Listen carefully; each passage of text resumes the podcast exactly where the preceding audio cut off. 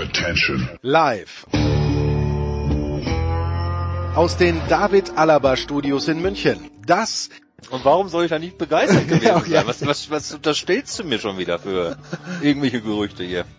ist die Big Show von Sportradio 360.de. Bist du auf, hast du auf dem Mond kommentiert? Weil das klingt so. Der Überraschungsgast von Bundestrainer Joachim Yogi Löw im selbstgebastelten WM-Camp 2014. Dann sag mir einfach ein Go, ja? Go. Die Big Show. Jetzt. Komm, Quatsch, jetzt nicht, das klären wir gleich alles on air. Los. Ja, schön langsam gehen uns die Themen aus.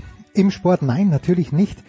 Auch wenn der Fußball fast schon ruht, aber Tour de France kommt ja, Leichtathletik, Tennis, ist immer was los, American Sports. Es ist was los, es gibt auch heute eine erstaunlich lange Sendung dafür, dass eigentlich sich alles in der Endphase befindet oder schon befunden hat, unter anderem eine Live-Schalte zu Heiko Olderb auf das Eis im Boston TD Garden, aber ich möchte gerne die heutige Sendung mit einem persönlichen Gruß beginnen und zwar an Pedro Macho Camacho.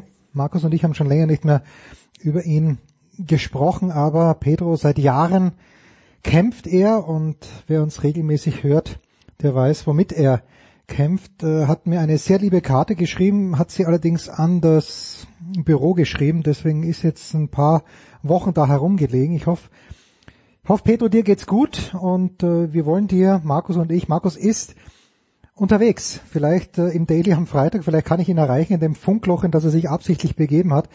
Aber Markus und ich wollen dir auf jeden Fall weiterhin alles Gute wünschen und damit hauen wir uns rein in die Big Show 410. So, und es geht los in der Big Show 410 mit einem kleinen, aber feinen, was heißt mit einem Fußballteil und irgendwo im Osten Deutschlands unterwegs im Auto ist Sebastian Kaiser von der Bild. Servus Sebastian. Hallihallo, guten Tag. Äh, mit Sebastian müssen wir gleich noch drüber sprechen, was gestern Abend in Leipzig sich zugetragen hat und andererseits in Köln, meine ich, der Vorwahl nach zu urteilen sitzt der große François Duchateau. Servus François. Einen schönen guten Tag zusammen. Ist es wirklich Köln, François, oder ist es doch Bochum? Ich äh, komme da ein kleines bisschen durcheinander. Ja, die, die Nummer ist Essen, aber äh, Essen, ist Gottes Willen. 0201 und 0221, das ist nur eine Zahl Unterschied, aber äh, bald hast mich, also ab nächste Woche hast du mich unter 0221 primär wieder, ja. Hm, Alles gut, na gut. Also, François, beginnen wir einfach folgendermaßen, nämlich mit den fantastischen Holländern, die wirklich fantastisch sind. Ich habe ihnen unheimlich gerne zugeschaut, auch in der Nations League, die ich immer noch nicht ganz verstanden habe.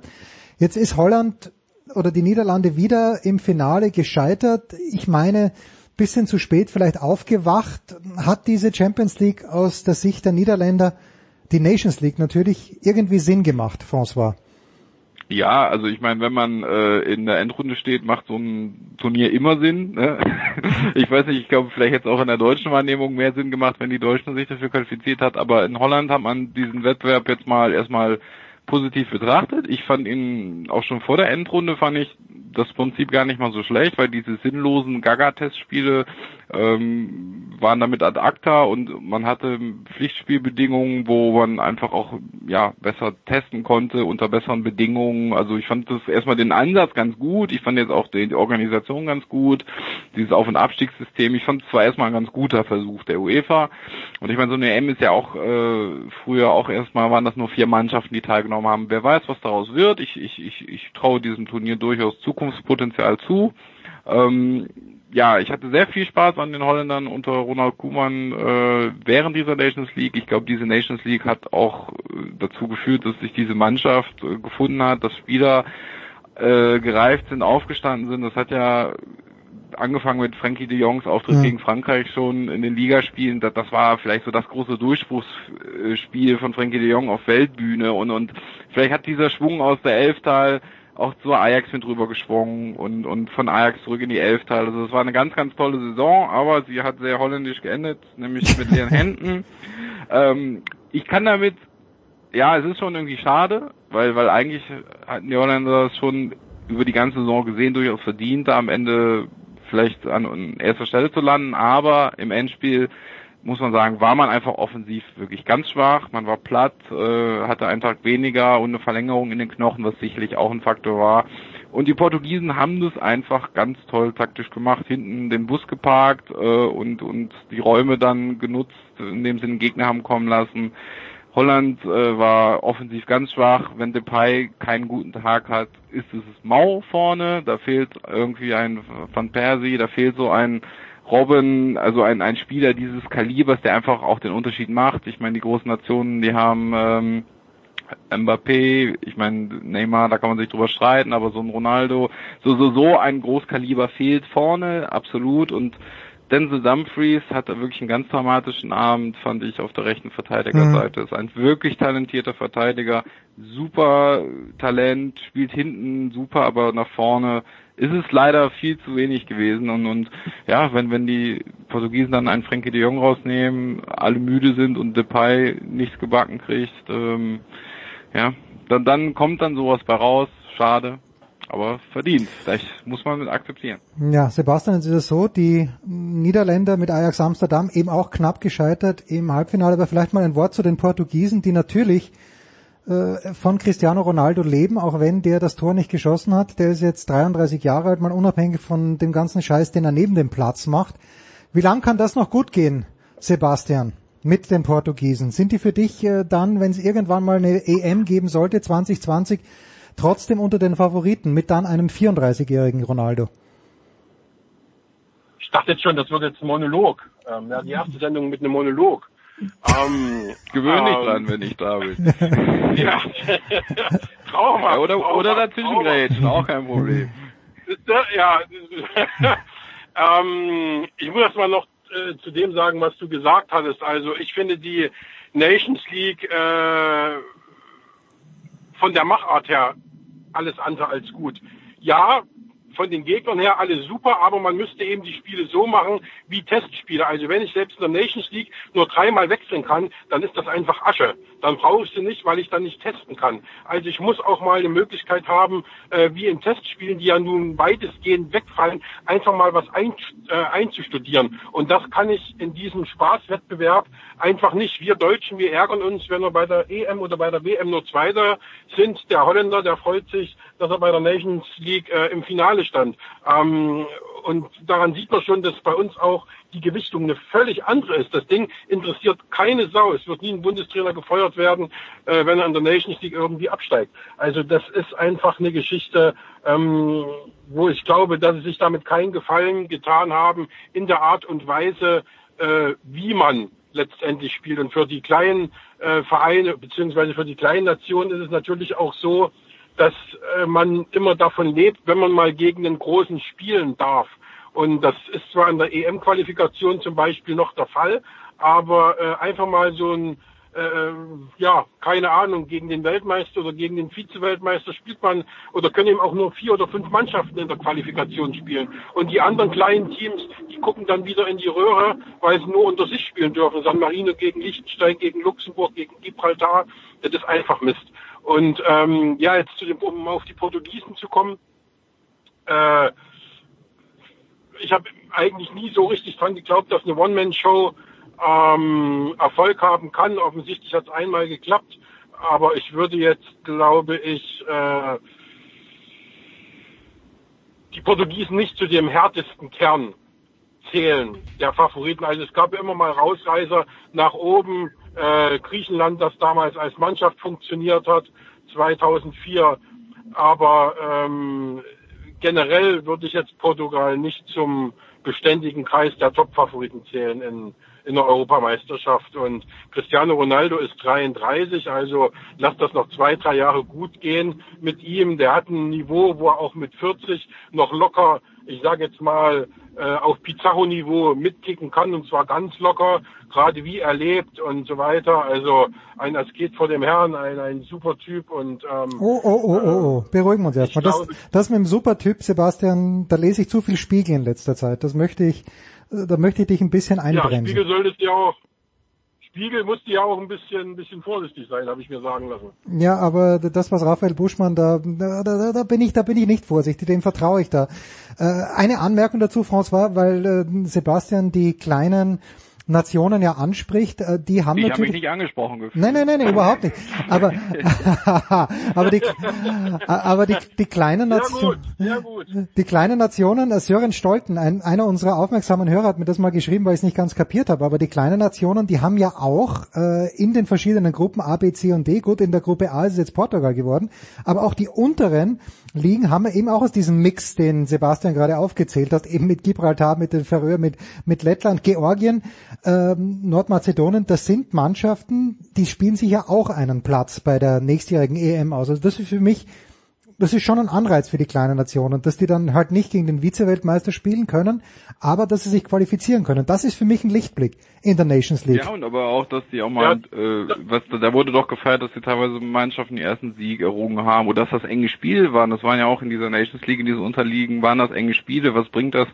Gibraltar, San Marino, äh, Estland, wenn die immer nur eins auf die Fresse kriegen. Also so, ich, ich finde, die Diskussion um die Nations League ist lustig, weil wenn wir diese Testspiele, als wir diese Testspiele hatten, gab es aus der Presse und von jedem Funktionär, warum brauchen wir diese Testspiele äh, im Herbst? Das ist doch sinnlos. Warum wird die Bundesliga unterbrochen? Pflichtspiele wären toll, jetzt sind die Pflichtspiele da, jetzt wird Jetzt werden die Testspiele vermisst. Es ist wunderschön, aus welcher, ja, welcher Richtung welcher Wind weht. Ich finde es gut, dass, dass man zum Beispiel über Sachen spricht, wie soll man nicht vielleicht fünf Auswechslungen erlauben in dieser Liga? Das finde ich einen guten Punkt, den man reinbringen kann.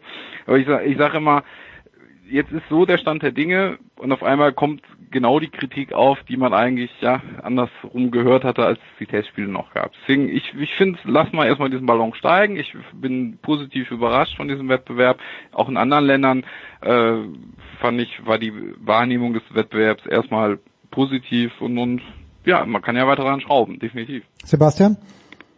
Aber ich finde, aber ich finde, nochmal zu Jens, ähm, ich finde das ja katastrophal, wenn aus dieser vierten Liga da Mannschaften um die EM-Teilnahme spielen. Die haben äh, schlicht und einfach bei einer EM nichts zu suchen. Also das ist, äh, das finde ich Katastrophe. Also es wird sowieso schon alles verwässert und äh, alles viel zu sehr aufgebläht. Irgend so ein ähm, Spaßvogel wollte jetzt 48 Mannschaften bei einer, bei einer WM sehen. Also ähm, die Champions League, da spielen vier Mannschaften aus einer Nation in der Champions League. Es gibt nur einen Champion. Und ähm, daraus sollte die Champions League bestehen, nämlich aus den Landesmeistern, so wie es früher war. Also das ist eine, das, deswegen mag ich den Fußball auch nicht. Also weil das eben wirklich eine Vortäuschung falscher Tatsachen ist. Das macht einfach keinen Spaß.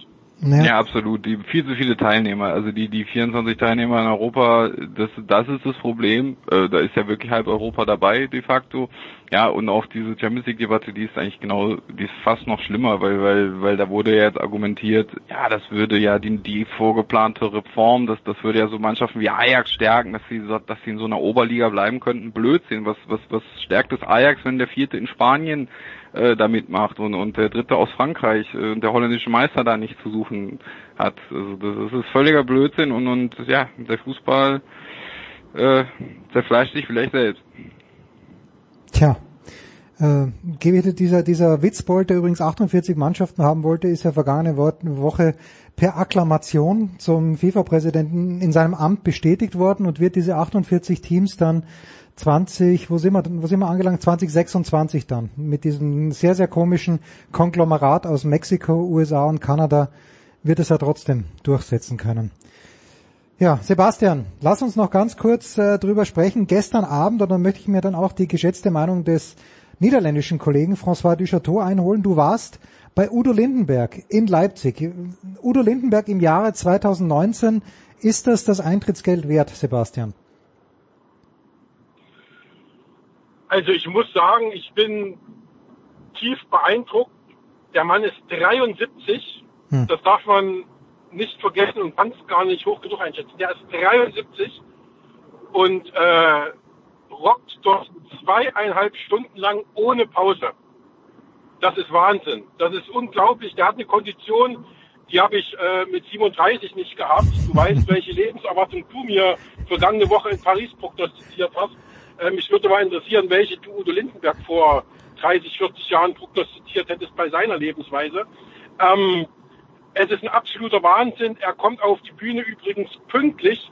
Das habe ich seit 100 Jahren bei einem Konzert nicht mehr erlebt. Ohne Vorband, die man sowieso nie sehen will. Ganz furchtbar finde ich sowas immer mit Vorband. Udo Lindenberg hat so einen Scheiß nicht. Der ist einfach er selbst, kommt auf die Bühne und dann geht's ab. Tolle Bühnenshow, tolle Bilder. Ähm, wie gesagt, äh, ohne Pause. Der Mann ist volle Energie. Und ähm, das Eintrittsgeld, denke ich, für Lindenberg-Fans lohnt sich auf alle Fälle. Für die, die jetzt kommen und sagen, okay, wir wollen von Udo Lindenberg äh, die alten Schinken hören, da muss man sich ein bisschen gedulden. Eines der besten Live-Lieder überhaupt, denke ich ja, ist sowieso Horizont. Und als das kam, das kam relativ spät, da ist es so ein bisschen wie so ein Aufwachen im Publikum gewesen. Davor kamen ziemlich viele neue Sachen, die keiner kennt. Ähm, das war so ein bisschen wie Rock für den Frieden, also ziemlich viel über Trump, über Putin, über Umwelt, über Greta Thunberg, über alles Mögliche. Also das war schon sehr, sehr, sehr politisiert. Ähm, wie gesagt, ähm, vielleicht sollten dann Grönemeyer und Lindenberg mit Heinz-Rudolf Kunze mal zusammen ein Konzert geben. Dann, das wäre dann die reinste Friedenskundgebung und würde vielleicht auch noch ein paar mehr Leute auf, aufhorchen lassen. Kann Ich nicht mehr verraten, ich habe Karten für Köln Ende des Monats. Oh, ah, nein, da, wirklich, ohne, ohne Ja, Witz, ja. wirklich. Wa warum, Ja. François? Warum? Ich habe nie einen Zugang gefunden zu Udo Lindenberg irgendwie. Also der Sonderzug nach Pankow und ich dachte in meinem Österreich, dass der Sonderzug nach Bangkok ist, aber das war er natürlich nie. Aber wie, wie hast du den Zugang zu Udo Lindenberg gefunden? Ja, also erstmal meine meine Frau ist äh, ist aus Münsterland. da ist niemand Udo. Udo, wir haben auch eine Udo Plakat zu Hause. Nee, aber ich muss sagen, ähm, ich bin ein großer Fan des Schreibers äh, Stuckrad Barre. Ich finde ihn als Person im Fernsehen furchtbar, Mhm. aber Schreiber ganz toll und in seinem Buch Panikherz ähm, verarbeitet er seine, sein, sein Leben, seine, seine Schreiberkarriere, aber auch seine Drogensucht und, und, und Udo hatte einfach eine zentrale Rolle drin, äh, sowohl in seinem Leben, in auch, äh, aber auch in, in, im Kampf gegen, gegen seine Drogensucht und, und das ist ein ganz, ganz, ganz tolles Buch, mit dem man viel über das Leben, das Schreiben, Abgründe, aber auch sehr, sehr viel über Udo Lindenberg lernt und das, das kann ich wirklich nur jedem ans Herz legen, dieses Buch mal zu lesen. Sehr berührend und, und ich dachte mir, danach muss man ja sich das auch nochmal geben und, und Udo ist gerade noch in Form. Ich glaube, wer weiß, ob das in fünf, sechs Jahren, ob er das nochmal äh, reißen kann und, und ich wollte mir diese Chance jetzt mal äh, nehmen. Udo Lindenberg in Köln. Da Naja, wirst du Spaß haben, ja. sehr, sehr schön. Sebastian, an diesem Wochenende, wo wird die Bild dich hinschicken? Wo, wird du, wo wirst du dich selbst hinschicken, um deine goldenen Überschriften zu verfassen? Ähm, ich werde morgen früh nach London fliegen, mir morgen Abend die Spice Girls anschauen Oh, im Wembley Stadion und äh, werde dann eventuell am Sonntag, aber das weiß ich noch nicht, in München sitzen bei FC Bayern Baskets gegen Alba Berlin. FC Bayern was wirst du Basketball. denn anziehen bei den Spice Girls? Wie, wie, wie darf ich mir das vorstellen? Hast du dann so, so zwei Zöpfe oder, oder, oder wie, wie, wie geht man Äh, nein, nein, nein, nein, nein. Ähm, wenn, da, ich ein, da, da mir Mel B äh, vor 20 Jahren die Sinne geraubt hat, ähm, werden es also weniger die Zöpfe werden, sondern das würde dann eher so eine Wuschelmähne sein. Aber ähm, es ist letztendlich so, dass äh, ich wie auch bei Fußballspielen im Übrigen immer neutral gekleidet hingehe. Also ob das jetzt Dieter Thomas Kuhn ist, wo die Leute alle im Flower Power Stil auflaufen oder äh, halt so ein Konzert. Ich, ich bin immer da ziemlich zurückhaltend, was die Klamotten angeht. Sagt er jetzt und letzte Woche ist er im RB Leipzig Trikot bei der Aufnahme gesessen zur Big Show. Das war 409. ein, das war ein Poloshirt. Das war ein Poloshirt und es war keine Fußballveranstaltung. Darauf möchte ich, darauf möchte ich betont hinweisen. Äh, das ist richtig. Äh, François, bist du wohlverdient im Urlaub oder bist du am Wochenende im Dienst? Nein, ich bin am Wochenende tatsächlich in meinem Dienst. Ich bin tatsächlich in meinem letzten Dienst für Funke Sport als fester Mitarbeiter. Ich werde dann nach einer kleinen Sommerpause wieder freier Journalist sein und im Sommer für die unter anderem Sportschau und äh, wieder die Welt aktiv sein und den WDR, aber auch weiter für Funke und werde dann im orangenen T-Shirt äh, die holländischen Damen anfeuern in der Redaktion. Natürlich. Also wenn schon, dann schon Holland, ne? Das Oranje ist dann meine, neut meine neutrale Arbeitskleidung. In was, in, in was für einer Sportart denn? Äh, Frauenfußball. Oh Gott. Ja, Was jetzt im Volleyball? Was? Was Ja, ist doch egal. Also wir sind, die sind überall gut.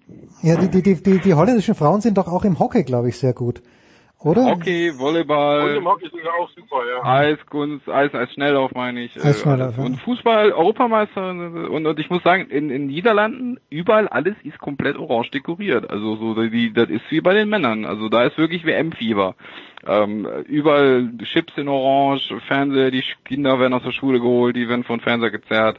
Ähm, ja, da, ja, wir sind einfach begeisterungsfähig. Da, Moment, da, da, muss ich jetzt Kaiser aber schon noch fragen. Sebastian, warst du am letzten Freitagabend mit dem Kollegen Kleffmann dann beim Eröffnungsspiel der Damenfußball-WM?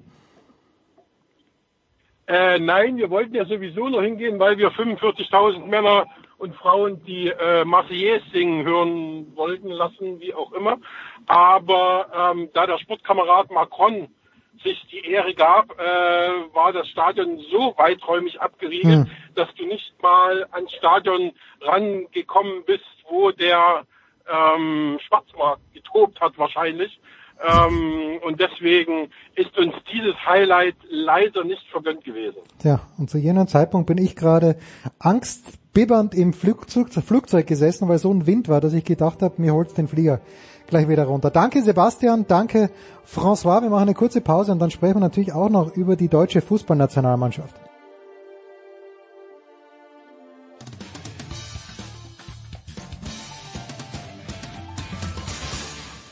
Hi, this is Pierre Maguire. You're listening to Sports Radio 360.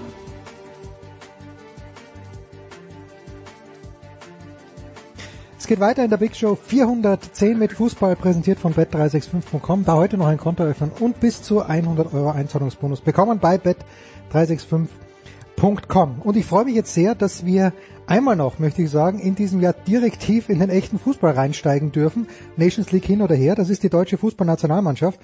Und zum einen in der Leitung ist Frank Fligge. Servus Frank. Hallo, herzlich willkommen. Und zum anderen Marco Hagemann, der die letzten beiden Qualifikationsspiele vor der Sommerpause kommentiert hat. Servus Marco. Einen wunderschönen guten Tag.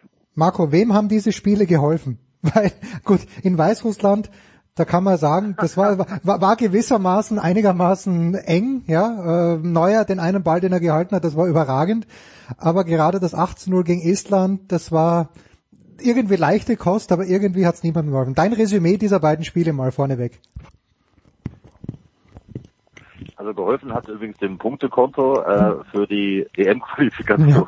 Ja. Äh, das schon mal als, erste. Ähm, geholfen hat, ähm, ich finde generell auch so der Mannschaft. Ähm, ich, also ich habe äh, auch schon Spiele gesehen äh, mit anderer Besetzung gegen auch äh, Underdogs, Außenseiter Boah, die waren, äh, die waren richtig zäh und ähm, da hat äh, eine Fußballnationalmannschaft auch, äh, ja, ich würde sagen, ähm, ob das dann Überheblichkeit ist, Arroganz ist oder eben nicht ernstnehmend ist, äh, gespielt.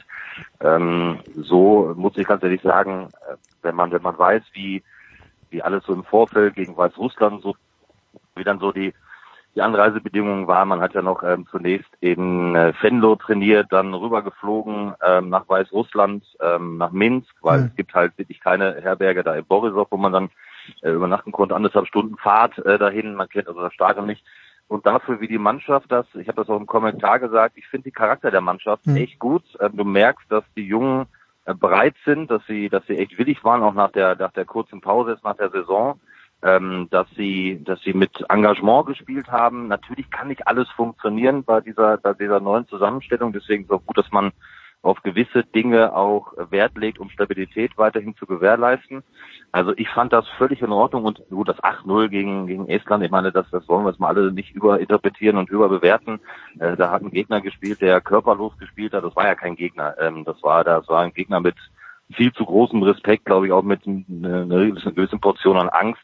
Aber trotzdem, auch da Spielfreude gezeigt. Ähm, auch da erinnere ich mich an Fußballspiele, ähm, auch wenn ein Gegner nicht so auf dem Platz steht, die gehen trotzdem nur dann 1-0 mhm. aus oder 2-0 aus, weil dann so ein bisschen die Lust fehlt. Und die Mannschaft zeigt sehr, sehr viel Lust und das gefällt mir sehr gut. Und ähm, Markus Sorg hat äh, hat ja auch äh, durchaus einiges richtig gemacht, muss man auch sagen.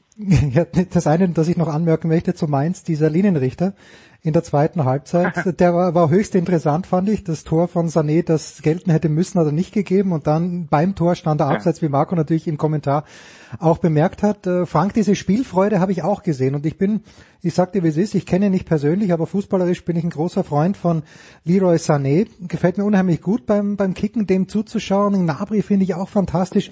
Wie hat's dir denn gefallen, Frank? Ähm, ja, man muss natürlich dazu sagen, erstmal dieser Termin der beiden Spiele äh, ist ja im Grunde genommen äh, eine Unverschämtheit. Ähm, von daher äh, hatte ich gar nicht so viel erwartet. Also die, die Jungs kommen alle aus einer langen Saison Ähm, die sind eigentlich im Moment im Urlaubsmodus. Äh, die Saison ist teilweise drei, vier Wochen in den, in den unterschiedlichen Ländern äh, zu Ende und dann wirst du nochmal wachgerüttelt und äh, sollst äh, Quali spielen. Das kann auch schiefgehen. Ne? Da kann man auch einfach keinen Bock haben. Und das wäre auch nachvollziehbar, wenn es denn so wäre. Ähm, von daher fand ich das schon mal äh, sehr bemerkenswert, äh, dass genau dieser Effekt nicht eingetreten ist. Ähm, wir haben da vorne äh, im Angriff im Moment äh, eine Truppe beisammen, das macht wirklich großen Spaß. Und das sind nicht nur äh, Leroy Sané, ähm, wo ich mich ja letztes Jahr schon gefragt habe, wie kann man den vor der Weltmeisterschaft zu Hause lassen. Ähm, und äh, Serge Gnabry, der sich bei Bayern durchgesetzt hat, was viele ihm nicht zugetraut haben vor der Saison ähm, und äh, mittlerweile da eine feste Größe ist und äh, richtig klasse spielt auch in der Nationalmannschaft. Da sind ja auch noch einige andere. Marco Reus, äh, der äh, klasse gespielt hat, äh, Kai Havertz, der im Moment noch gar keine Rolle spielt, der aber mhm. sicherlich in den nächsten Jahren eine, eine große Rolle spielen wird. Äh, da ist noch ein äh, Werner, der im Moment eigentlich nur zweite Geige in der Nationalmannschaft ist. Da hast du einen Julian Brandt. Also das ist schon äh, eine, eine Besetzung in der Offensive, wo man, glaube ich, mit Blick in die Zukunft ähm, eine Menge Spaß entwickeln kann.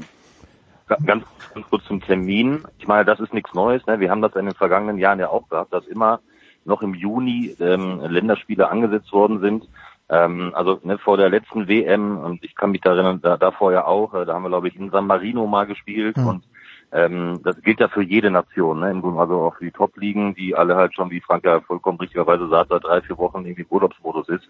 Äh, das ist halt nichts Neues, deswegen, ähm, das habe ich eben auch gesagt, deswegen fand ich halt, ähm, was man wirklich hervorheben sollte, ist dann genau die Einstellung, ne? der Charakter. Also mhm. Einstellung solltest du halt nicht immer haben als Fußballprofi, aber Gerade wenn du natürlich viele Bilder von Kollegen siehst, die vom Strand irgendwas posten und äh, hallo, wir, wir ähm, lassen uns schon mal die, die Seele baumeln und die, die Beine hängen, dann umso fand ich auch, umso ähm, beschwingter äh, waren die, war die Leistung ähm, in den beiden Spielen.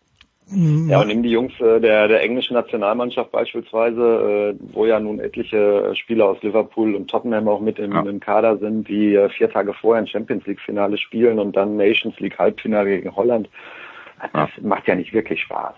Nee.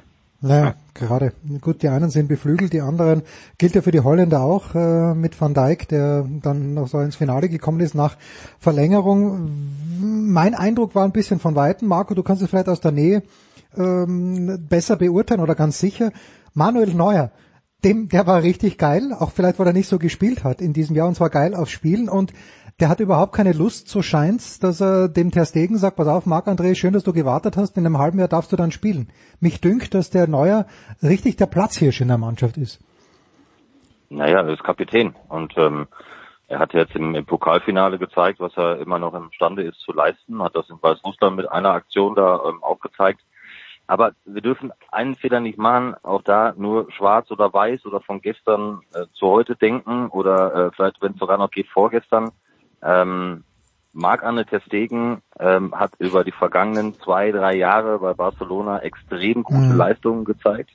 Äh, Manuel Neuer war häufig verletzt jetzt in dieser Saison. Die, die Klasse, die er immer wieder zeigen kann, steht ja außer Frage.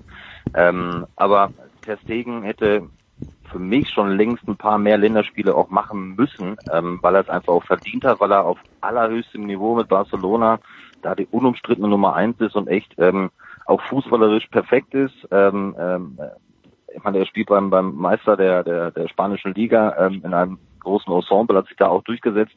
Ähm, also das muss man erstmal abwarten. Also Manuel Neuer, was soll er denn anders machen, als zu sagen, so, ich bin Kapitän und ja, mhm. dann sollen sich erstmal alle zeigen, Leno, Ter Stegen, er hat ja jetzt keinen wirklich hervorgehoben, sondern das auf die auf die breitere Basis dargestellt und hat das ja auch gesagt, wir haben immer gute Torhüter, aber ähm, natürlich muss er da so ein Selbstverständnis haben, ähm, als Kapitän der deutschen Nationalmannschaft auch zu sagen, oder hier muss man erstmal vorbeikommen. Er hat, das ist einfach so, bei Joachim Löw äh, und bei Andi Köpke jetzt über Jahre natürlich auch das allergrößte Vertrauen. Und die werden ähm, nicht so schnell einen Manuel Neuer ähm, da rausnehmen. Aber auch da sage ich, vor der WM ähm, ja, das war, das verstehe ich lang, bis heute nicht. Langmonatige Bekenntnis zu Manuel Neuer war für mich, äh, und das habe ich auch schon mal, ist ein Fehler gewesen, da hätte mhm. längst Marc-André Testegen spielen müssen.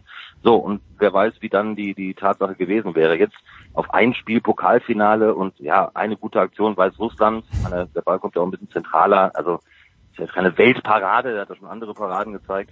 Ähm, jetzt mal abwarten, wie das in der kommenden Saison auch weiterläuft, ob er verletzungsfrei bleibt. Aber äh, Torhüter-Position jammern auf hohem Niveau, muss ich ganz ehrlich sagen. Also mir ist das auch, das langweilt dann noch irgendwann, ob man jetzt neuer Testegen, das sind Geschichten für für viele Medien. Für mich ist es keine so große Geschichte, weil ähm, meine Güte, wir, wir diskutieren da über Jahre über Torhütermöglichkeiten, aber das ist ein alter Hut. Äh, Torhüter haben wir eigentlich immer genügend gehabt. Also da gibt es sicherlich noch andere ähm, Baustellen beziehungsweise Positionen, über die man sprechen kann. Was soll ich dir sagen, Marco? Ich glaube auch, ja? wenn, wenn Manuel Neuer, wenn Manuel Neuer äh, jetzt mal über längere Strecke fit bleibt, dann wird es auch noch ja. über eine längere Strecke ein Zweikampf bleiben zwischen Ter Stegen und ihm. Ähm, ich glaube einfach nur, wenn äh, das weitergeht mit den Verletzungen bei Manuel Neuer, dann kommt irgendwann halt das Alter auch als Faktor ins Spiel. Ne? Und mhm. dann musst du dir als Bundestrainer natürlich auch überlegen, ähm, gehst du das Risiko noch ein? Ähm, oder, oder setzt du dann eben auf den Mann, der ja nun, wie du gerade richtig gesagt hast, seit Jahren in Barcelona nachweist, dass er auf höchstem Niveau Topleistungen in Serie abliefern kann. Ähm, ja. Das, äh, glaube ich, ist eine Entwicklung, die wird sich dann in der nächsten Saison zeigen, ob Manuel Neuer einfach jetzt fit bleibt. Also ich muss euch sagen, ich habe, ähm, wann haben sie gespielt? Am Montagabend Österreich in Nordmazedonien zugeschaut und äh, ihr, ihr jammert wirklich auf hohem Niveau, ihr Deutschen, weil was bei uns da im Tor sich abspielt mit Heinz Lindner, das ist, äh, das ist nicht mehr feierlich. Das, ich wünsche mir Alex Manninger, der ist jetzt 42 Jahre alt, zurück aus der Pension, der muss gar nicht trainieren. Aber wenn der im Tor steht, fühle ich mich deutlich sicherer. Gestern, Frank, komme ich nach Hause. aber ihr hättet ja, aber Bitte? ihr hättet ja achtstellig oder neunstellig gewinnen können, ne? oder habe ich gelesen? Das, das neunstellige wäre, ja genau, das, das neunstellige wäre zeitlich schwierig geworden, aber achtstellig war drinnen, ja. Das ist, ja. ja, Nautovic ist immer... Ja, das ist halt eine brutale Diskussion, aber die kennen wir in Deutschland ja auch ehrlich gesagt seit Jahrzehnten, ja. Es hat auf der Torwartposition ja. immer diese, diese brutal harten Entscheidungen gegeben. Uli Stein ist daran verzweifelt, dass er Toni Schumacher vor sich hatte. Und das hat es immer wieder gegeben. Und du kannst im Tor halt nur einen spielen lassen, ja. Wenn du in der mhm. Innenverteidigung äh, so einen Konkurrenzkampf hast, dann sagst du einem Innenverteidiger vielleicht auch mal, Mensch, vielleicht geht das auch mal auf der rechten oder linken Außenbahn. Ähm, das ist im Tor halt ein bisschen schwierig. Da kannst du schlecht sagen, einer spielt im 5-Meter-Raum und einer davor. Hm. Geht eben nicht. Und wie weit wir das damals, der René Adler hat sich verletzt, dadurch ist Manuel Neuer reingekommen. Ne? Ja, und vor der René Adler, ja, ne? ja. ja. Also das kann alles echt schnell gehen, aber ähm, ich glaube auch, wir, wir haben da noch andere, viel, viel spannendere und auch positivere Themen. Ja, Nationalmannschaft, das ist, also wenn die Jungs so weitermachen und natürlich mit mit einigen Erfahrenen musst du ja, brauchst du ja auch in so einer Mannschaft, ist ja gar keine Frage mit. Also ich finde, Ilkay Gündogan hat es hervorragend gemacht in beiden Spielen, also eine, eine ruhiger ähm, im Spielaufbau, Stratege, ähm, unglaublich passsicher, also irgendwie hat Toni Kroos dann, glaube ich, Probleme, wenn das da so weitergeht im Mittelfeld wieder reinzukommen. Also mit Joshua Kimmich, ähm, hast du ja noch Varianten mit Leon Goretzka, Jule Draxler hat sich nochmal angeboten gegen Estland, ähm, also da haben wir ja noch viele, die, äh, die ja nachrücken und Julian Draxler ist ja auch, wie er selbst sagt, inzwischen auch zum Routinier geworden. Ähm, also das ist ja was Positives, dass, hm. dass, dass da wieder was nachkommt, dass wir auf Außenverteidigerpositionen wirklich auch einen Konkurrenzkampf haben, was wir jahrelang nicht gehabt haben. Frage wird halt sein, wie entwickeln sich die Jungen dann auch weiter? Ne? Kai Havertz, wir haben eine Ja, und, und, und wie sind sie in einem Turnier dann auch schon in der Lage, genau. über 13 Wochen genau. hinweg, äh, wenn sie dann wirklich gefordert werden. Da muss man ja eben auch die Kirche im Dorf lassen, hast du richtig gesagt. Absolut. Das waren jetzt zwei Gegner, die äh, in der Gruppe wahrscheinlich am Ende die letzten Plätze belegen werden. Wir haben diesen einen Big Point mit dem Auswärtssieg äh, in Holland äh, jetzt schon auf dem Konto. Das ist wichtig. Es geht direkt nach der Sommerpause mit dem Rückspiel gegen Holland los. Wenn man das auch, sagen wir mal, nicht verliert, ähm, dann kann man äh, hinter die Quali wahrscheinlich schon äh, fast frühzeitig ja. einen Haken machen. Und dann kann man die Mannschaft auch bis zum Turnier im nächsten Jahr dann nochmal ordentlich weiterentwickeln.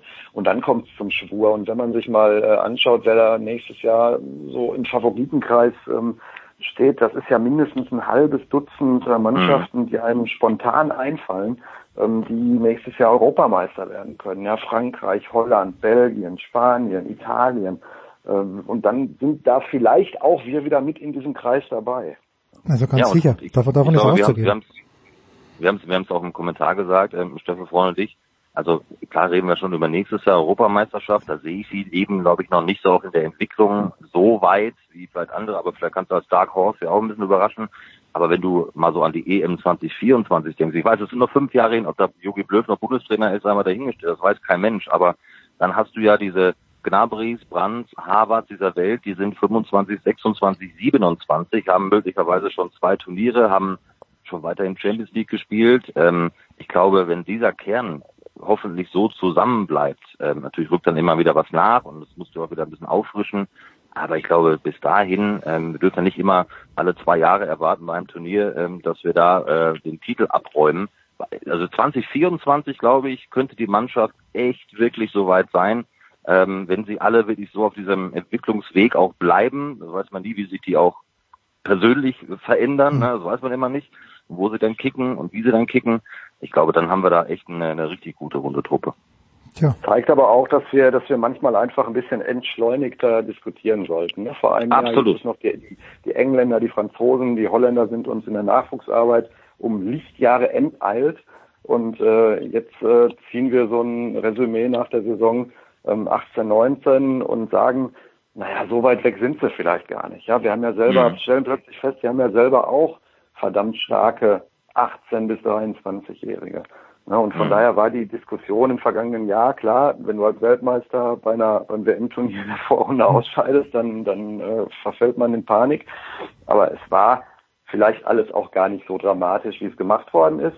Ähm, es hat nur offenkundig dieses äh, Aus bei der WM gebraucht, um Jogi Löw auch äh, den, den Rücken und den Mut zu verschaffen, ähm, jetzt dieser jüngeren Generation die Chance zu geben und sich von ein paar satten und älteren Spielern zu trennen. Mhm. Das ist eigentlich schade. Ne? Das, das, da hätte ich ihm die Souveränität gewünscht, ähm, dass zwischen den Turnieren 14 und 18 diesen Umbruch peu à peu und kontinuierlich zu vollziehen und nicht dann mhm. unter dem Druck eines Scheiterns ihn vollziehen zu müssen. So, und da muss ich aber auch sagen, ganz ehrlich, ich habe gestern komme ich nach Hause und dann schaut sich mein Sohn ein Video von Bayern TV an und Alexander Zverev hat wohl, nicht hat wohl, sondern hat mit Mats Hummels und mit Thomas Müller Tennis mhm. gespielt. Ich weiß nicht, ob du ob ja auch schon jemand gesehen hat, aber ich denke mal, der Hummels, der ist 30 Jahre alt. Und wenn übrigens Mats Hummels gegen Südkorea den Kopfball reinhaut aus fünf Metern, dann kommt Deutschland ins Achtelfinale, vielleicht ins Viertelfinale, dann ist die Sachlage wieder ganz anders. Das, das würde ich gern als entschleunigte Diskussion sehen weil es ist so viel, das ist eine Zentimeter-Geschichte gewesen im Grunde genommen. Natürlich haben sie nicht toll gespielt in Russland, aber mit ein kleines bisschen mehr Glück ist doch wieder alles beim Alten dann. Aber gut. Eine Frage noch an Frank Fliege und an Marco Hagemann. Ab welchem Zeitpunkt, Frank, muss man den Dortmundern dann schon ein kleines bisschen böse sein, dass sie die Liga leer kaufen? Ist es schon so weit nach Brandt, Hazard und Schulz oder äh, gehen noch zwei, drei Spieler? Äh, die Liga leer kaufen. Ähm, die haben sich halt, glaube ich, ziemlich clever und gut verstärkt, ehrlich gesagt. Ja, ich weiß, aber ähm, so haben es die Bayern früher immer gemacht. Die haben bei Leverkusen sich bedient und danke für Sie, Roberto und, äh, und wer da noch gekommen ist, Ballack. Und irgendwie macht das jetzt Dortmund, was natürlich legitim ist, aber ja, ja, ich, ich, ich habe ja immer noch so das Gefühl, bei Bayern hat das über viele Jahre hinweg etwas mit einer etwas anderen Intention funktioniert. Also da hat mhm. man auch schon mal Spieler beim äh, stärksten Konkurrenten weggekauft, um den stärksten Konkurrenten zu sprechen. Der erste, der mir da einfällt, ist Kalle Del Haie in den 70er Jahren. Aber egal, ich meine, wir müssen jetzt nicht darüber reden und, und äh, ich lebe hier auch nicht in der Stadt der Gutmenschen in Dortmund. Äh, natürlich äh, verstärkt sich der BVB auch mit Leistungsträgern von anderen Vereinen. Ähm, das ist das Geschäft. Und, ähm, ob da der ein oder andere jetzt noch dazu kommt, äh, weiß ich nicht. Ich glaube, dass das Gros der Transfers äh, ist getätigt.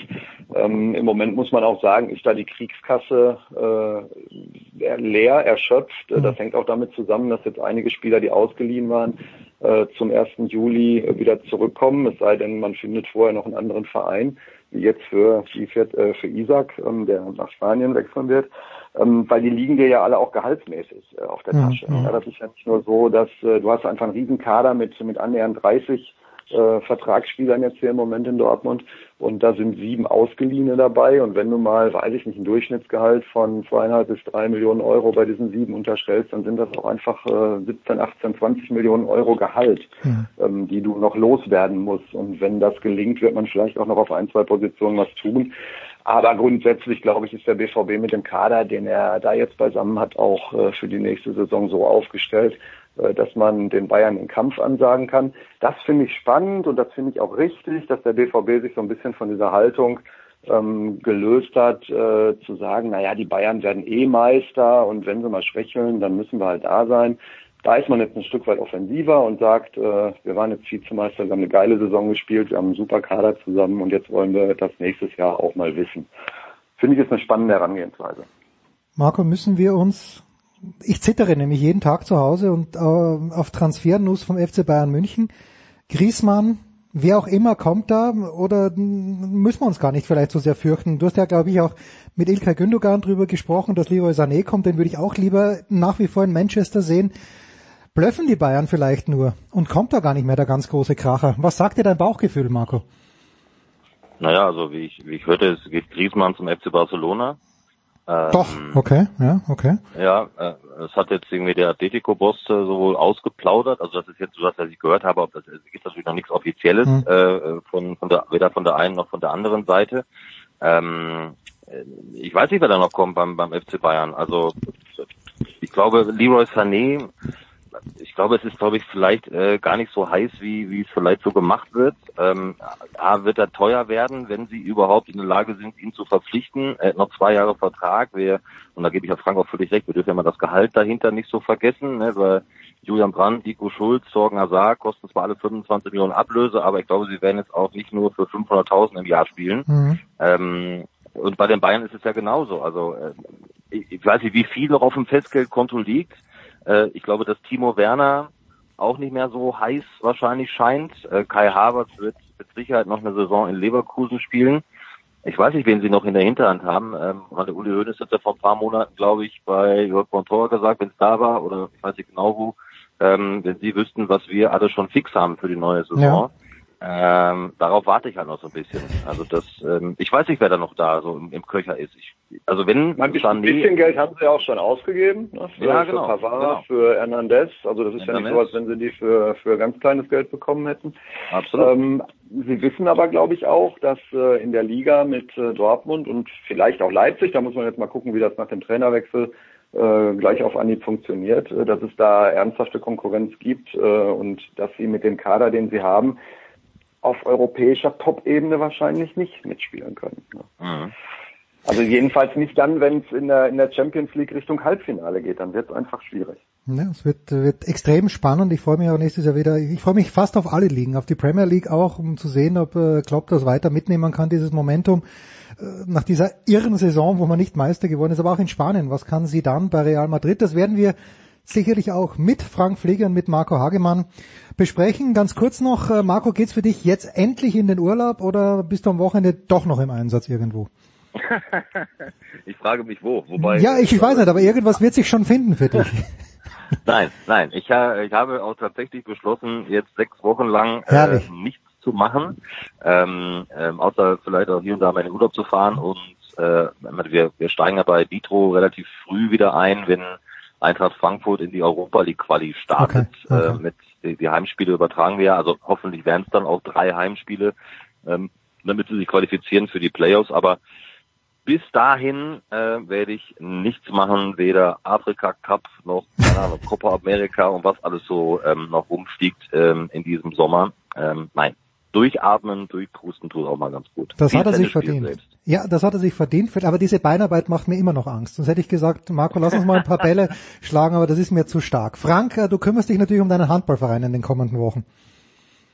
Äh, ja, der hat ja auch Pause. Nee, Dortmund freut sich gerade auf das nächste Fußball-Highlight. Am äh, kommenden Sonntag ist äh, Finale um die deutsche Meisterschaft U17. Okay. Ähm, der BVB hat Heimspiel in der Roten Erde gegen den 1. FC Köln. Das ist die Truppe, wo äh, unter anderem der Mukoku als 14-Jähriger äh, spielt und äh, mit 46 Toren in der, in der Saison mal eben den Torschützenrekord äh, pulverisiert hat. Ganz spannende Mannschaft und äh, der BVB strebt das Double an, sind gerade A-Jugendmeister geworden mit der U19, wollen jetzt auch äh, den U17-Titel und das werde ich mir schon anschauen. Das glaubst du, glaubst du, Frank, dass der, ich meine, ich habe den Mokoko noch nie live gesehen, äh, 14 Jahre alt, glaubst du, dass der möglicherweise, also ich rede natürlich jetzt über Zukunftsmusik, vielleicht sogar einer der, der möglichen ja, Kandidaten ist, vielleicht zum jüngsten Debütanten auch in der ersten Mannschaft mal irgendwann zu werden? Oder wie schätzt du den ein? Ja, ja also klar, ähm, was bei was bei Jungs in dem Alter zwischen 14 und 16 passiert, mhm. wenn äh, wenn Pubertät ist, wenn der Körper sich nochmal wirklich auch dramatisch verändert, weißt du letztlich natürlich nie. Ähm, aber der Klar. ist physisch mit seinen äh, 14 Jahren unfassbar stark, jetzt schon. Ähm, und der wird jetzt ja auch schon, obwohl er noch zwei Jahre U17 spielen könnte, wird er nach dieser Saison in die U19 aufrücken. Ähm, wenn nicht irgendetwas dramatisch Schlimmes in Richtung Verletzung oder so passiert, werden wir den mit äh, 16 Jahren und wenigen Tagen ähm, sicherlich in der Bundesliga sehen. Da bin ich ziemlich überzeugt von. Wer sich noch erinnern kann, ich glaube Freddy Adu hieß er, der US-Amerikaner, der auch mit 14 Jahren, ich weiß aber nicht, wo er sein sein Debüt gefeiert hat. Oder dass er nur, einen, ich glaube, der hat mit 14 einen großen Vertrag bekommen bei irgendeinem Verein und ist danach abgetaucht auf ewig. Vielleicht finden ja, wir ihn dir Martin, guck, guck, dir den Ödegard an, ja, der, mhm. der gehypt worden ja, ist ohne Ende und mit 16 Jahren ja. oder 17, glaube ich, zu Real Madrid gewechselt ist und heute irgendwo, ich weiß gar nicht genau, wo er im Moment abgeblieben ist. Ich glaube, der ist bei, äh, ist er nicht bei Ralf Hasenhüttl in Southampton? Oder verwechsel ich den jetzt? Ja, kann sein, genau. Ja, ja. ja. Also wie gesagt, bei aller Vorsicht, aber äh, das ist jetzt, wenn du mich fragst, ob ich schon mal jemals einen 14-Jährigen gesehen habe äh, mit auf, auf dem Niveau, sage ich dir ehrlich gesagt nicht. Sehr, sehr schön. Wir machen eine kurze Pause. Ich bedanke ja. mich ganz, ganz herzlich bei Frank Pflege und bei Marco Hagemann und wünsche euch äh, ja schöne sechs Wochen Urlaub. Marco, vielleicht äh, sehen wir uns ja mal in Kitzbühel. Das äh, ist hiermit mein Angebot. Sehr gerne. Das äh, fällt ja in die gerne. Zeit rein. Kurze Pause, dann geht's weiter.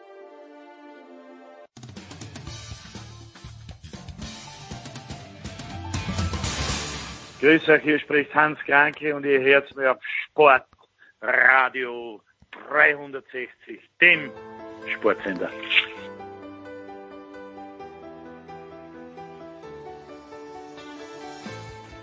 Ja, und es geht weiter in der Big Show 410 mit der erweiterten Motorsportrunde, möchte ich sagen. Denn es zwitschert im Hintergrund, das ist vielleicht Oberösterreich, ich bin mir nicht ganz sicher. Christian Immervoll. Servus Christian.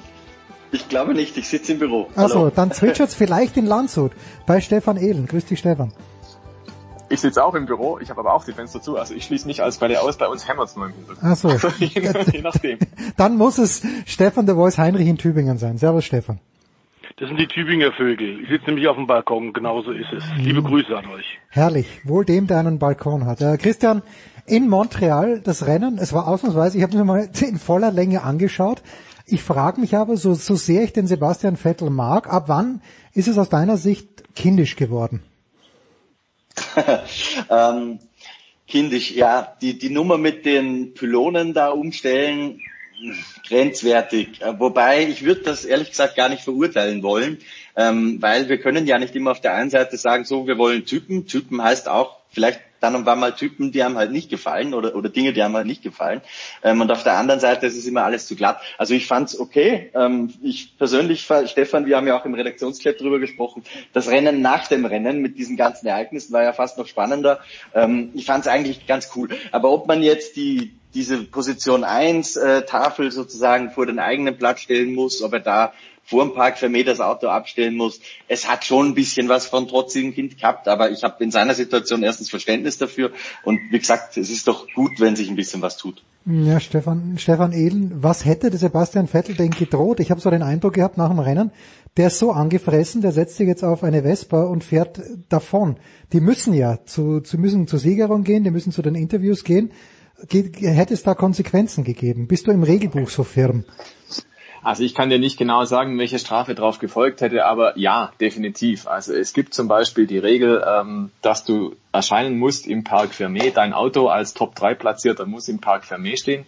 Ähm, du musst dann äh, entsprechend anschließend direkt auf die Waage und du musst dann hoch aufs Podium und dann musst du auch zur Pressekonferenz. Ausgeschlossen ähm, sind nur solche Fälle, entweder wenn du durch Unfall zum Beispiel nicht reinkommen kannst, hm. äh, wenn du dich verletzt hast, wenn du ins Medical Center musst oder so, oder wenn es ja, andere Umstände gibt, wie zum Beispiel, ich erinnere da an 2003, glaube ich, war es, als die Schumacher-Brüder gefahren sind, obwohl am Abend vorher ihre Mutter gestorben war äh, da waren die zum Beispiel entschuldigt. Da kann man dann also schon sagen, als Formel 1, da sehen wir drüber hinweg, dass jetzt niemand zur Pressekonferenz kommen will.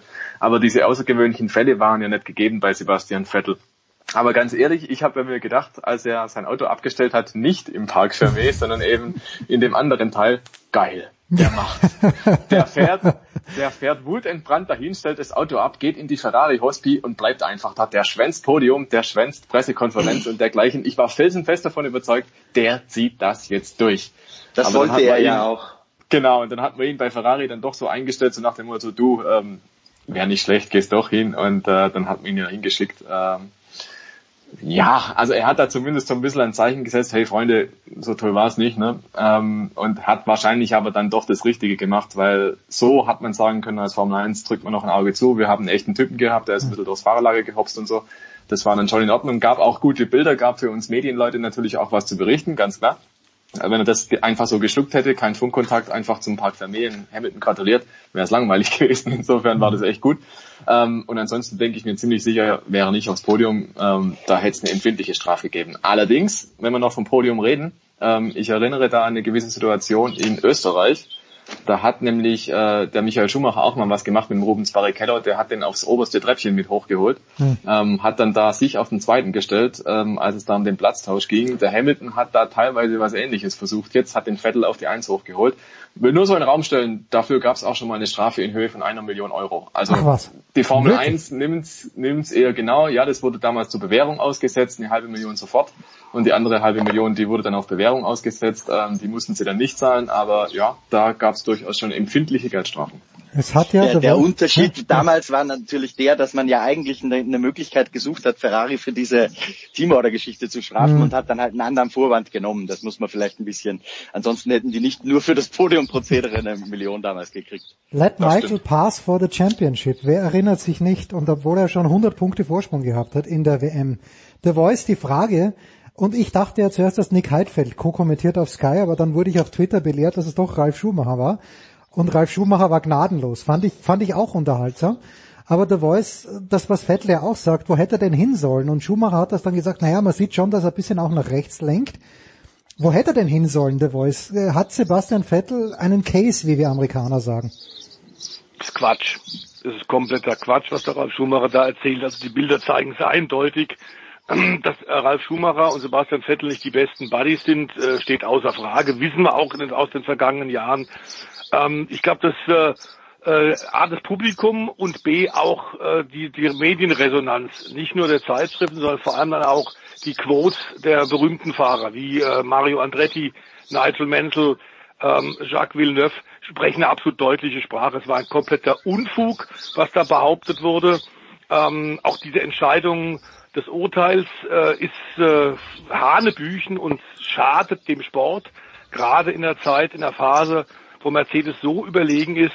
Man hat beim Publikum, den Zuschauern in Montreal, den 180.000 deutlich gesehen, was da für äh, Emotionen auch drin sind. Man will endlich mal einen anderen siegen sehen. Deswegen sollte man die Regeln nicht auf den Kopf stellen, aber man kann darüber diskutieren. Das hat Vettel hinterher tatsächlich in seiner ausführlichen Systemkritik dann auch äh, mhm. verdeutlicht. Der Formel-1-Betrieb hat Riesenprobleme. Über die technische Seite, dass man dringend neues Reglement braucht, haben wir bei dir hier schon im Sportradio 360 gesprochen, dass wir unbedingt den Kostendeckel brauchen, der jetzt mittelfristig wohl auch kommen wird, bei 175 Millionen Dollar, allerdings mit vielen Ausnahmen. Ähm, auch darüber wurde bereits gesprochen. Aber ich glaube, dass wir tatsächlich, wenn wir permanent Rechtsanwälte äh, brauchen, äh, dann kann das, was allgemein gefordert wird, auch von Liberty Media, den neuen Besitzern der Formel 1, dass wir Emotionen brauchen und dass wir äh, packenden Motorsport haben wollen und eben keine Prozession. Wenn man solche Strafen ausspricht, wenn einer tatsächlich die Kontrolle kurz verliert, dann äh, instinktiv ganz klar die Lücke ein bisschen zumacht, dann ist es einfach kompletter Unfug. Hamilton hat hinterher auch gleich gesagt, wäre er an Vettelstelle gewesen, hätte er genau dasselbe gemacht. Ich glaube, in dem Fall müssen wir sagen, äh, dass die öffentliche Resonanz deut eine deutliche Sprache spricht. Man muss für 2021 auch das Regelwerk überarbeiten. Den Sportkommissaren, bin mal gespannt, was, was äh, Christian und was Stefan dazu sagen. Ich glaube, den Sportkommissaren kann man keinen Fehler machen. Emanuel Pirro ist ein ähm, Mann mit Charakter immer schon gewesen, ob im Sportwagen, ob in der DTM, hat immer eine klare Meinung vertreten, ähm, hat sich das immer sehr genau überlegt, was er sagt und der hat einfach nur dem, ist nur dem gefolgt, was tatsächlich im Reglement steht, im Sport. Und da muss man was tun. Das ist Unfug. Und ich glaube tatsächlich, das hat dem Motorsport dieses gefährliche Urteil enorm und der Formel 1 enorm geschadet. Na Christian, gleich an dich weiter die Frage. Es gab einmal diesen Präzedenzfall, glaube ich, in Monte Carlo 2013, 14 oder 15, habe ich schon vergessen, wo Hamilton was ähnliches gemacht habe. Äh, Ferrari hat natürlich Protest eingelegt. Gibst du, äh, gibst du dem Protest eine Chance? Nein, dem Protest gebe ich keine Chance. Hm. Ähm, Ich weiß auch gar nicht, ob den Ferrari jetzt, ich war, weil ich war heute nicht im Büro tagsüber, ähm, ich weiß auch gar nicht, ob Ferrari den jetzt tatsächlich eingereicht hat, weil die, Nee, sie haben es nur angekündigt. Okay. Genau, in Montreal ging es ja erstmal nur drum, du musst äh, innerhalb von 96 Stunden den Prozess an, Protest ankündigen. Ob du den wirklich dann formell auch einreichst, ist nochmal eine andere Geschichte. Ich glaube, das hat man einfach getan, um sozusagen alle Möglichkeiten zu haben. Ich kann mir nicht vorstellen, dass dabei irgendwas rauskommt. Und Stefan hat eins schon ganz richtig gesagt, dass man den, den Rennkommissaren meiner Meinung nach keinen Vorwurf machen kann, ähm, weil streng nach dem Gesetzbuch sozusagen war diese Strafe zwar auch nicht klipp und klar, aber zumindest so, dass man sie geben kann. Das ist so ein bisschen wie ein Streitelfmeter im Fußball. Ähm, weil es heißt, wenn du äh, von der Strecke abkommst und auf eine unsichere Art und Weise zurückfährst und daraus auch ein lasting advantage, also einen Vorteil schöpfst, ähm, dann, dann wird das halt bestraft. Jetzt kann man argumentieren, Sebastian Vettel konnte gar nichts anderes tun. Das stimmt, meiner Meinung nach eindeutig. Er, hat wirklich nichts anderes tun können in der Situation eigentlich. Nichtsdestotrotz hat er trotzdem das Foul begangen sozusagen. Mhm. Also ein ganz schwieriger Fall, der jetzt nicht äh, geradeaus zu beurteilen ist. Man hätte es auch anders entscheiden können, aber ich glaube nicht, dass man sagen kann, so die Rennkommissare haben hier völlig Blödsinn gemacht. Der, das Problem ist vielleicht eher, ähm, dass es dieses Reglement gibt und dass es halt keinen wirklichen Spielraum zulässt. Ähm, das hat aber auch wiederum zwei Seiten, weil lässt du sehr viel Ermessensspielraum zu, gehen wieder die Diskussion von vorne los, ja einmal so, einmal so. Also es ist wirklich ein sehr, sehr schwieriges Thema.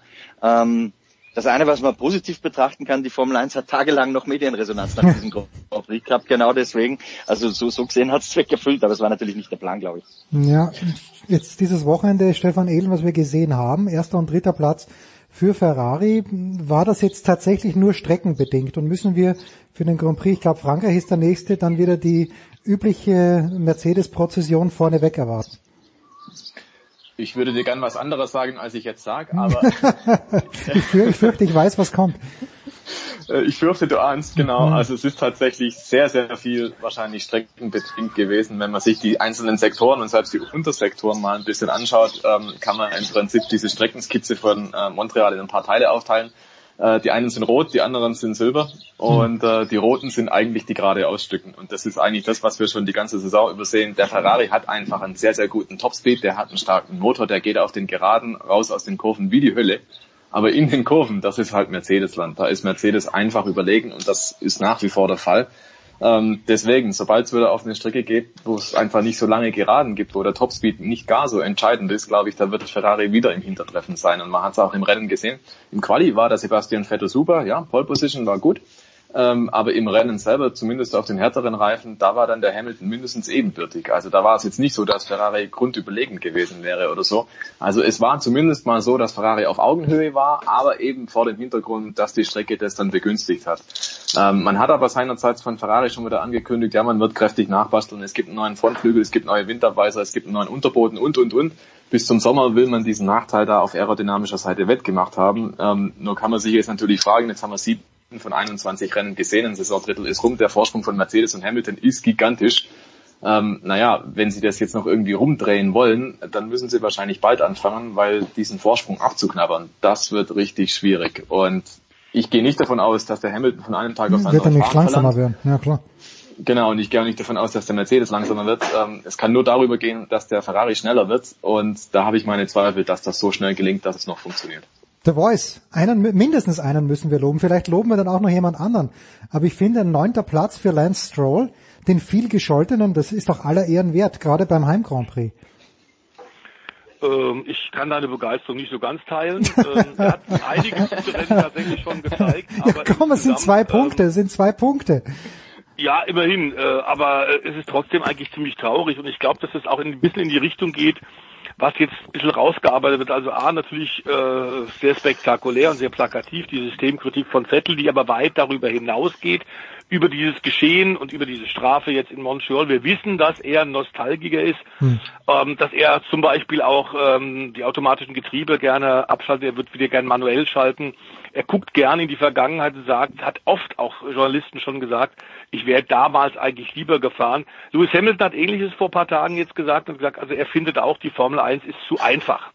Eine Diskussion, die auch in regelmäßigen Abständen immer wieder auftaucht, denn wir haben re- relativ viele Neulinge, die eigentlich einsteigen und einigermaßen schnell damit zurechtkommen. Und Landon Norris zum Beispiel darf man da auch mal erwähnen, der ein hervorragender Rennfahrer ist. Aber früher tatsächlich war es deutlich schwieriger, sich in der Formel 1 zurechtzufinden und so ein Formel 1 Auto am Limit zu bewegen. Vorne an der Spitze sind das alles Athleten. Die haben eigene Fitnesstrainer, sie sind komplett durch und durch fit. Und Hamilton sagt, er könnte heute eigentlich drei Grand Prix am Stück fahren. Hm. Ähm, so einfach sei das.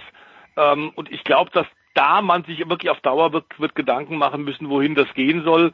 Ähm, ich glaube tatsächlich, wie wir gerade vorhin erwähnt haben, dass diese, der Regulierungseifer des Weltverbandes und dieser auch Kontrollwahn überhand genommen hat.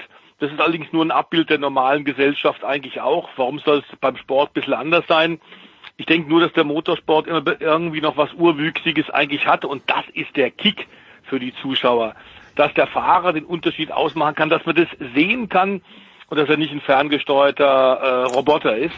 Und wir haben tatsächlich dann äh, auch das, das ein bisschen das Problem, dass man einfach jetzt gucken muss, äh, diese jungen Leute, die aus der Formel 3 unter anderem kommen oder aus der Super Formula in, in äh, Japan, die dann direkt auch schon in den ersten Rennen in die Punkte fahren können. Das muss was ganz Besonderes sein. Das sollte auch so bleiben, dass die Formel 1 tatsächlich die Königdisziplin ist und die muss schwer werden. Das ist er aktuell nicht mehr. Wobei wir nicht sagen wollen, dass wenn du, Jens, oder der Christian, ja, oder der Stefan oder ich Bitte in Formel 1 Auto steigen, dass wir gleich vorne mitfahren können. Aber ich glaube trotzdem, dass das auch ein, ein grundlegendes Problem aktuell der Formel 1 ist. Ja. Aber einen, Christian, den loben wir jetzt doch noch. Oder zwei, die zwei Renault-Fahrer. Da schaut, ich meine, vor der Saison hat man sich gedacht, okay, die rittern jetzt tatsächlich vielleicht mit Red Bull um den dritten Platz. Zumindest ich habe mir das vielleicht gedacht. Äh, und jetzt Sechster und Siebter, das ist doch in Ordnung, Christian, oder nicht? Ja, genau. Also es gibt zwei Betrachtungsweisen. Das eine ist der größere Kontext. Da muss man sagen, Nico Hülkenberg ist jetzt im dritten Jahr seines Dreijahresvertrags und eigentlich haben wir alle geglaubt, dass Renault zu dem Zeitpunkt schon weiter ist, als sie sind. Mhm. Ähm, im, Im Mikrokosmos dieser Saison sozusagen ist es aber eindeutig ein Aufwärtstrend. Ähm, und es soll ja, jetzt steht der Frankreich Grand Prix bevor, das, das Heimrennen von Renault, da haben sie ein größeres Update dafür angekündigt. Also ich glaube schon, dass sich Renault auf die ganze Saison gesehen äh, relativ deutlich als vierte Kraft etablieren wird. Aber man muss halt auch sagen, das ist wirklich die absolute Mindestanforderung, mhm. äh, gemessen an den eigenen Erwartungen, weil die haben die ganze Struktur, auch was Personal angeht, was Facilities angeht in Enstone, äh, relativ stark ausgebaut in den letzten Jahren und jetzt muss da auch was kommen. Also der Druck ist auch da. Ähm, alles andere als der vierte Platz in der WM wäre eigentlich eine Bankrotterklärung aus Renaults Sicht. Und zwar auch in finanzieller Hinsicht, so gesehen. Christian, wir bedanken uns ganz herzlich bei dir. Wir sprechen gleich mit den beiden Stefans über Le Mans und was sonst noch ansteht. Christian, vielen, vielen Dank. Kurze Pause in der Big Show 410.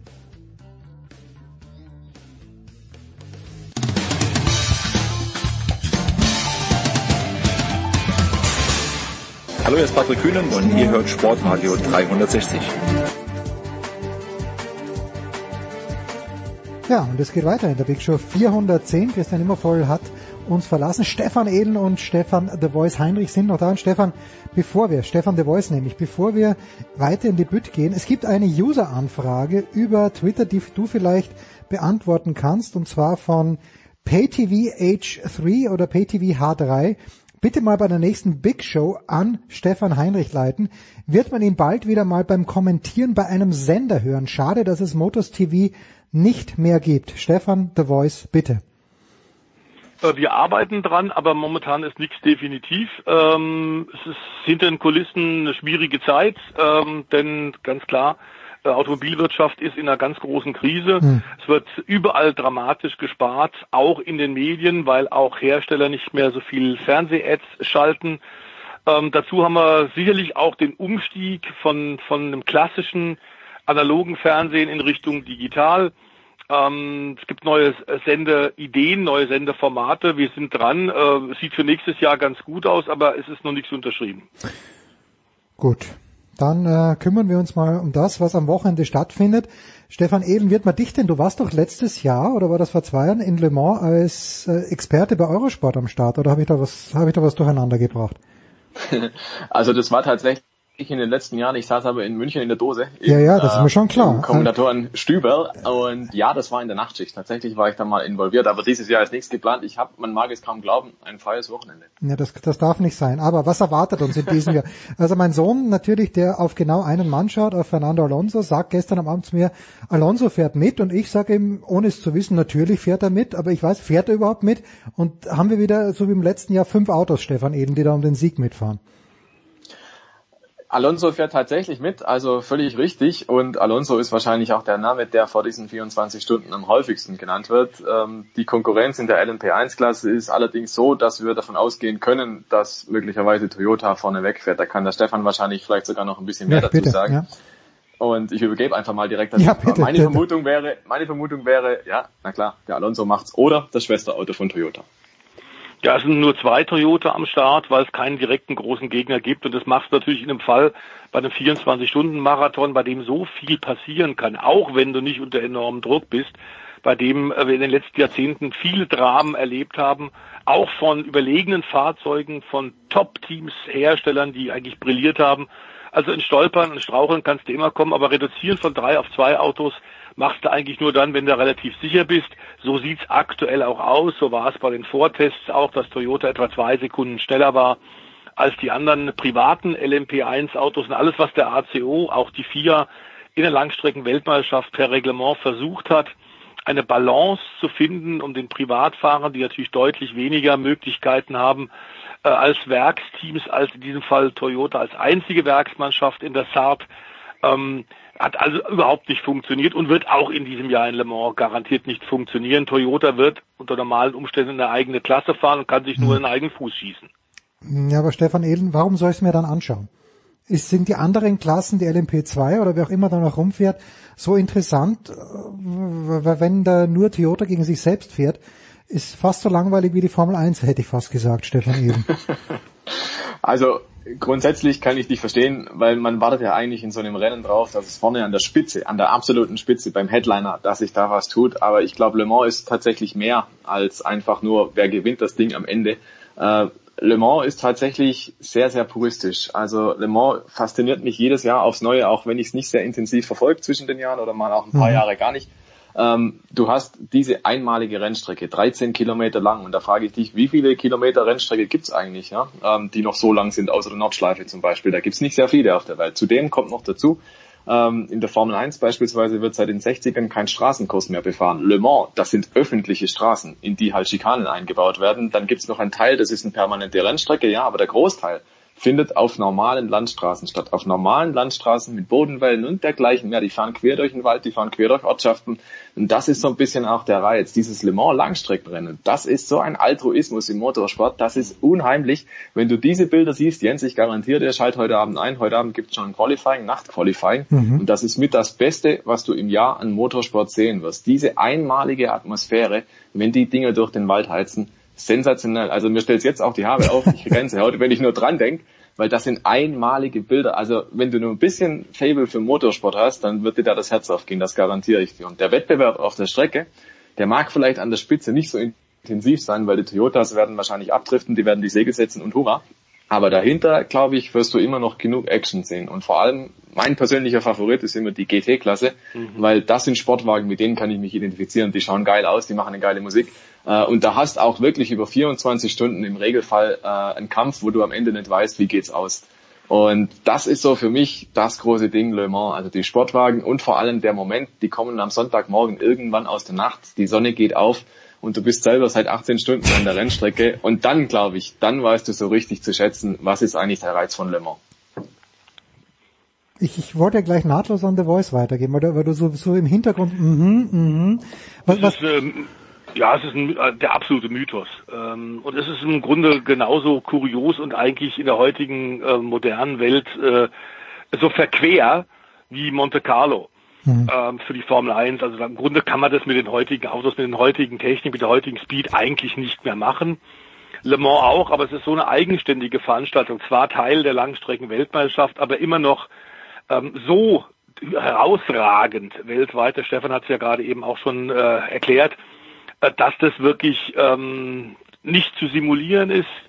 Du kannst es auf keinem äh, Computer, auf keinem Simulator der Welt auch nur einigermaßen einfangen. Es ist wirklich freie Wildbahn und es ist ein Wahnsinn in Tüten, zumal wir in diesem Jahr ein riesengroßes Starterfeld wieder haben. Das ist ja immer auch so ein bisschen, wer findet Sponsoren, wie läuft insgesamt. Aber jetzt die 87. Ausgabe dieser 24 Stunden, äh, zweimal, die hat zweimal rund um die Uhr.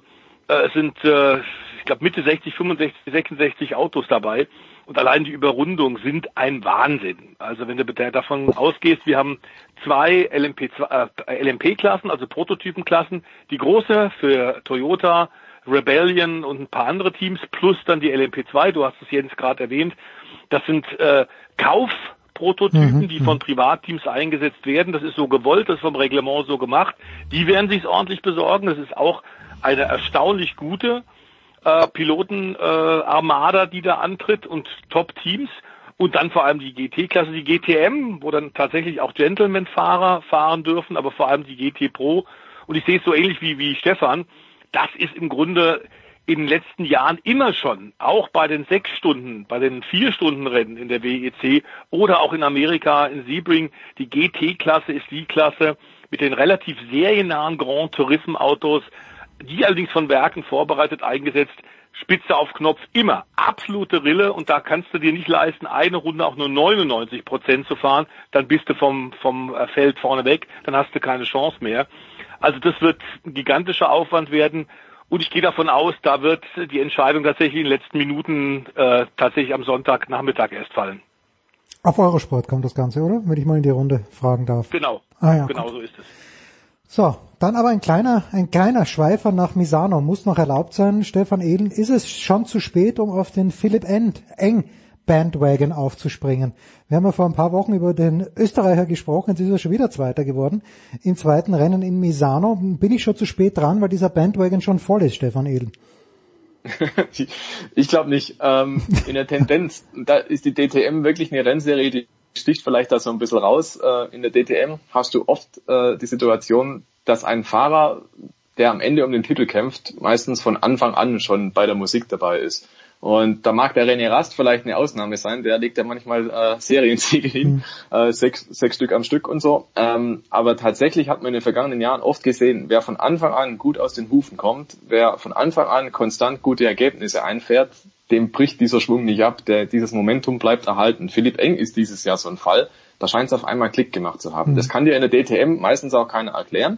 Das ist wie bei, äh, bei Marco Wittmann teilweise. Ähm, wenn es läuft, dann läuft's und wenn es nicht läuft, dann geht's kreuz und quer.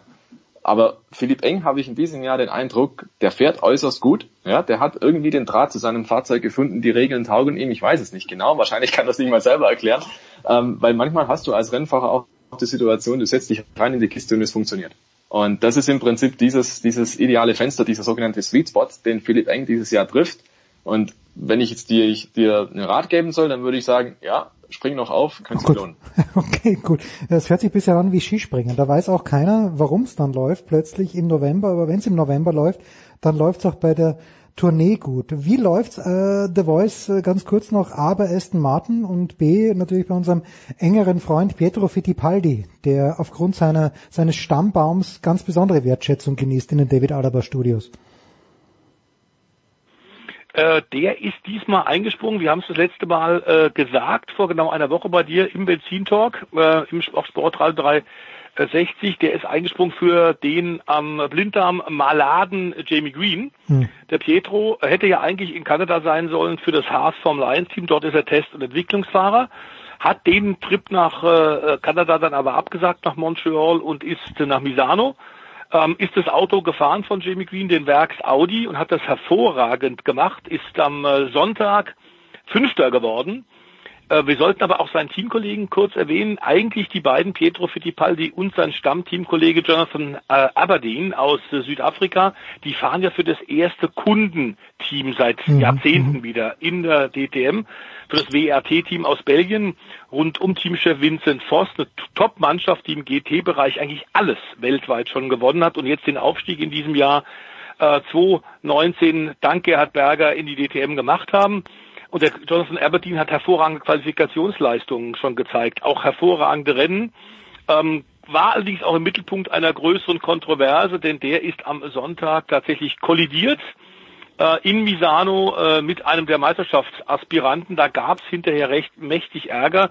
Es war ein bisschen, äh, sagen wir, äh, wilde Aktion vom wirklich schnellen, beeindruckenden Südafrikaner. Ist dann Marco Wittmann reingeknallt, respektive erst in seinen Audi-Teamkollegen René Rast und dann in Marco Wittmann. äh, der Mitfavorit auf die Meisterschaft ist, der das Samstagrennen in Misano auch gewonnen hat und der rausgekickt wurde. Lenkung am Ende in seinem BMW äh, RMG BMW beschädigt und deswegen keine Punkte. Und da hat er natürlich getobt und hat eine Strafe gefordert.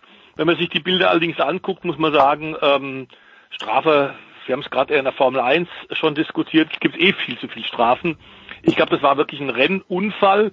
Unglücklich für Marco Wittmann, aber er hat ein paar Mal, ich erinnere mich in den letzten Jahren auch schon ausgeteilt, Aktionen mhm. gestartet, wo andere Fahrer zum Opfer gefallen sind. Aston Martin hat einen Rückstand, das ist klar. Die haben die DTM, man kann es wirklich so deutlich sagen, gerettet.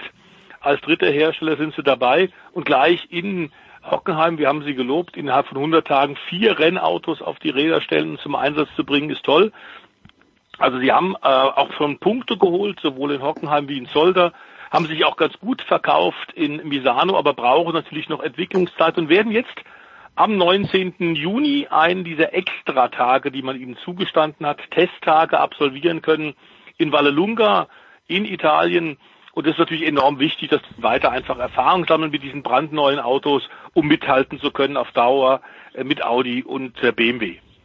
Apropos Erfahrung, das ist ein schönes Schlusswort, ein, ein, etwas schwieriger Übergang, den ich hier versuche, aber Stefan Ehlen hat ein Buch geschrieben, Stefan. Ich glaube, man darf es sagen, man muss es sagen. A, es geht um ein Thema, das mich, also gestern bin ich Hallo? bei mir, ja, Stefan, hörst du uns noch?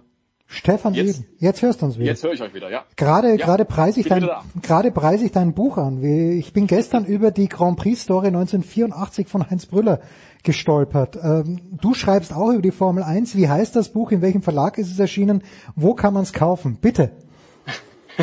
Danke. Ähm, mein Buch nennt sich Grand Prix Geschichten und hat den Untertitel Fakten, Verrücktes und Furioses aus 1000 Rennen. Es ist erschienen im Selbstverlag am 31. Mai 2019, also druckfrisch gewissermaßen noch. Wer Interesse hat, wer reinschauen mag, ähm, alle Infos gibt's auch online unter www.grand-prix-geschichten.de, da kann man es auch direkt bestellen. Um was geht's? Äh, wie der Name schon sagt, es geht um Geschichten und zwar verrückte, kuriose Sachen, die man einfach nicht mehr weiß, die man noch nie gewusst hat und äh, die schon längst wieder vergessen wurden. Also ich kann ein paar kurze Sachen anreißen. Die kleinste Anzahl an WM-Punkten, die je geholt wurden, war ein Siebtel. Also Ui. das sind so Sachen, die da drin stehen in dem Buch, genau. Ui, Ui. hoppla. Ja. Ähm, lauter solche Geschichten, die tatsächlich passiert sind ähm, die aber niemand mehr auf dem Schirm hat. Und ich habe mir einfach dieses Jahr das 1000. Rennen der Formel 1 zum Anlass genommen, um dieses Buch zu verfassen, weil ich gesagt habe, hey, da sind so viele kuriose Sachen. Ähm, das lohnt sich einfach mal wieder aufzugreifen, um mal auch so eine andere Facette der Formel 1 zu zeigen, nämlich, dass da nicht alles nur nach Fahrplan läuft, sondern dass auch mal andere Sachen passieren. Ähm, gibt viele kuriose Geschichten. Genau, ja, gibt viele kuriose Geschichten, wie zum Beispiel das Rennen an einem Montag, an einem Dienstag, an einem Mittwoch, an einem Donnerstag, an einem Freitag und selbstverständlich auch an einem Samstag stattgefunden haben. Äh, dass es x Rennen gab, die kein Teil der Formel 1 Weltmeisterschaft waren, dass es auch Rennen gab vor der Weltmeisterschaft, die zwar Formel 1 Rennen waren, aber keinen WM-Status hatten und dergleichen mehr, dass das Indianapolis 500 auch mal Formel 1 Rennen war. Ja, und ja, nicht alles schon, da kann man ausholen, ja. da kann man viel erzählen, da kann man alles möglich machen und ähm, ja, einige von diesen tollen Stories habe ich da in dem Buch auch geschrieben. Herrlich, also bestellt es äh, www.grand-prix-geschichten.de.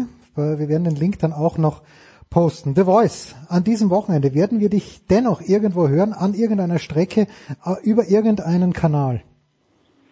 Äh, an diesem Wochenende nicht, aber ich werde sehr viel schreiben. Ähm, allerdings nicht, dazu komme ich momentan nicht, aber ich finde es toll, dass der Stefan Ehlen im Alltag sich die Zeit genommen hat, so ein tolles Buch zu schreiben und äh, das gehört quasi auf den Tisch wie die warmen Brötchen morgens zum Frühstück. Ähm, denn das ist diese äh, Hauptberichterstattung, diese aktuelle Berichterstattung, äh, das ätzt uns Journalisten eigentlich immer an. Das dürfte beim Tennis, lieber Jens, bei dir auch ja, nicht anders sein. Das ist zwar wichtig und muss man machen, aber die großen Zusammenhänge sind eigentlich im Welten interessanter und wenn man wirklich diese perfektionistische, teilweise aber eben leider auch langweilige aktuelle Motorsportszene sieht, ähm, auf denen dann so wie Montoliten tatsächlich Le Mans rausragen oder ganz, ganz spezielle Personen wie Mario Andretti, den wir ja auch hier schon mal verarztet haben, ähm, dann ist völlig klar, dass gerade diese kuriosen Geschichten ähm, eigentlich den, die, den Motorsportreiz und dieses Fable von uns allen ähm, die den Hobby, das Glück hatten, Hobby zum Beruf zu machen, tatsächlich ausmachen, die uns weiter ticken lassen. Das ist ganz sicherlich für Tops wie Jens auch nicht viel anders. Ähm, wir haben das Glück damit, äh, tatsächlich dort arbeiten zu können, unser Geld zu verdienen, aber es ist eben auch unsere Leidenschaft. Und ich glaube, so ein Buch ähm, ist, ist einfach wirklich toll, um äh, neben den reinen Resultaten, Ergebnissen, Protestnoten sehr viel mehr noch auszufüllen und zu erklären, warum uns das alles so packt. Ja, also holt euch das Buch und äh, oder sonst äh, in den eigenen Erinnerungen flezen, aber da unterstützt euch Stefan Edel mit seinem neuen Buch äh, an diesem Wochenende. Also beide Stefans frei, da nehme ich mir auch frei. Es soll ja ziemlich warm werden. Äh, Herr Edel und ich werden irgendwo in irgendwelchen Bergen mit den Rädern herumkurven. Dankeschön, ihr beide. Wir machen eine kurze Pause in der Big Show 410.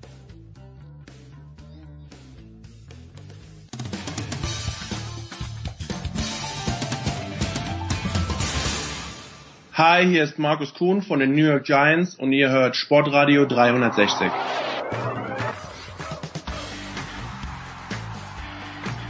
Es geht weiter in der Big Show 410 und das ist eigentlich mein Lieblingsteil, weil jetzt muss ich nichts sagen. Ich kann mich andächtig zurücklehnen, denn Nicolas Martin von GFL TV und Christian Schimmel, der Draft.de und natürlich auch GFL TV und Radio werden sich jetzt ein nettes Viertelstündchen über das unterhalten, was am vergangenen Wochenende war. Ich höre, es gab eine schwere Verletzung und über das, was am kommenden Wochenende kommt. Ich höre, da ist unfassbar viel los. Grüß dich Christian, grüß dich Nicola. Nicola, take it away please.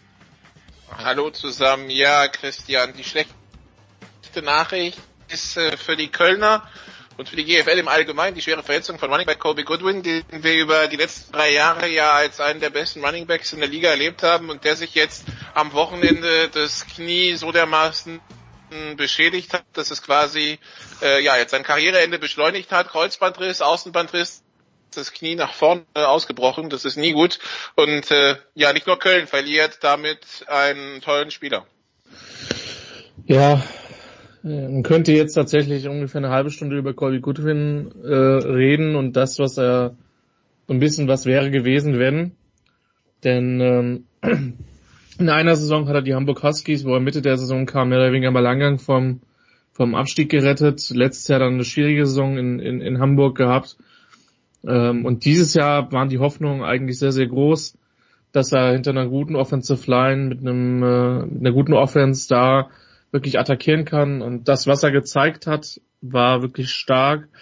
Er ist für mich einer der besten Running Backs in der, in der Liga gewesen in den letzten Jahren. Und ähm, er hat jetzt bekannt gegeben, dass er jetzt seine Karriere dann auch beendet. Ähm, ich kann es nachvollziehen, wird den Sport, so wie es äh, formuliert hat, als Personal Trainer erhalten bleiben. ist aber extrem schade, weil das wirklich ein, ein toller Spieler war, für den man, der das Eintrittsgeld stellenweise alleine wert war in Hamburg letzte Saison. Und Köln verliert damit natürlich einen sehr, sehr guten Running Back. Es ist jetzt vielleicht die Position bei den Crocs, wo mit die größte Tiefe herrscht. Äh, man hat mit Frisch, mit Tanwani, ähm, mit Dennis Dauben schon noch einige Spieler, die da auch eine, eine, sehr gute Rolle spielen können und auch schon gespielt haben. Aber die natürlich jetzt nicht diesen, diese Unterschiedsspieler sind, wie es Goodwin halt sind. Und deswegen sehr, sehr schade für Köln, aber eben auch für die Liga und für die Footballfans. Ähm, ja, der wird auf jeden Fall für ein paar Jahre in Erinnerung bleiben. Denn äh, so eine Leistung waren da doch wirklich sehr, sehr gut. Goodwin, der bei seinem Ausscheiden Leading Rusher der Liga war und dementsprechend, ja, das hat er sich als Ziel gesetzt, war auf dem besten Weg dahin, ist jetzt natürlich vorbei. Gut, dann schauen wir auf das, was passiert ist am Wochenende. Die Kölner schlagen im Rhein-Derby die Düsseldorfer, das dürfte weniger überraschend gewesen sein. Ebenso wenig wie dass die Berliner ihren ersten Sieg holen gegen die Kieler Christian, oder? Das war erwartet worden. Also was mir an Düsseldorf wirklich gefällt, die spielen wirklich hart.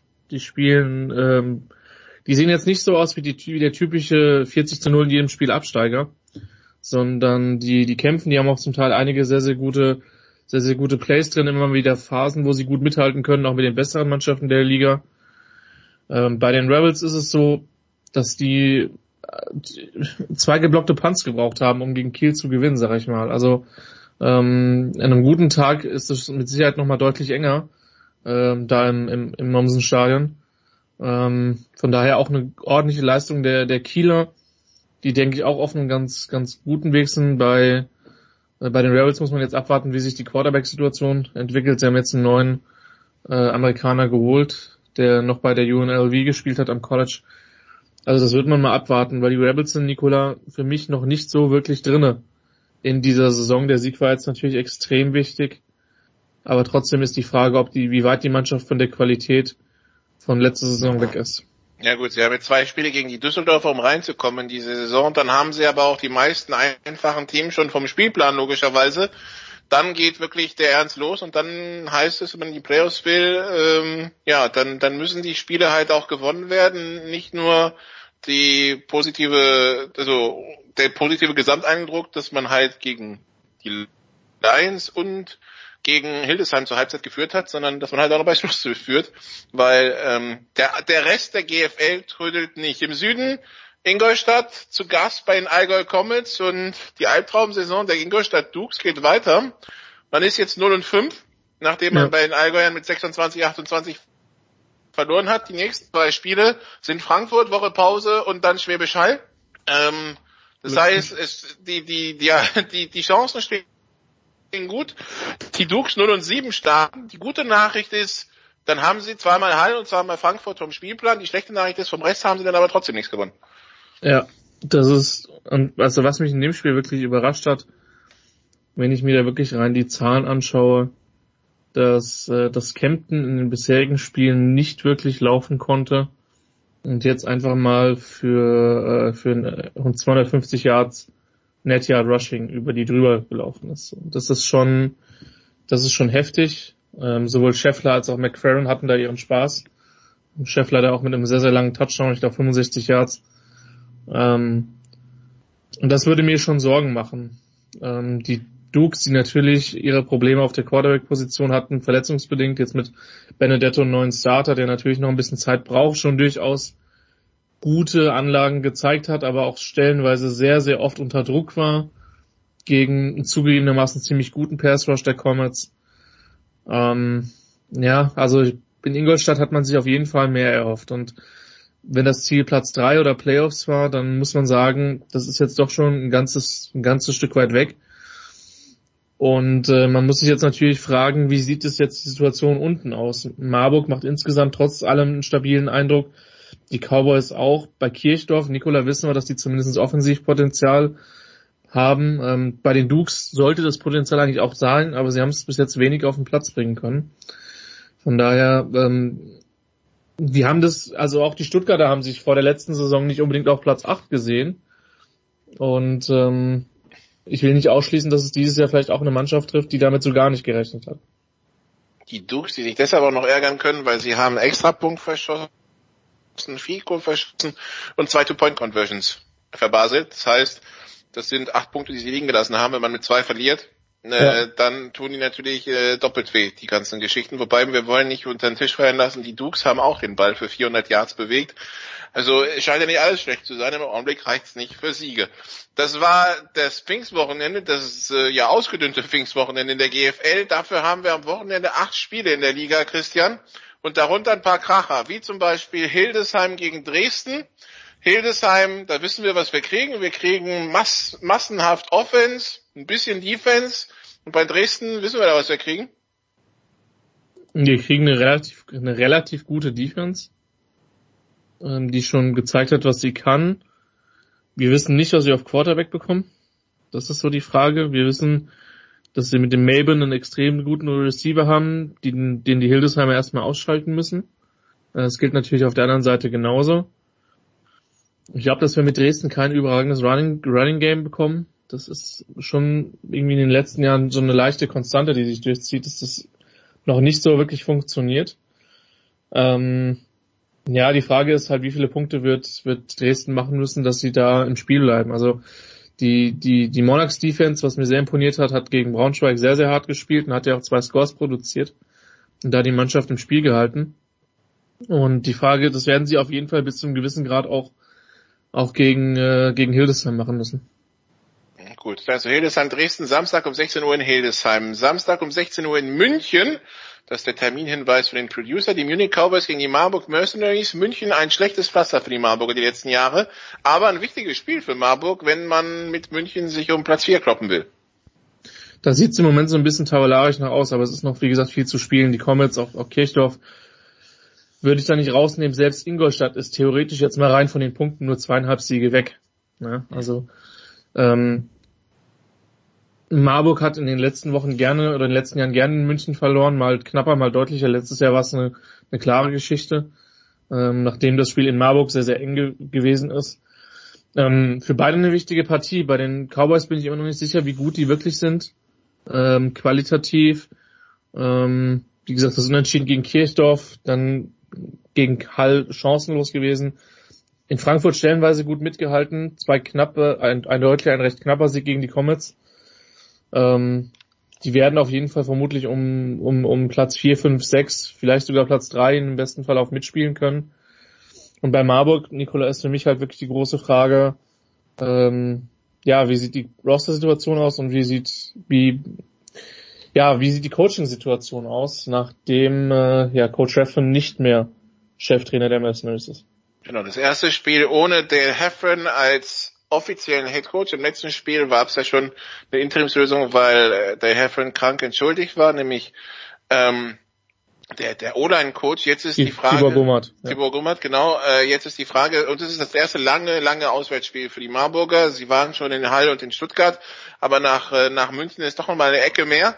Ähm, werden wir sehen, wie das ist, zumal es ja am, am, am, am Samstag, wenn ich das richtig sehe, hier in München doch relativ warm werden soll und von daher ähm, die äh, wir wissen es, die Gegend gerade ist nicht gerade in Schatten geflutet. Das wird also ein ganz, ein ganz, ganz hartes Spiel für die Marburger. Dann auch am Samstag immer noch im 16 Uhr Bereich, 16.30 Uhr, Potsdam gegen Braunschweig am Lustschiffhafen. Christian, die Royals, die ja das Hinspiel in Braunschweig zur Halbzeit geführt haben, nach dem dritten Quarter stand es 14-14. Das Endergebnis von 14-35 täuscht darüber, dass es ein enges Spiel war, obwohl Potsdam in An- und Abführung nur einen deutschen Quarterback hatte. Wenn sie jetzt eine andere Lösung haben sollte, könnte das richtig interessant werden, oder? Auch da wissen wir halt relativ wenig, Nikola. Ne? Mhm. Ähm, das ist halt so ein bisschen das Problem. Potsdam hat Qualität und ich meine, ich glaube, ich hatte sie im, im Halbfinale des, des, des German Bowls, da sind sie jetzt vielleicht noch ein bisschen weit weg in unserer Vorschau-Episode, aber die haben Qualität und die können Braunschweig fordern, die können Dresden fordern, die können Hildesheim fordern. Das hat man auch schon, hat, hat, hat sich auch schon angedeutet. Und äh, ich denke für die für die Lions, die jetzt speziell defensiv doch schon einige, einige Schwächen erlebt haben und die überhaupt noch nicht werfen können, ähm, und trotzdem halt eine perfekte Bilanz haben von, von fünf Siegen und keiner Niederlage, das darf man ja nicht vergessen. Ähm, da darf man wirklich gespannt sein, ob sich da das, das, das Passspiel mit, mit Mickey Chial, den sie jetzt kurzfristig geholt haben, ähm, wirklich verbessert. Ansonsten wäre mein Gameplan als Potsdamer, wir knallen die Box zu, die dürfen nicht gegen uns laufen, sollen sie uns halt mit dem Pass versuchen zu schlagen. Und äh, dann muss halt Cornett und dann seine Receiver-Crew entsprechende Plays machen. Aber das kann schon ein munterer Schlagabtausch werden. Das ist also in Potsdam. Auch noch am Samstag Köln gegen Kiel im Sportpark Könberg.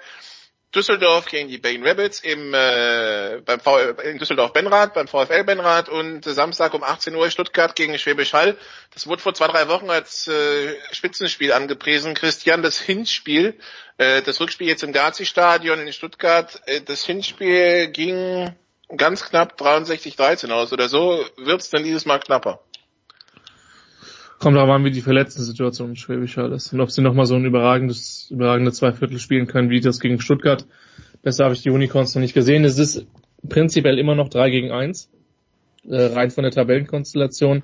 Allerdings ist die 1 im Moment so weit weg, dass es schwer fällt, ähm, ja, dass, da dass 2, 3, 4 nicht besetzt sind, ne? Und dann kommt erst der nächste so gefühlt. Man, man muss sagen, dass diese Samstag, diese Samstagspiele, die du gerade angesprochen hast, mit den Rebels, mit den Crocodiles und mit den Unicorns einfach drei sehr klare Favoriten hat.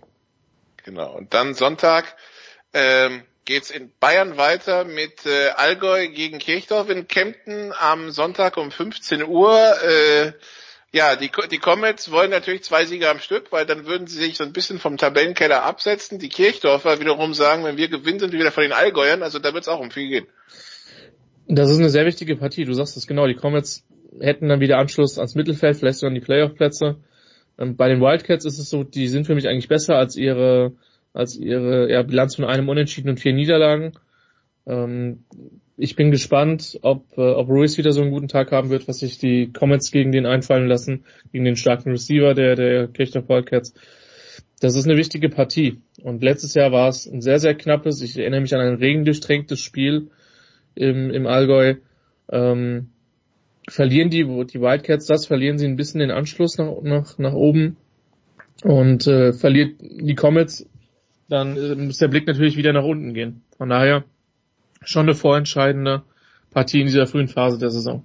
Und ein Spiel haben wir noch Frankfurt gegen Ingolstadt am Sonntag in der PSD Bank Arena um 16 Uhr in Frankfurt. Ähm, ich muss zugeben, wenn ich so sehe, was die Frankfurter Offense über die Saison leistet und was die Ingolstädter Offense auswärts in Marburg geleistet hat, ich habe ein bisschen Angst vor diesem Spiel. Christian, nimm mir diese Angst. Naja, ich meine, die, die Dukes, das hast du ja schon gesagt, die haben gegen Allgäu den Ball durchaus bewegt. Mhm. Und man könnte argumentieren, vielleicht sogar besser als die Frankfurter äh, im Hinspiel gegen, gegen, äh, gegen Allgäu, gleichwohl das die erste Partie gewesen ist. Die Dukes haben eins, anderthalb Quarter richtig, richtig guten Football gegen Frankfurt gespielt im Hinspiel. Und ich glaube nach wie vor an das Potenzial des Teams, hundertprozentig. Ähm, von daher, Frankfurt hatte offensiv schon immer mal wieder so seine Probleme dieses Jahr. Ähm, wenn die Dukes da die Tür zuknallen können, vielleicht ein bisschen gesund geworden sind, das ist für mich die große Frage in Ingolstadt, dann können die Frankfurt durchaus fordern, auch wenn die Favoritenstellung, denke ich, ziemlich klar ist. Gut, dann war das der Spiel. Boah, da sind wir doch. Und hat sich aufgeschrieben, Samstag Stadion, ne? Ja, das ist richtig. Ich werde zwar nicht ich, da sein, aber ich bin in Hildesheim, aber Jens, du vertrittst Sport 360 da. ja, ich bin am Samstag in Stuttgart und werde dort um 15 Uhr äh, einen, einen Talk moderieren mit Lothar Matthäus, Stefan Kretschmer und Michael Berrer. Ansonsten wäre ich natürlich im Dante-Stadion, gar keine Frage. Bist du um 18 Uhr im Gazi-Stadion bei Scorpions, Jens. Keine Entschuldigung mehr. Moment, das, das könnte sich unter Umständen sogar ausgehen. Eine Stunde Talk und wenn ich sowieso in Stuttgart bin, dann setze ich mich dort vielleicht rein. Der Fantastisch. deutsche Meister, der deutsche Meister spielt. Ja, der deutsche Meister, der, der Serienmeister möchte ich fast sagen. Vielen, vielen Dank, Christian. Danke, Nicola. Wir machen eine kurze Pause in der Big Show 410. Und dann, äh, apropos Stuttgart. Götzi kommentiert in dieser Woche Stuttgart und den hören wir jetzt gleich, aber zum anderen Thema, nämlich zum Handball.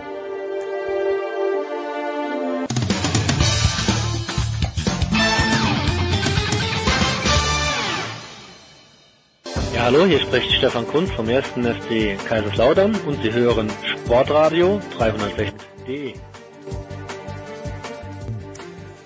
Es hat mal eine Zeit gegeben, da hat der, ich möchte sagen, große Markus Götz unsere Dailies immer gehört. Die Frage ist, lieber Götzi, grüß dich erstmal. Äh, die Frage ist, hast du es auch in, hast du auch das Daily vom Sonntag gehört? Denn es gibt einen Mitarbeiter der Woche, der genau deinen Namen trägt.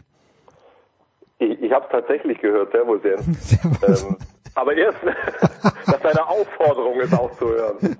Äh, wir mussten dich, ich musste dich zum Mitarbeiter der Woche machen, weil ich mir gedacht Das war habe, sehr ehrenvoll. Also ich bin, ich bin immer noch gerührt. weil ich mir gedacht habe, wer außer dem großen Götz kann einem dieses Bild malen, was sich da tatsächlich zwischen Bietigheim und Gummersbach dann abgespielt hat, die unentschieden spielen. Also ein Unentschieden im Handball, ich habe jetzt nicht nachgeschaut, aber es ist einfach ein sehr, sehr rares Ergebnis. Und das dann gleichzeitig äh, Ludwigsburg, ich glaube 30 Sekunden vor Schluss, die Kiste macht es Wahnsinn. Jens, äh, ganz wichtig, es ist, ich habe das gehört und, ähm, jetzt hast du es ja gerade wieder gesagt, wir müssen einen, einen, einen Fehler äh, Ja, auflösen. bitte. Wir sprechen hier nicht von Ludwigsburg, wir sprechen von Ludwigshafen. Ah, um Gottes Willen. Das ist ein äh, dezenter Unterschied. Ludwigshafen, weiß nicht, ob du weißt, wo das überhaupt liegt, das liegt direkt an Mannheim dran. Ah, und Ludwigsburg ist äh, irgendwo in, Ludwigsburg ist in nördlich von Stuttgart. Ah, um Gottes Willen. Ja, Ludwigshafen also natürlich. Ludwigsburg ist Basketball und Eulen Ludwigshafen ist Handball. Gott. Nein, ich fange nicht mehr von vorne an. Ich schäme mich, dass ich das nicht weiß, aber danke dir, Kürzi. Nein, wir, wir mussten jetzt einfach einmal auflösen, Ja, damit das die ist- Leute nicht durcheinander kommen. Das kennen sich ja auch nicht alle hier in deiner Sendung äh, so gut mit Handball aus. Ja. das ist echt, es war, es war, ehrlich, es war das verrückteste Abstiegsszenario, an das äh, äh, nicht nur ich mich erinnern kann, sondern auch ganz viele andere. Ich habe mit Kretsche gesprochen, ich war mit dem ja am Sonntag in, in, in Kiel und auch mit anderen. Das hat keiner je so erlebt. Das war vollkommen gaga. Und vor allen Dingen, wie in den letzten fünf, sechs Minuten es alle drei Mannschaften, die in Frage äh, kamen, also zwei sind ja abgestiegen, einer konnte sich noch halten. In den letzten fünf Minuten waren alle mal auf diesem rettenden 16. Platz. Das, das ist, das ist so crazy, ja. Wie du, wie du gesagt hast, Bietigheim, Gummersbach haben direkt gegeneinander gespielt, da war die Ausgangslage ja klar. Der Sieger dieses Spiels wäre auf jeden Fall drin geblieben. Die Eulen aus Ludwigshafen hatten äh, nur die Chance drin zu bleiben, wenn, wenn, wenn Bietigheim und Gummersbach unentschieden spielen und sie selbst dann gewinnen. Und dann geht's da zwischen, zwischen Bietigheim und Gummersbach ja echt hin und her. Bietigheim hat geführt, unentschieden. Gummersbach hat geführt, alles war mit dabei. Und, und die Eulen äh, die ganze Zeit spitz auf Knopf gewinnen das Spiel mit dem letzten Wurf mit einem Tor. Das war so verrückt. Ja, das kann man gar nicht beschreiben. Die, die Ludwigshafner haben zu Recht gesagt, man muss das Wort Wunder neu definieren. Ja, ja das ist, ist äh, und du musst ja auch sagen, habe ich es richtig gesehen? Äh, 15 Punkte haben dann gereicht oder waren es sogar nur 14, was natürlich Wahnsinn ist eigentlich. 14 waren es, glaube ich. Hm. Ich glaube am Ende, ich glaube alle hatten alle 14 Punkte. Aber 14 Punkte haben, glaube ich, gereicht. Ich habe es jetzt nicht mehr genau auf der Pfanne. Mhm. Ja, ich weiß, aber ich, da, da muss man echt ein bisschen vorsichtig sein. Ich habe das auch jetzt äh, mehrfach als Schneckenrennen tituliert gehört. Das finde ich nicht ganz fair, weil äh, es echt unglaublich schwierig ist, in dieser Liga zu punkten. Du hast ja, äh, wenn, wenn du die drei Mannschaften nimmst, du kannst ja eigentlich nur in den direkten Duellen zwischen den dreien sagen, ja, da müsst ihr jetzt aber mal punkten. Und ansonsten sind die immer Außenseiter. Und äh, mein Empfinden war schon so, dass zumindest Bietigheim und Gummersbach in den größten Phasen der Saison einigermaßen konkurrenzfähig waren. Was die Ludwigshafner da am Ende veranstaltet haben, das, das geht ja eh auf keine Kuhhaut. Das darf man natürlich auch nicht vergessen. Ludwigshafen gewinnt am zweitletzten Spieltag bei den Löwen. Das hm. kann ja eigentlich auch nicht sein. Ja. Also das muss man ja auch mal ganz offen und ehrlich sagen. Das kommt ja unter normalen Umständen nicht zustande. Das war das letzte Heimspiel von Nikola Jakobsen und ich habe echt keine Ahnung, was mit den Löwen da los war. Das darf ja eigentlich nicht passieren und dann reden wir darüber überhaupt nicht mehr. Dann ist Ludwigshafen einfach weg. Also da sind schon unglaublich viele Sachen zusammengekommen. Und ähm, ja, also das ist äh, äh, wir haben ja drüber gesprochen, äh, bevor es passiert ist. Äh, die, die, das Bild habe ich irgendwie die ganzen Tage vor Augen gehabt. Es war nicht völlig abwegig. Es war auch klar, wenn, wenn Bietigheim und Gummersbach war ja klar, dass die, dass das, dass das eng und umkämpft wird. Und dann ist ein Spiel nach 60 Minuten vorbei und dann steht es halt mal unentschieden.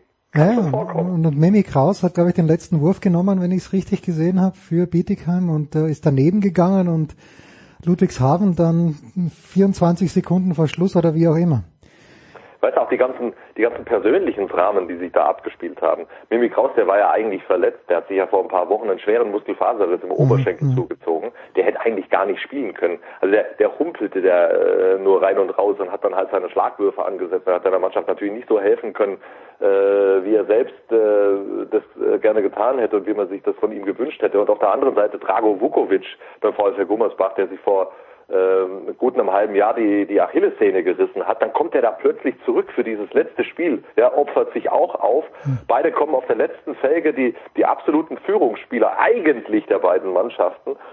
Und dann, dann reicht's für beide nicht und, und, und, und so denkbar knapp. Ah, das, das, das Sport ist schon, das ist, ist crazy. verrückt. Ja, es ist, es ist, genau, es ist absolut verrückt. Jetzt haben wir jahrzehntelang nicht glauben können, dass der HSV absteigt. Sie haben sich dann redlich bemüht und es geschafft äh, und sind auch in der zweiten Liga geblieben, aber das Gleiche ist ja auch mit Gummersbach.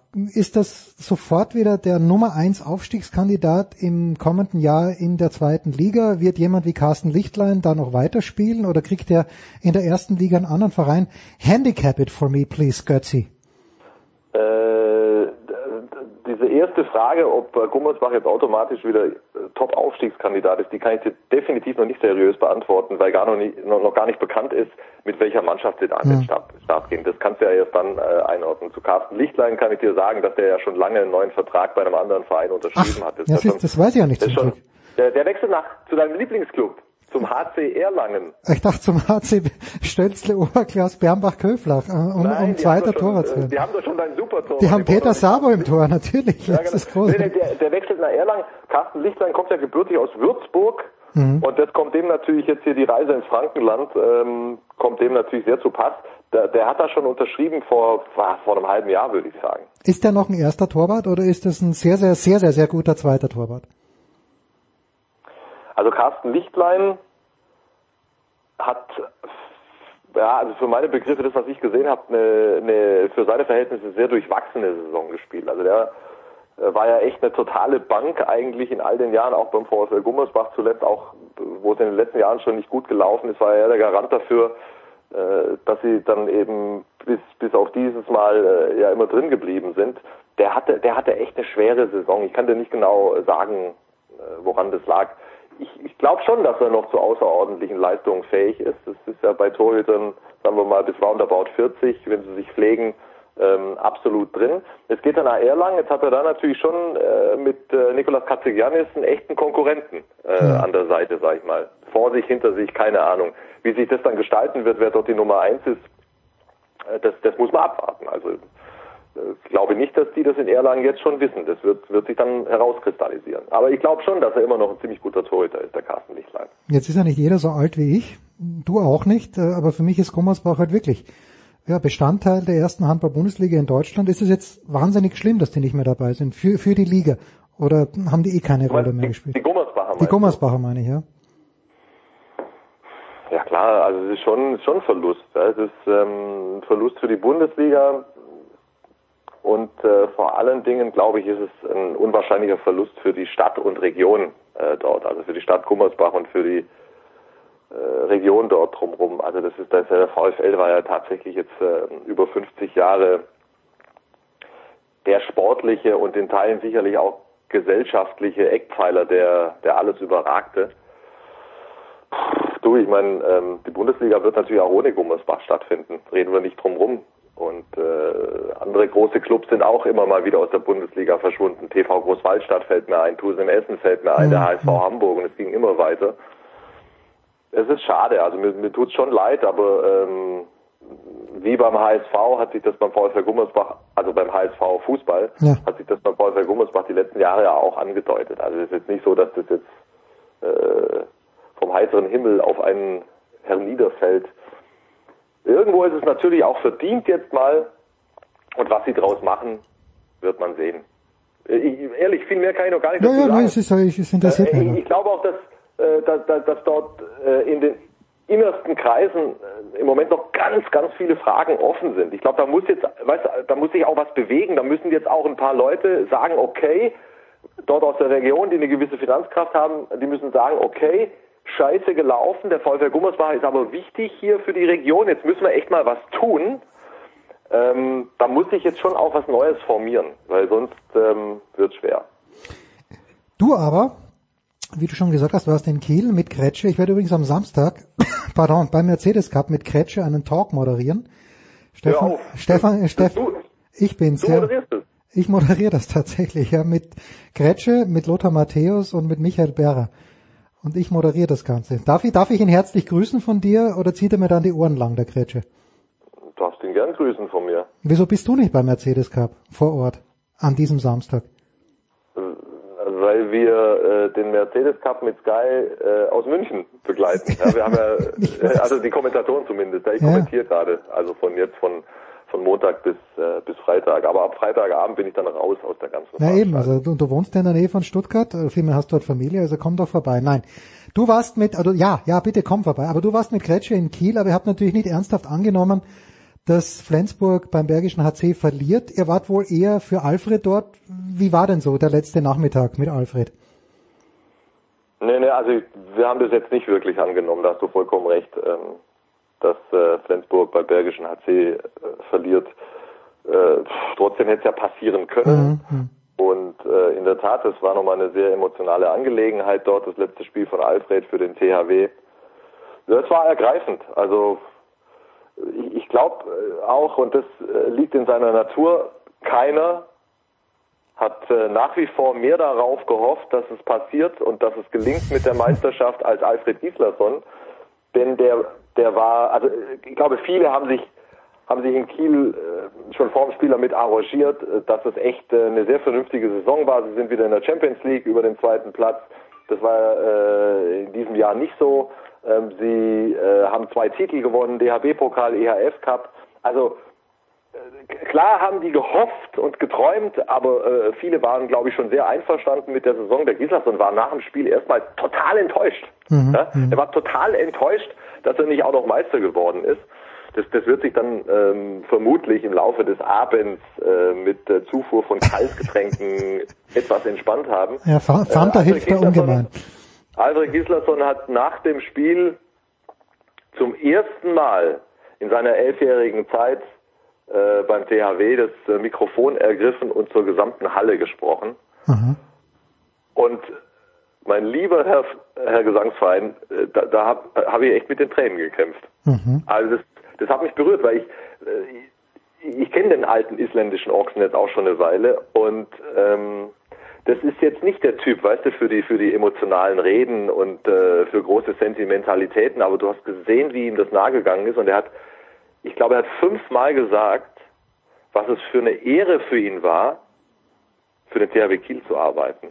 Und du kannst mir eins glauben, das war keine Floskel, das war kein Theater, das, das kam aus tiefstem Herzen und das hat, glaube ich, jeder gespürt und das, das war echt bewegend. Ja, schade. Scha das heißt schade. Er hat eine geile Zeit gehabt und äh, wenn ich es richtig verstanden habe, dann fährt er jetzt irgendwo in der Gegend von Magdeburg mit dem Trecker über den Acker. So hat's glaube ich der so hat so hat's glaube ich der der Kollege von Sky Sport News hat das glaube ich, äh, zu dem sie immer geschalten haben nach Kiel. Ja, ja, das, es, es wurde ihm ja jetzt äh, ein paar Jahre nach äh, gesagt, dass er dort Rosen züchten wurde. Ich, ich wusste, äh, ich wusste immer schon, dass das, dass das eine Mehr ist.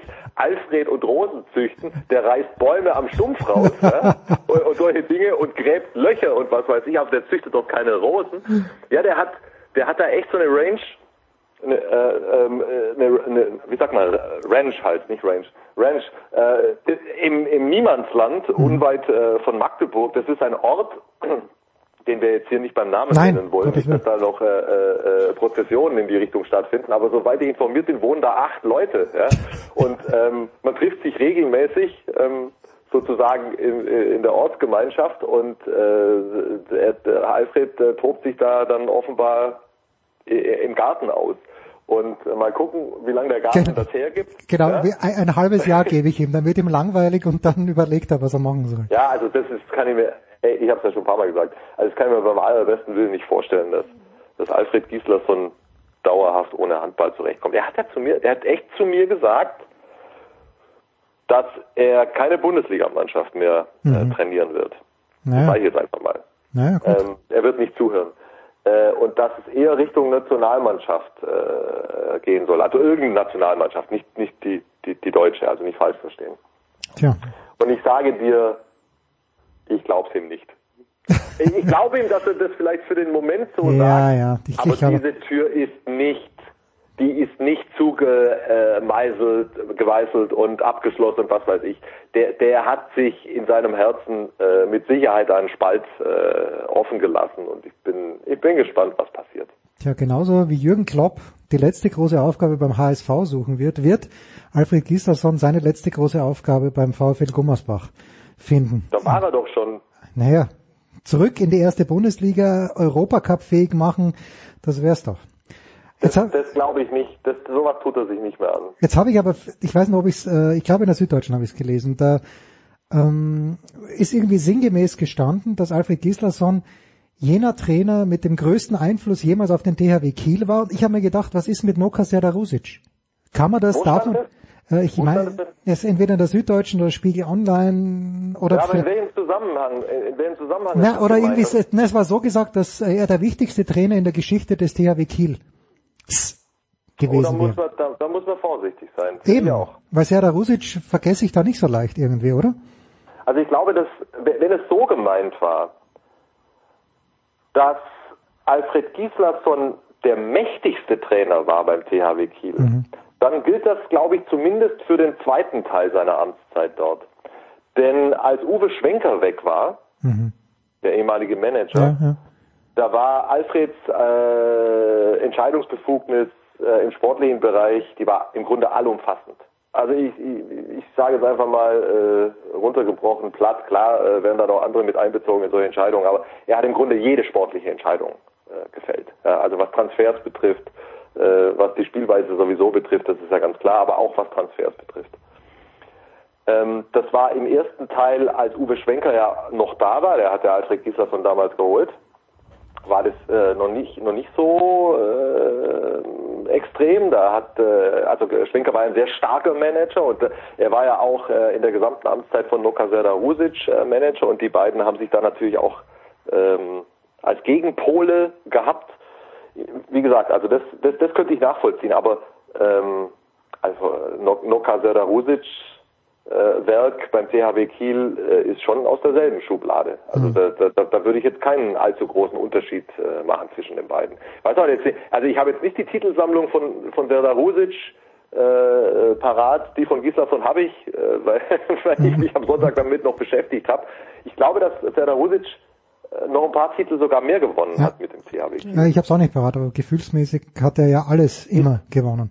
Ja, ist aber, ist aber auch jetzt echt nicht so, weißt du, jetzt kannst du natürlich sagen, ja, der eine hat einmal die Champions League gewonnen, der andere zweimal, und der, der eine hat zwei Meisterschaften. Das ist, das, das äh, ist jetzt für mich ähm, nicht so entscheidend. Ich glaube schon, dass, dass man die beiden ruhig auf einer Stufe sehen sollte. Ja. Ich werde niemals auf die Stufe von Markus Götz kommen und deswegen be beenden wir dieses Segment jetzt. Nach einer kurzen Pause geht's weiter. Wir müssen uns ein kleines bisschen sammeln hier in den David Alaba, David Gislason, äh, Peter David Serdarus, Gislason. Peter Serdarusic Studios Pause.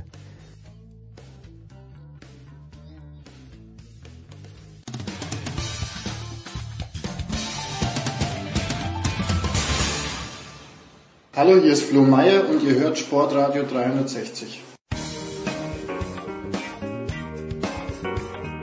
Big Show 410, es geht weiter mit dem großen Michael Körner, der natürlich auch mein künstlerisches Korrektiv ist. Guten Morgen, lieber Michael.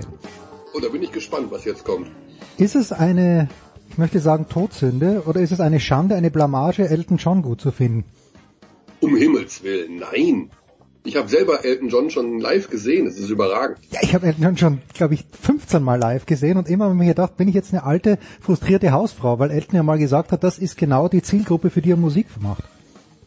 Ja, pff, nee, weiß ich nicht. Ich finde den, also ich finde das super.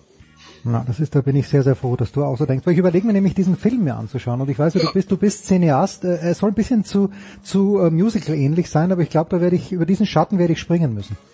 Ja, ich habe auch nur bisher die äh, Kritik in der SZ gelesen, die ja sagt, dass der Darsteller überragend ist, aber ich habe auch so ein Problem damit, dass das alles so musical-lastig wird. Also wenn die dann beim Arzt sind und alle, das die ganze Chefarztabteilung anfängt zu singen, das finde ich irgendwie so ein bisschen strange. Äh, ich ich nehme vielleicht auch meinen Sohn, ich schaue ich schau mir es trotzdem an, ist mir wurscht. Ja. Und dann äh, sage ich jetzt zu meinem Sohn, komm, äh, magst mitgehen? Schauen, und, und, und der Robin wusste das auch, dass das Rocketman ist. Und dann sagt er mir, der, dass er den Hauptdarsteller mag. Und ich habe komplett verdrängt, weil ich diesen Kingsman-Film, den mochte ich überhaupt nicht. Aber das im Grunde genommen der Hauptdarsteller von Kingsman, dieser Taron Egerton, das hatte ich, hatte ich komplett verdrängt. Aber du als Cineast weißt solche Dinge natürlich. Ja, ich bin ja nicht mehr der Cineast, ohne da Ah. ins Detail gehen zu wollen. Ich äh, bin ja mehr im nicht fiktionalen Bereich unterwegs. Okay. Eine Frage noch, bevor wir natürlich zu den BWL Finals gleich kommen. Michael, äh, unter den Top 10, laut Forbes Liste, unter den Top 10 Topverdienern, wie viel Basketballspieler denkst du? Also Sport weltweit. Äh, die Top 10, Forbes hat wieder vor ein paar Tagen eine Liste rausgegeben. LeBron James und äh, Steph Curry. Zwei. Und Kevin Durant, der gerade noch, Ah, der, der gerade noch Zehnter geworden ist. Äh, Und vorne, das finde ich erstaunlich, weil das ist natürlich alles nur, kann nur geschätzt sein. Niemand weiß ja, wie viel Messi bei Barcelona verdient als, als Fußballspieler und die ganze Mhm. Ein, Werbeeinnahmen, aber Messi, glaube ich, 127 Millionen und ähm, äh, 109 Millionen Ronaldo und 105 Millionen Neymar, ungefähr. Ja. Warum? Also- ja, bitte, bitte Michael, bitte. Ich dachte nur, weil die ja, äh, ich glaube, alle drei schon Steuerprobleme gehabt haben. Ne? Ja gut, die Nummer vier ist Canelo Alvarez, der Boxer, der eigentlich nur, weil der Sohn die ganze Kohle, die sie jetzt in Deutschland nicht mehr ausgeben, unter anderem für billige Fachkräfte für mich, haben sie ja in Canelo Alvarez gebuttert und deshalb ist der Nummer vier vor Roger Federer, der fünfter ist. Ist verrückt. also in der Liste landen wir vorerst nicht. Um um die Top 100 zu kommen, musst du 25 Millionen verdienen. Ich weiß, da fehlen dir nur noch 42 Euro, aber die, die müsste, müsste im nächsten Jahr dazukommen. Warum, Michael? Soll man sich das überhaupt anschauen? Ist es nicht eh klar, dass die Bayern gewinnen werden? Erstes Spiel, wenn ich es richtig gesehen habe, am Sonntag. Ja, also da muss ich jetzt tatsächlich einfach mal sagen, das stimmt einfach mal nicht. Also, Ja, sag's ruhig. Bisher waren die ähm, Playoffs tatsächlich relativ einseitig, also immer zugunsten einer Mannschaft, recht klar. Ähm, wir haben da auch schon drüber philosophiert, womit das zusammenhängen könnte, aber tatsächlich sind äh, Bayern und Berlin ganz klar die beiden besten Mannschaften in Deutschland. Und äh, zwischen diesen beiden gibt's äh, jetzt keinen dramatischen Unterschied, was das Leistungsgefüge angeht. Also äh, wir haben gestern Tipps abgegeben und es war so schwer. 3-2 Bayern, 3-2 Berlin, ähm, 3-2 Bayern, 3-2 Berlin. Also dass man sagen könnte, das werden die Bayern deutlich gewinnen, das ist nicht so. Die, die Berliner sind stärker als im letzten Jahr ähm, und die Münchner sind besser als im letzten Jahr. Aber wie ihn, wer sich jetzt durchsetzen kann, also das Heimrecht, dieses berühmte im fünften Spiel hätte dann äh, München Heimrecht, äh, kann tatsächlich am Ende den Ausschlag äh, ausmachen. Aber sportlich liegen da beide, so unterschiedlich sie auch sind, von der Anlage her doch dicht beieinander. Ist denn, na, fangen wir mal so an. Warst du ein kleines bisschen enttäuscht von Oldenburg, weil die hatten ja im Grunddurchgang einen besseren Rekord als Alba Berlin? Um ehrlich zu sein, war ich nicht enttäuscht, weil ich genau das vorhergesehen habe. Denn ähm, ich habe vor der Serie gesagt, Oldenburg gegen Berlin, ich glaube nicht, dass Oldenburg eine Chance hat. Denen fehlt so ein bisschen die Playoff-Härte. Mhm. Die sind nicht so tief besetzt. Und Fakt ist, sie haben mit acht Spielern diese Serie gespielt, Berlin mit zwölf. Ja. Und tatsächlich diese Härte, die man in den Playoffs braucht, nämlich alle drei Tage Bumm und eben auch ähm, ja vielleicht ein bisschen mehr bisschen abgezockter zu sein. Das hat Oldenburg nicht gehabt. Die haben als einziges der Top-Teams in dieser Saison nicht international gespielt, also immer nur einmal pro Woche in der Liga. Mhm. Berlin hat gefühlt alle zwei Tage gespielt durch den Eurocup. Äh, das hat sich total bemerkbar gemacht. Also die Berliner sind viel, viel abgezockter gewesen, viel cleverer auch in der Art her. Und äh, so Oldenburg war in den Spielen selber immer wieder nah dran. Also das 3-0 klingt jetzt sehr deutlich. Die Spiele waren enger. Aber ähm, da muss Oldenburg in der nächsten Saison auch einen Riesenschritt machen, also gerade auch durch das Mitwirken im internationalen Wettbewerb. Und sie müssen den Kader auch äh, verbreitern. Das hat uns in unserem äh, Abteilung Basketball Podcast ja. gestern auch der Geschäftsführer von Oldenburg gesagt. Er sagte, wir müssen mehr, wir brauchen mehr Spieler, die äh, den Kader einfach ein bisschen breiter ausrichten. Der Euroleague ist jetzt irgendwie ein Stein vom Herzen gefallen, oder? Das ist Alba wird im nächsten Jahr. ja, ähm, ich sag mal so, die Euroleague ist ja nicht, ähm, also wer da spielt, entscheiden am Ende immer noch die. Das heißt, wenn jetzt Oldenburg ins Finale gekommen wäre, äh, hätte man ja sagen können, okay, so wie du gerade angedeutet hast, jetzt sind die in der Euroleague, aber dann fährt der Bertomeo da einmal hin, geht durch die Oldenburger Innenstadt und sagt, hier ist ja gar kein Hotel. Also hier ist ja überhaupt keine Infrastruktur. Wo ist der nächste Flughafen? Äh, wo war der nochmal? In Bremen, in Hamburg? Äh, sollen die mit einem Containerschiff hier hinkommen? Nein. Also das ist hier wäre ja nicht Gesetz gewesen, aber es wäre natürlich eine Möglichkeit gewesen. Mhm. Vermutlich hätten die Oldenburger auch alles dafür getan, um die Euroleague davon zu überzeugen. Aber das hat sich jetzt eher übrig. Alba Berlin wird nächstes Jahr Euroleague spielen. Und äh, der Euroleague, ja, also wir finden es auch super, weil natürlich ähm, wir schon seit Jahren sagen, dass auch Berlin eigentlich in die Euroleague gehört, als eines der äh, Top Teams in Deutschland seit äh, fast 30 Jahren, äh, einziger deutscher Titelträger eines europäischen Wettbewerbs bisher. Also die Mannschaft gehört da rein. Der Standort sollte so hoch wie möglich spielen in Europa. Und auch wenn dieses Konstrukt Euroleague recht fragwürdig ist, so ist es schon schön, wenn da jetzt zwei deutsche Teams mitwirken. Was passiert nächste Saison? Ich weiß, es ist noch lang, aber mit Rasta Fechter, die alle überrascht haben, da, wenn du vorhin sagst, Oldenburg hat mit acht Leuten gespielt. Ich glaube, vor drei Wochen, als wir mit Karl geredet haben und mit Alex Dechern, da hat Rasta mit, mit sieben Leuten gespielt. Was passiert damit? Weil es ist ja oft so, äh, dass entweder die besten Spieler weggekauft werden von kleineren Teams oder dass dieser Lauf halt eine Saison andauert, aber dann wird's mau. Was passiert in Fechter? Ja, ähm, so wie es aussieht, bleibt der Trainer. Pedro Calles ist ja Coach des Jahres geworden mhm. und der stand schon auf der Liste von vielen Teams, äh, die gerne diese Art Basketball importiert hätten. Äh, der Geschäftsführer und Präsident und auch Mäzen, dazu kommen wir dann gleich, äh, hat sich jetzt dahingehend geäußert, dass Calles, der noch ein Jahr Vertrag hat, auch bleibt. Mhm. TJ Bray, das ist so ein bisschen derjenige, der da mit die Fäden gezogen hat als, als Guard, geht zum FC Bayern München. der ist also weg. Und ich vermute auch, dass ihr bester Scorer der Austin Hollands auch nicht zu halten sein wird.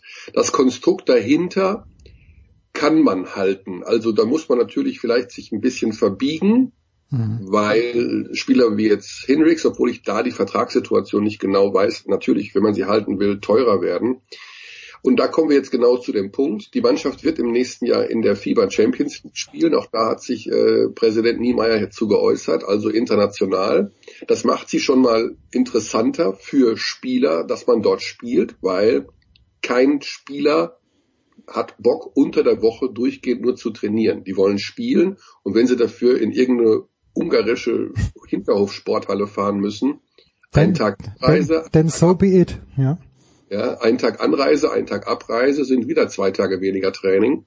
Ähm, machen die das natürlich gerne. Ich glaube, dass der Mäzen, ähm, Niemeyer ist der Besitzer eines ähm, ähm Getreide, ähm, Futtermittel, äh, ein Futtermittelhersteller und der hat ja im Grunde in Anführungszeichen gesprochen, in Anführungszeichen gesprochen, unendliche Bankroll. Also der kann ja nachschieben. Hm. Ne, ob der jetzt zwei Millionen da rein dödelt oder fünf Millionen, das ist im Grunde egal. Sage ich jetzt mal so für ihn persönlich, ohne jetzt seine Kontoauszüge vor mir liegen zu haben. Aber bei solchen Unternehmern ganz im Ernst, oh, der hat, was weiß ich, der hat ein riesen, riesen Unternehmen. Das ist ein total lieber, super Kerl übrigens, also ein mhm. ganz, ganz bodenständiger. Das ist jetzt keiner, der äh, protzt oder den man sich jetzt so vorstellen könnte, als wüsste er nicht wohin mit seinem Geld der äh, deswegen glaube ich auch nicht, dass er das einfach so machen wird. Ja, aber natürlich muss Fechter mehr Budget generieren. Ich weiß jetzt nicht genau, wie die Sponsorenlage in Fechter aussieht. Wahrscheinlich wie in Oldenburg, nur noch schlechter. Aber die Struktursituation vor Ort, wer mal da gewesen ist, der weiß, äh, ja, einen Futtermittelproduzenten kann ich mir dort sehr gut vorstellen, bei diesen vielen Feldern, die da sind. Aber ansonsten wird die Lage da auch dünn. Also sagen wir mal so, angenommen, Sie haben 3,5 Millionen Euro Budget gehabt dieses Jahr, müssen Sie meines Erachtens auf 5,5 Millionen hm. aufpimpen. Diese zwei Millionen müssen irgendwo herkommen. Ansonsten brauchst du in der Champions League gar nicht antreten. Also das macht keinen Sinn. Du wirst da sofort durch, durch, durch einen Fleischwolf gedreht in der Vorrunde und hast eine frustrierte Mannschaft, die ab äh, der Vorrunde dort ausgeschieden ist und dann doch wieder einmal die Woche nur spielt. Ähm, ja, und da musst du Glück haben beim, beim, beim Scouting. Ne? Also du brauchst wieder mittlerweile weiß man, was man bei Fechter erwartet. Also das Spielsystem ist, das ist noch eine, das ist die, die spannendste Geschichte. Wir haben die ganze Woche gesagt, äh, die ganze Saison gesagt, wenn Fechter zweimal die Woche so spielen muss wie bisher einmal mhm. die Woche, wie kann man das durchhalten? Ja, okay. ja, die Mannschaft spielt einen so energieaufwendigen Basketball. Sowas habe ich persönlich noch nie gesehen. Das war in Ansätzen in Ludwigsburg immer mal zu erkennen, aber dann sind da auch im Dezember, Januar Spieler ausgetauscht worden, weil die einfach komplett die, die auf Felge gelaufen sind. Und ähm, das wird noch spannend sein und da werden sich wahrscheinlich auch ein bisschen breiter aufstellen müssen. Also sie werden sowieso noch ein ja, auf, aber sie haben eigentlich, eine, wenn alle gesund waren, war der Kader gar nicht so, so klein übrigens. Also mhm. da hatten sie wirklich auch zehn Mann, wo man sagen muss, kannst du, kannst du so machen. Aber sie brauchen trotzdem mehr Geld jetzt. Ist denn, also bei der Euroleague kann ich es mir schon vorstellen, aber diese Basketball Champions League, die ja die zweite Liga ist, im Gegensatz zum Fußball, ist das ein Geschäft für die Vereine oder geht es wirklich nur darum, die Spieler bei Laune zu halten, weil sie nicht trainieren müssen? Sehr, sehr gute Frage, Jens. Äh, erstmal ist es die drittklassige europäische. Ah, da gibt's, da gab's noch was dazwischen. Die genau, also äh, um kurz zu erklären, es gibt ja zwei konkurrierende Lager ah, ja, ja. Äh, europäischen Vereinsbasketball. Das ist die Euroleague, also die ULEP nennt sich das genau, mal entstanden aus dem Zusammenschluss von Vereinen. Und es gibt die FIBA, also den Verband, der die Länderspiele, Weltmeisterschaften, Europameisterschaften organisiert. Die FIBA hat es versäumt, vor 10, 15, 20 Jahren einen vernünftigen Vereinswettbewerb auf die Bahn zu bringen, hm. so wie wir das im Fußball halt kennen mit Champions League und Europa League. Und äh, dadurch hat sich die ULEP und die Euroleague gegründet und haben die Vereine das selber in die Hand genommen. Jetzt haben wir diese beiden Systeme unversöhnlichst, also ich kann das Maximum hm. an Steigerung, was möglich ist, äh, gegenüberstehen mit konkurrierenden Wettbewerben. Euroleague und Eurocup auf Seiten der Euroleague und FIBA Champions League und FIBA Europe Cup auf Seiten der FIBA. Hm. Sportlich gesehen sind die beiden Wettbewerbe der Euroleague besser besetzt, weil logischerweise in den Laufe der letzten 20 Jahre sich immer mehr Vereine dahin orientiert haben, weil es gab ja sonst nichts. Und seit einigen Jahren macht die FIBA ja auch jetzt ihre ähm, ihre Wettbewerbe, nennen sie Champions League, um natürlich diese Marke auch zu besetzen. Und man denkt immer, das ist dann der besserklassige Wettbewerb, aber er ist tatsächlich äh, nur drittklassig. Sie haben aber sehr, sehr viel Geld investiert, um ihn aufzuwerten, äh, freuen sich über abtrünnige Vereine wie Bamberg, die über Jahre Euroleague äh, sozusagen gespielt haben und immer auf der anderen Seite der Macht mhm. waren, sind jetzt der Champions League. Und natürlich sind auch die äh, Felder, die Startplätze im Eurocup begrenzt. Dadurch ergeben sich natürlich Spielräume für die Fieber. Also wird dort fleißig äh, gewurstelt und gewuselt. Und ja, und diese Champions League ist, äh, um die, deine Frage zu beantworten, für die Vereine ein Zuschussgeschäft. Ja. Da bin ich relativ sicher äh, da natürlich die äh, Lizenzierung zum Beispiel, also der Verkauf der TV- und Internetrechte, da kannst du nicht viel mit erlösen. Also das ist für sehr wenig Geld, äh, geht das über den Tisch und wird halt irgendwo gesendet. Ähm, da kommt schon mal nichts rein, was im Fußball ja zum Beispiel ein Riesenposten ist. Äh, das heißt, du bleibst noch übrig bei Ticketing und Merchandising und ähm, ja, damit dann Reisekosten und einen etwas teureren Kader gegen zu finanzieren, ähm, das ist in den allermeisten Fällen ein Nullsummenspiel. Du bekommst als Sieger der Champions League am Ende eine Million Euro. Das ist natürlich schön, aber eben mhm. nur der Sieger. Und ähm, insofern ist es aber auch auf der anderen Seite nicht so, dass man durch die Euroleague steinreich wird. Also auch für in der Vergangenheit für Mannschaften wie Bamberg waren die Auftritte in der Euroleague ähm, maximal im besten Fall eine schwarze Null. Du hast halt Reisekosten von ungefähr einer Million Euro im Jahr. Mhm. Ähm, bekommst für einen Sieg in der Euroleague, ich glaube 35.000 Dollar Verband. Also pro, pro, pro Spiel. Pro Spiel, wenn ja, du, ja, wenn du gewinnst, bekommst du am Ende nochmal Prämie und du bekommst eine Fixsumme am Anfang, wenn du da mitspielst, also du bist an so einem Topf beteiligt. Aber äh, gerade Euroleague heißt, dass du echt einen starken Kader hinstellen musst. Also da kann, da brauchst du mit dem Etat insgesamt, wenn wir gerade von fünf, sechs Millionen gesprochen haben, äh, da brauchst du mit einem Etat von unter zwölf Millionen gar nicht erst anfangen. Ja, also äh, auch das war für Bamberg und wird auch für die Bayern jetzt äh, immer schwer gewesen sein, aus den gleichen Gründen, äh, die ich bei der Champions League genannt habe, das finanziell zu einem Erfolgserlebnis zu machen. Das ist reines Renommee, Prestige und am Ende gehört es dazu, weil die Spieler tatsächlich international spielen wollen, um sich dort auch zu zeigen und um eben auch einen anderen Wochenablauf zu haben, als wenn immer nur Samstag oder Sonntag ein, Lig ein Ligaspiel ansteht. Letzte Frage, Stichwort Sonntag. Habe ich es richtig gelesen? Michael, Magenta Sport überträgt kostenlos. Habe ich das richtig gelesen? Oh, da hast du mir jetzt auf dem ganz, ganz falschen. Ich weiß es nicht. Ich, ich, äh, ich, ich bin auf der, der Website gewesen von der Easy Credit ja. BBL und irgendwie, Moment, ich, ich zitiere wörtlich, ähm, vielleicht zitiere ich auch nicht wirklich, jetzt Magenta Sport buchen und die Finals 2019 kostenfrei live und in HD dazu. Ach so, okay, äh, ja, das ist in, in, im Rahmen so einer Buchungsaktion. Ah, okay. Das heißt also, ich glaube, dass dein Abo dann später beginnt oder sowas. Aber da nagel mich bitte nicht fest. Ich bin, da bin ich natürlich nicht involviert. Natürlich. Ähm, aber das, das ist äh, sicherlich richtig, was da steht, ja. Wirst du denn, werden wir dich denn hören, wenn wir dieses Paket selbstverständlich noch in dieser Sekunde buchen, werden wir dich Sonntagabend hören? Nein, am Sonntag nicht, aber bei Spiel 3 dann. Ach so. Wie, hm. wie, wie kommt's, Michael? Das kann ja nicht sein. Wer macht denn den Sonntag dann?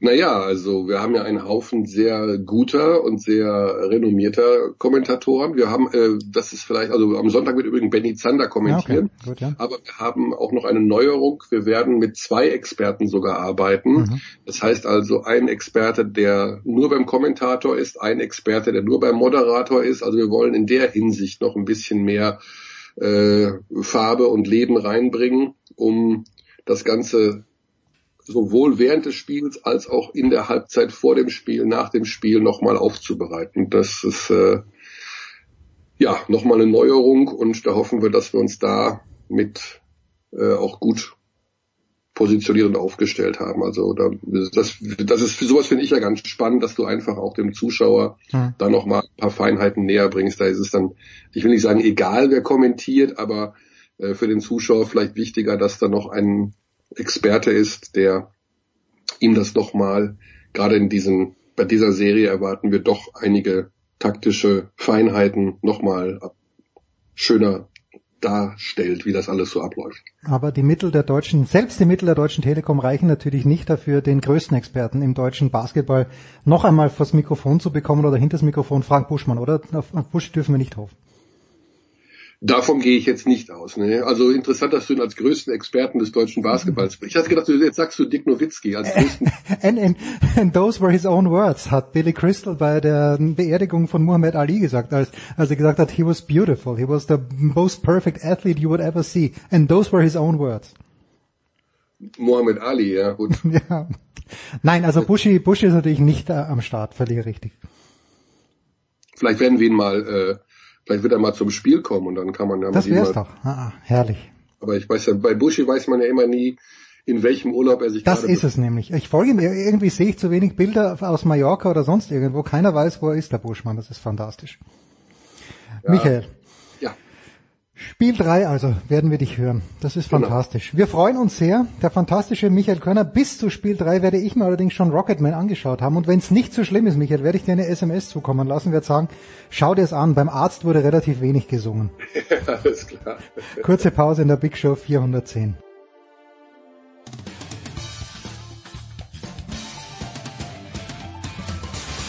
Ja, grüß euch. Servus, das ist Dominik Lamberdinger.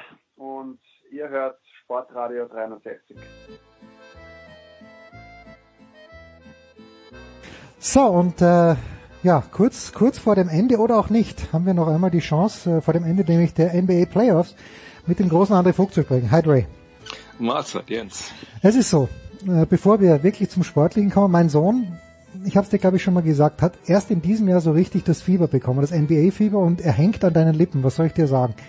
Und du hast wohl gesagt, oder hast du es auch getwittert? Nein, gesagt, weil Robin ist nicht auf Twitter, dass du für den Jumper von Clay Thompson deine Frau verlassen würdest. Das lassen wir mal so dahin, oder hast du es hast du es wörtlich so gesagt?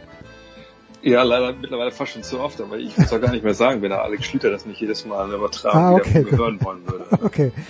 Jetzt fragt mich aber Robin, Papi, was glaub, wie gut hat Dre gespielt? Sag ich, ja, schon gut wahrscheinlich, äh, zweite Bundesliga, habe ich ihm mal gesagt. Also kannst ja gleich sagen, ob es stimmt. Ja. Und dann sagt, äh, sagt er zu mir, Papi, was glaubst du?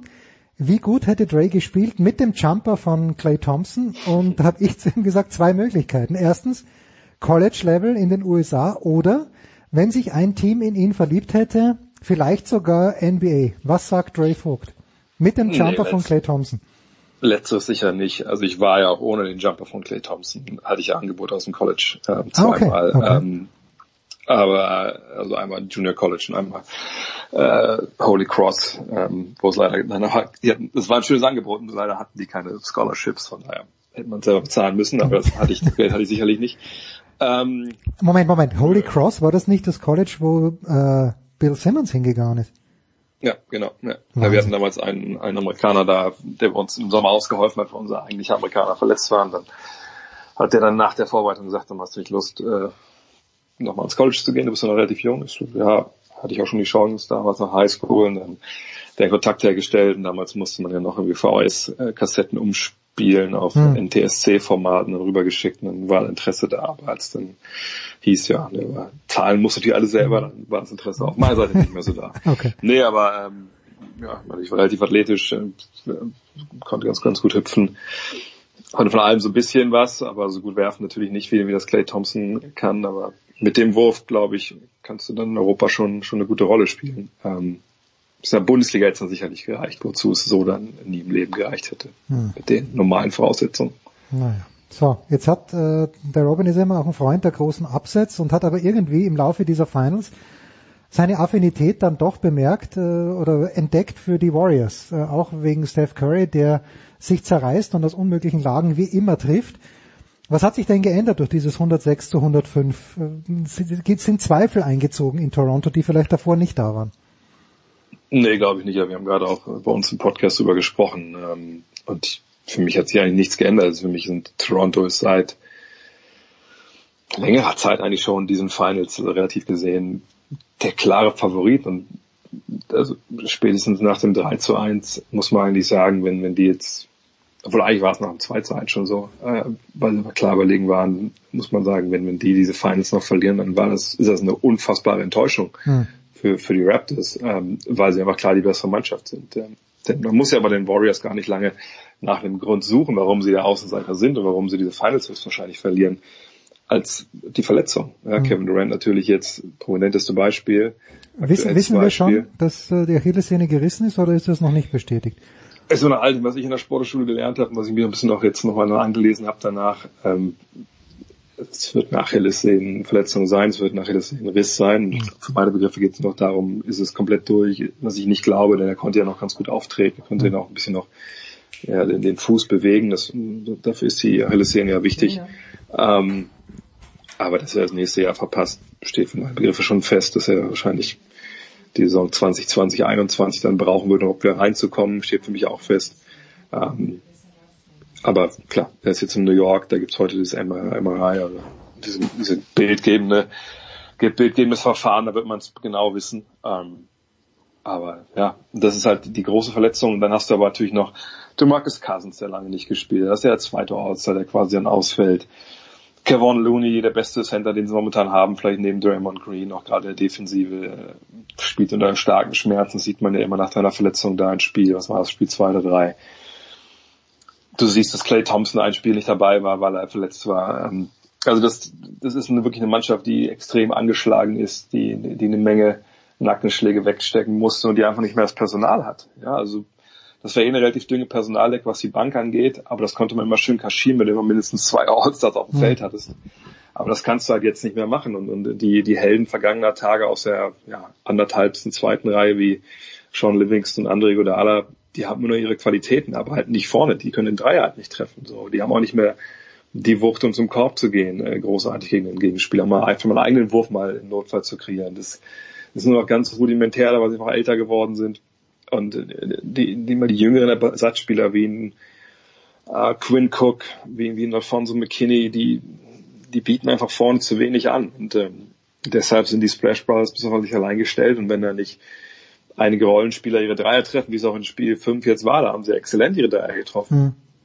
Dann, dann haben sie gar keine Chance. Und selbst wenn alles gut läuft, wenn Kevin Durant und Marcus Cousins jetzt zusammen 25 Punkte geben mit 32 Minuten, gewinnen sie trotzdem nur einen Punkt. Also, wie gesagt, alles andere als ein Sieg der Raptors in diesem Finals wäre für mich jetzt mittlerweile eine, eine, fast schon eine Sensation, wenn ich ehrlich bin. Das ist, wie gesagt, das wäre eine große Überraschung.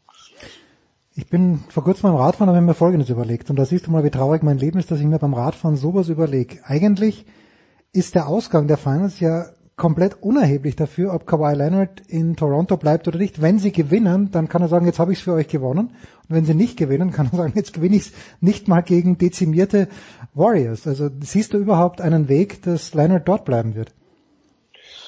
Klar, ich meine, man kann das immer in verschiedenste Richtungen interpretieren. Man kann sagen, genau, du sagst, ja, jetzt haben wir es gewonnen oder ich habe es nicht gewonnen, aber ich habe euch bis in die Finals getragen. Jetzt, jetzt habe ich hier meine, meine Schuldigkeit getan, ich gehe jetzt man kann genauso argumentieren, dass noch nie ein wirklicher Superstar von einem Meister weggegangen ist. Mhm. Äh, muss man sagen kann, ach krass, haben wir es geschafft. Ach komm, gib mir noch einen Vertrag eins plus eins und dann spielen wir nächstes Jahr, verteidigen den Titel und gucken, gucken was passiert. Ähm, angeblich hat er ja wohl ein Haus gekauft, äh, war es ein Haus, ich glaube ja, äh, in Toronto, keine Ahnung, ob das wirklich stimmt oder nicht. Ich glaube, dass er selber sicherlich schon eine relativ gute Idee hat von dem, was er machen will, aber ich weiß nicht, ob das Sportliche dann immer hauptausschlaggebend ist. So soll es eigentlich sein. Ich, ich denke, bei ihm ist es auch so, wenn er, er sagt ja immer, hey, ich will einfach nur Basketballspiele gewinnen. Und wenn, wenn das wirklich der, der hauptausschlaggebende Grund für seine Entscheidung ist, dann muss man ganz klar sagen, ja, dann musst du bleiben, weil hm. eine bessere Situation als da findest du nicht bei den Clippers und findest du nicht sonst wo, wo er hingehen könnte. Von daher, also ich denke, dass eigentlich die Chancen zum Verbleib eher gestiegen sind. Und wenn sie Meister werden, glaube ich, dass er auf jeden Fall bleibt. Aber wir haben es bei Kevin Durant auch erlebt, es sind nicht immer nur die ähm, basketballerischen Gründe, die da mit reinspielen, da sind auch eine Lifestyle-Entscheidung. LeBron James ganz ähnlich. sind wir gespannt. Auf jeden Fall wird dann, wenn die Free Agency beginnt, Ende des Monats, dass wir ein paar heiße Wochen werden. Und da, da, bleiben wir gleich beim Thema. Die, ich habe, glaube ich, den Zitat gelesen vom GM von den Warriors, der sagt, ja, Kevin Durant wird seine Verletzung bei uns ausheilen und dann im nächsten Jahr in den Playoffs wieder einsteigen. Ist es jetzt komplett vom Tisch durch diese Verletzung, äh, dass Durant das Team wechselt? Oder ist das einfach das, das Pfeifen im Walde eines äh, General Managers, der um seinen mindestens zweitbesten Spieler fürchtet? Das ist der beste Spieler, den er hat. Ähm, das Ding ist einfach, ja, damit weiß es halt nicht. Ne? Wir wissen gar nicht die Umstände jetzt von dieser, dieser neuen Verletzung. Also fühlte sich Durant irgendwie bedrängt von der Mannschaft, ne, haben ihn die Mediziner mehr oder weniger auch, auch gedrückt, gesagt, du kannst schon spielen, passt schon. Dann wäre es vielleicht ein Grund zu gehen, wenn man mhm. denen nicht vertraut.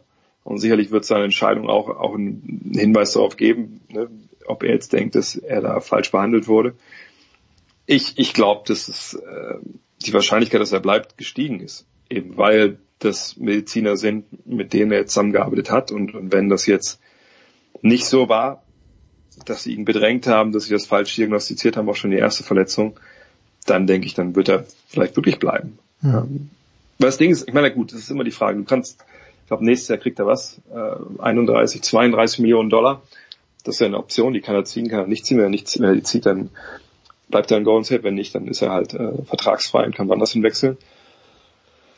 Es wird sicherlich auch Teams geben, die ihm Maximalvertrag anbieten, äh, egal ob er jetzt das nächste Jahr verpasst und sicherlich dann auch die Saison drauf nicht bei 100 Prozent sein wird, will er da unterschreiben, will sich dann einen komplett neuen medizinischen Stab anvertrauen. Ich bin gespannt. Also auch ähnlich wie bei Leonard. Da kann alles passieren. Mein Gefühl würde mir heute sagen, er bleibt das nächste Jahr in Golden State. Ähm, arbeitet mit den Medizinern und dann, dann schaut man halt weiter, ob er überhaupt nächstes Jahr wieder eingreifen kann. Das ist bei der Achillessehne, diesen Rissgeschichten, das ist halt das Problem. Das ist so die Verletzung, die ja wirklich die schwerste ist, die man mittlerweile leiden kann, weil Kreuzbandrisse, die, die hat man mittlerweile ganz gut im Griff. Mhm. Aber es passiert relativ selten und es gibt relativ wenig Studien, wie das mit, mit NBA-Spielern ähm, sich verhält, also wie die zurückkommen, wann die zurückkommen. Also so Marcus Cousins hat fast ein ganzes Jahr ausgesetzt. Okay. Leute wie Rudy Gay oder ähm, Wes Matthews, glaube ich, war der schnellste, der kam relativ früh zurück. Bei Cousins sehen wir jetzt aber auch, der kam zurück, aber war wirklich nie wirklich annähernd der Alte diese Saison. Also das wird ganz, ganz schwere Personal hier. Aber mich würde es nicht wundern, wenn wir ähm, in die nächste Saison reingehen in Golden State mit Durant, auch mit DeMarcus Cousins. Mhm. Und äh, ja, dann, dass man halt wartet nächstes Jahr, ob Durant zurückkehrt oder nicht. Also wenn, wird auch scharf spannend sein. Wenn Kevin Durant eine Referenzgröße braucht. Ich habe mir auch die Achillessehne gerissen, allerdings beim Skifahren. Und äh, ja, aber ich fürchte, meine medizinische Betreuung, obwohl sie gut war, nicht annähernd so gut wie jene von äh, Kevin Durant. Eine Frage noch, Dre, also wenn ihr, das, das muss ich niemandem sagen, jeder, der, jeder, der Dre hier hört, weiß, die, die ganz tiefer gehenden Infos gibt's natürlich in Dre's Podcast.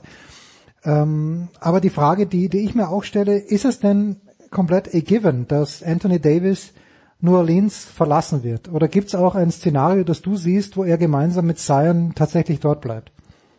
Nee, das habe ich ehrlich gesagt auch die ganze Zeit nicht gesehen. Klar, dieser erste Pick, den den Pelicans zugelost wurde, da gab es natürlich dann, klar, die Gedankenspiele. Könnte jetzt das den Ausschlag geben, für ihn zu bleiben. Aber ich glaube, wenn du ein Spieler bist, der schon ein paar Jahre in der Liga ist, der, der auch bei einer Franchise war, wie eben Anthony Davis in New Orleans und vielleicht da nicht den unbedingten Glauben hat, obwohl jetzt ein neuer Manager da ist und all das, ähm, dass man da erfolgreich Basketball spielen kann und man will halt Meister werden.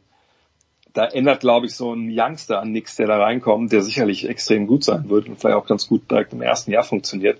Aber du willst Meister werden. Mhm. Mit solchen Jungs wirst du in der Regel nicht Meister. Also junge Teams in der NBA kommen nicht so weit in den Playoffs. Sprich, du brauchst Veteranen. Du brauchst einen zweiten etablierten All-Star. Wo sollen denn die, die, ähm, die Pelicans den herbekommen? Und bei der Liebe für Drew Holiday, das, den Status hat er halt einfach nicht. Mhm. Und äh, ich glaube einfach, dass das Davis einfach vom Kopf her auch, auch schon weg ist, schon seit Monaten weg ist. Er hat auch jetzt über seine Agenten mehr oder weniger sagen lassen, hey, New York oder LA, bei den Lakers, da sehe ich mich. Das war ja nochmal eine klare Ansage auch Richtung Manager David Griffin, der jetzt ja gesagt hat, okay, wir hören uns alles an, aber ich möchte für Anthony Davis einen All-Star haben, einen jungen potenziellen All-Star und zwei Erstrunden-Picks. Und dann kommt, der, kommt der Agent hin von Davis und sagt, nee, wir wollen nur nach New York oder nach LA, um halt dann potenzielle Bieter natürlich direkt abzuschrecken. Das wird auch ein spannender Tanz werden, aber ich bin überzeugt davon, dass er am Ende des Tages entweder in New York oder in LA am Ende landet. Wir werden es uns äh, mit, wann geht's los? 1. Juli? Die Free Agency? Ich glaube, dies, es wurde sogar vorausgezogen, glaube ich, auf, auf den letzten, auf, aufs letzte Juni-Wochenende, auf den Sonntag. Wahnsinn. Da geht's dann in den ersten, da geht's immer in den ersten los. Tagen rund, oder? In den ersten Tagen geht's immer richtig rund.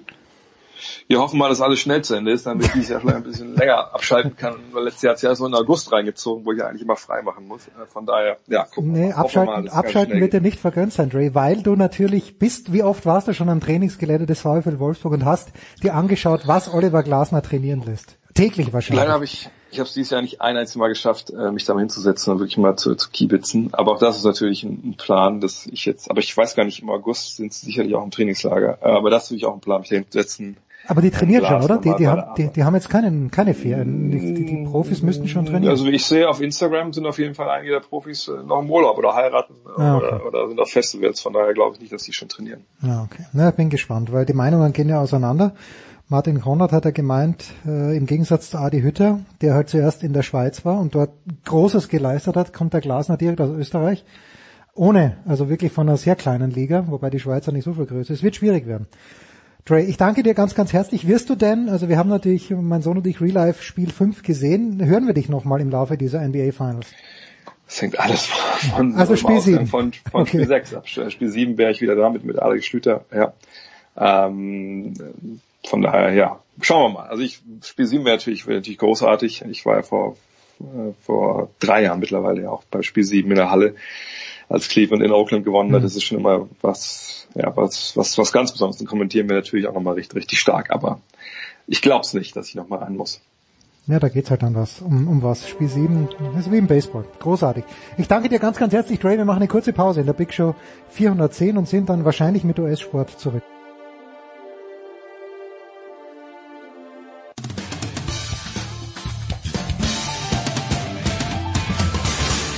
Oui, bonjour, c'est Henri Lecomte. Vous, vous écoutez la radio 360.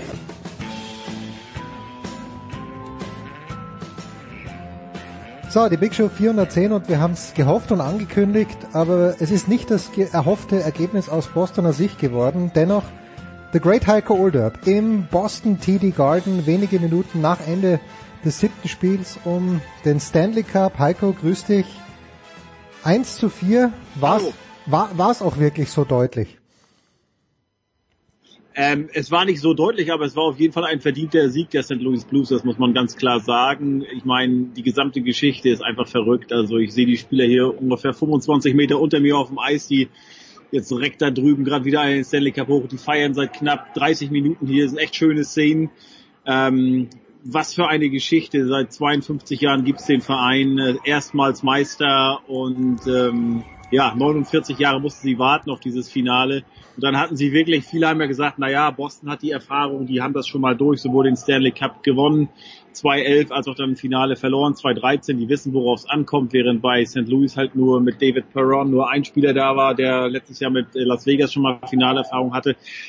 Aber in so einem Spiel 7 ist das echt, äh, kannst du die ganzen Zahlen, die können wir uns Journalisten und Fans einmassieren, da können wir uns dran aufgeilen, das ist alles egal. Sobald der Puck da äh, fallen gelassen wird, ist das egal. Das ist letztlich nur ein Eishockeyspiel. Man muss sagen, die Partie begann so, wie man es erwartet hat. Boston die ersten 15 Minuten dominierend, richtig gute Torschüssen, aber Jordan Binnington, der Torhüter von St. Louis, der ja erst, erst am, der die Nummer 4 war zu Saisonbeginn, der am 7. Januar erst sein erstes NHL-Spiel gemacht hat, der war sensationell und dann St. Louis wieder sehr, sehr opportunistisch, macht aus, äh, mit, aus vier Schüssen zwei Tore, wobei das zweite acht Sekunden vor Schluss eigentlich schon so etwas ja. wie der Genickbrecher war. Ähm, und wie blöd, also selbst verschuldet bei Boston, die haben den Puck tief in der St. Louis Zone. Äh, Brett Marchand guckt zur, zur Bank und guckt so, ja okay, machen wir noch mal einen Line Change. Acht Sekunden vor Drittelende, muss man sich vorstellen. Acht Sekunden vor Drittelende will der noch mal wechseln und verpasst dadurch komplett den Tempo-Gegenstoß und dann macht St. Louis das Tor. Zweite Drittel, dann war es so, wie es so oft war, wenn St. Louis halt führt das haben sie, muss ich sagen, wirklich, das machen sie meisterlich. Also beeindruckend, wie sie das Tempo rausnehmen, wie sie die Passwege, die, die äh, zustellen, die Schusslinie zustellen und das sieht immer wieder so aus. Das war in Spiel 2 so, hier in Boston in Spiel 5 so. Beide Partien haben sie gewonnen und auch diesmal im zweiten Drittel. Wenn St. Louis sein Spiel spielt, das, was ich gerade eben beschrieben habe, dann sieht das echt immer so aus, als wenn der Gegner schlafwandelt. Mhm. Und also das ist wirklich, muss man auch, muss man dann auch mal anerkennen. Das machen sie grandios. Und dann im dritten Drittel haben alle gedacht, okay, Boston kommt am raus. Es war auch noch mal ein bisschen Druck, aber die ersten zehn Minuten waren ganz schnell vorbei und dann war mit acht Minuten vor Schluss Tempo Gegenstoß. St. Louis macht das 3-0, dann war das Ding aus. 4-0 war egal und das 4-1 letztlich kurz vor Schluss war auch noch egal. Also das Ergebnis sicherlich zu hoch, aber der, der, also der Sieg in diesem, der, der Sieg in diesem siebten Spiel äh, muss man sagen, wirklich verdient. Und jetzt kann man sich streiten, ist man nach in einer äh, in einer Serie nach sieben Spielen, wenn man da äh, gibt es da einen verdienten Sieger, einen verdienten Gewinner. Ich sag mal so, wer drei von vier Spielen hier in Boston gewinnt, der ist nicht zufällig Meister geworden. Na, keine Frage. Jetzt, äh, wenn du sagst, die feiern unten auf dem Eis aus dem europäischen Fußball, wie wir wissen, da ist immer ein ziemlich großes Auswärtskontingent am Start. Ich meine, mich erinnern zu können, dass es beim Baseball mit ganz wenigen Ausnahmen, also sagen wir mal, wenn Boston oder New York in, in Tampa spielen, weil dann einfach viele alte Menschen aus Boston und New York wohnen, dass, dass sie dort ein Following haben. Wie viele Leute sind denn tatsächlich da jetzt gerade auf dem Eis auch unten, die mit äh, den Blues feiern? Ja, auf dem Eis sind halt vor allen Dingen die Familien und die Journalisten. Ne? Also, okay. weil es ist ja so, dass das siegreiche Team davon, also in die Kabine kommt keiner rein, außer ein paar Fotografen, da waren die auch noch gar nicht. Ähm, aber der, also alle, alle Spieler und Offizielle des siegreichen Teams werden auf dem Eis ähm, interviewt und nur in die Kabine der Bruins kommt man rein. Aber dann so ungefähr 300, 350 Fans hm. äh, der St. Louis Blues, die standen dann hier, sind jetzt allmählich gehen sie aus der Halle, ähm, aber die waren wohl hier, also so, so viel waren es insgesamt und die standen dann halt unten erste Reihe und haben das genossen, als ihre Lieblinge sich dann da den äh, jeweils den Cup überreicht haben und äh, gegenseitig überreicht haben und eine jeweils eine Runde auf dem Eis gedreht haben. Wir haben ja letzte Woche über Steno Jara gesprochen und äh, ich weiß nicht, wie er heute war, aber dass er in Spiel 6 hat er, ich glaube, eins vorgelegt und eins selbst geschossen. Wahnsinnstyp. Gibt's den nächstes Jahr auch noch eigentlich? Jetzt ja, also wenn sie gewonnen hätten, hätte ich gesagt, obwohl er noch ein Jahr Vertrag hat, er hat gerade kürzlich verlängert, äh, würde ich sagen, er hört auf, weil er halt 42 ist. Aber jetzt denke ich mal, äh, wird er weitermachen. Nicht, weil er noch mal einen Cup gewinnen, also natürlich will er schon noch mal einen Cup gewinnen oder zumindest äh, in die Playoffs kommen und dann natürlich auch äh, die Chance dazu haben. Aber ähm, also wenn, wenn er den Cup gewonnen hätte, äh, dann, dann hätte es einfach keine schönere Krönung gegeben. Aber jetzt, ich glaube, das eine Jahr erfüllt er schon noch. Und äh, es ist wie immer so, also die Bruins nächstes Jahr werden auf keinen Fall zu den Top-Favoriten zählen. Ja. St. Louis auch nicht. Das war ja ein ganz verrücktes Finale dieses Jahr. Wir haben es oft erwähnt. St. Louis, die Nummer 12 nach der Regular Season von 16 Teams, die Bruins die Nummer 3. Also so, auf so ein Finale hätten sie, glaube ich, nicht mal in Boston und erst recht nicht in St. Louis ähm, ge, getippt. Ja. Wie gesagt, nochmal, St. Louis war am 2. Januar, waren die Liga letzter noch. Unglaublich. Die haben am 19. Oktober den Trainer gewechselt. Ähm, und mit Craig Berube jemanden geholt, der, ähm, ja, muss man mal sehen. Das wird interessant zu sehen sein, wie die Liga auf diesen Titel reagiert. Es gibt ja immer so Tendenzen, ne? Und, und man versucht ja immer so, sich am Meister so ein bisschen auch zu orientieren. Ich bin mal gespannt, wie das dieses Jahr sein wird, denn seit Jahren ist immer die Rede davon, dieses Heavy Game ist, ist, ist tot, ne? dieses, dieses also richtig körperbetonte Spiel, mit dem die Bruins ja zum Beispiel auch 2011 Meister wurden, gegen die technisch und schlittschuhläuferisch viel besseren Vancouver Canucks. Diesmal, die Bruins haben ja einen neuen Trainer mit äh, Bruce Cassidy seit drei Jahren, hm. haben auch schon mehr schlittschuhtechnisch stärkere Leute reingebracht, können immer noch mal dieses Heavy-Spiel spielen, aber auch nicht jeder mehr. Und dieses Mal waren sie sozusagen die das schlittschuhtechnisch äh, bessere Team und St. Louis halt Heavy Hitting, dieses äh, physisch starke. Und ich bin mal gespannt, äh, was die anderen Teams jetzt machen, wie die sich orientieren, ob die sagen, naja, das war nur eine Ausnahme oder ob du halt sehen kannst, okay, mit so einem Stil, natürlich haben sie auch super Techniker wie Wladimir Tarasenko dabei, keine Frage, aber mit so einem Stil äh, ähm, wirst du Meister und vor allen Dingen, das darf man nicht vergessen, der Trainer Craig Berube, der ist auf Nummer 7 All-Time Penalty List der NHL, hm. also der war genau so ein Typ, also ja, ja, also der war genauso ein Goon, oder was heißt es, seine Jungs sind keine Goons, aber der hat das damals gespielt, was er jetzt an seine Jungs weitergibt und ist damit im Jahr 2019 Meister geworden. Äh, ein Jahr, in dem halt ähm, für mich nach wie vor, also das, was ich dieses Jahr gesehen habe in den Playoffs, das beste Schlittschuh, Schlittschuh äh, also Skater, Skatermäßig beste Team Toronto Maple Leafs, mhm. ähm, wie die an den Bruins vorbeigeflogen sind, das war Wahnsinn. Ähm, die Edmonton Oilers mit einem Connor McDavid verpassen um Meilen die, die, die Playoffs, wie der an den Jungs da auch vorbeifliegt, teilweise ist Wahnsinn. Ähm, wir haben es öfter schon angewiesen, alle vier Divisionssieger sind raus. Es waren wirklich äh, äh, komische, aber trotzdem gerade deshalb ähm, so ungewohnte, aber auch super interessante ähm, äh, Playoffs. Und wie gesagt, ich bin gespannt, wie die Liga auf diesen Titel äh, mit dieser Spielweise der St. Louis Blues äh, reagieren wird.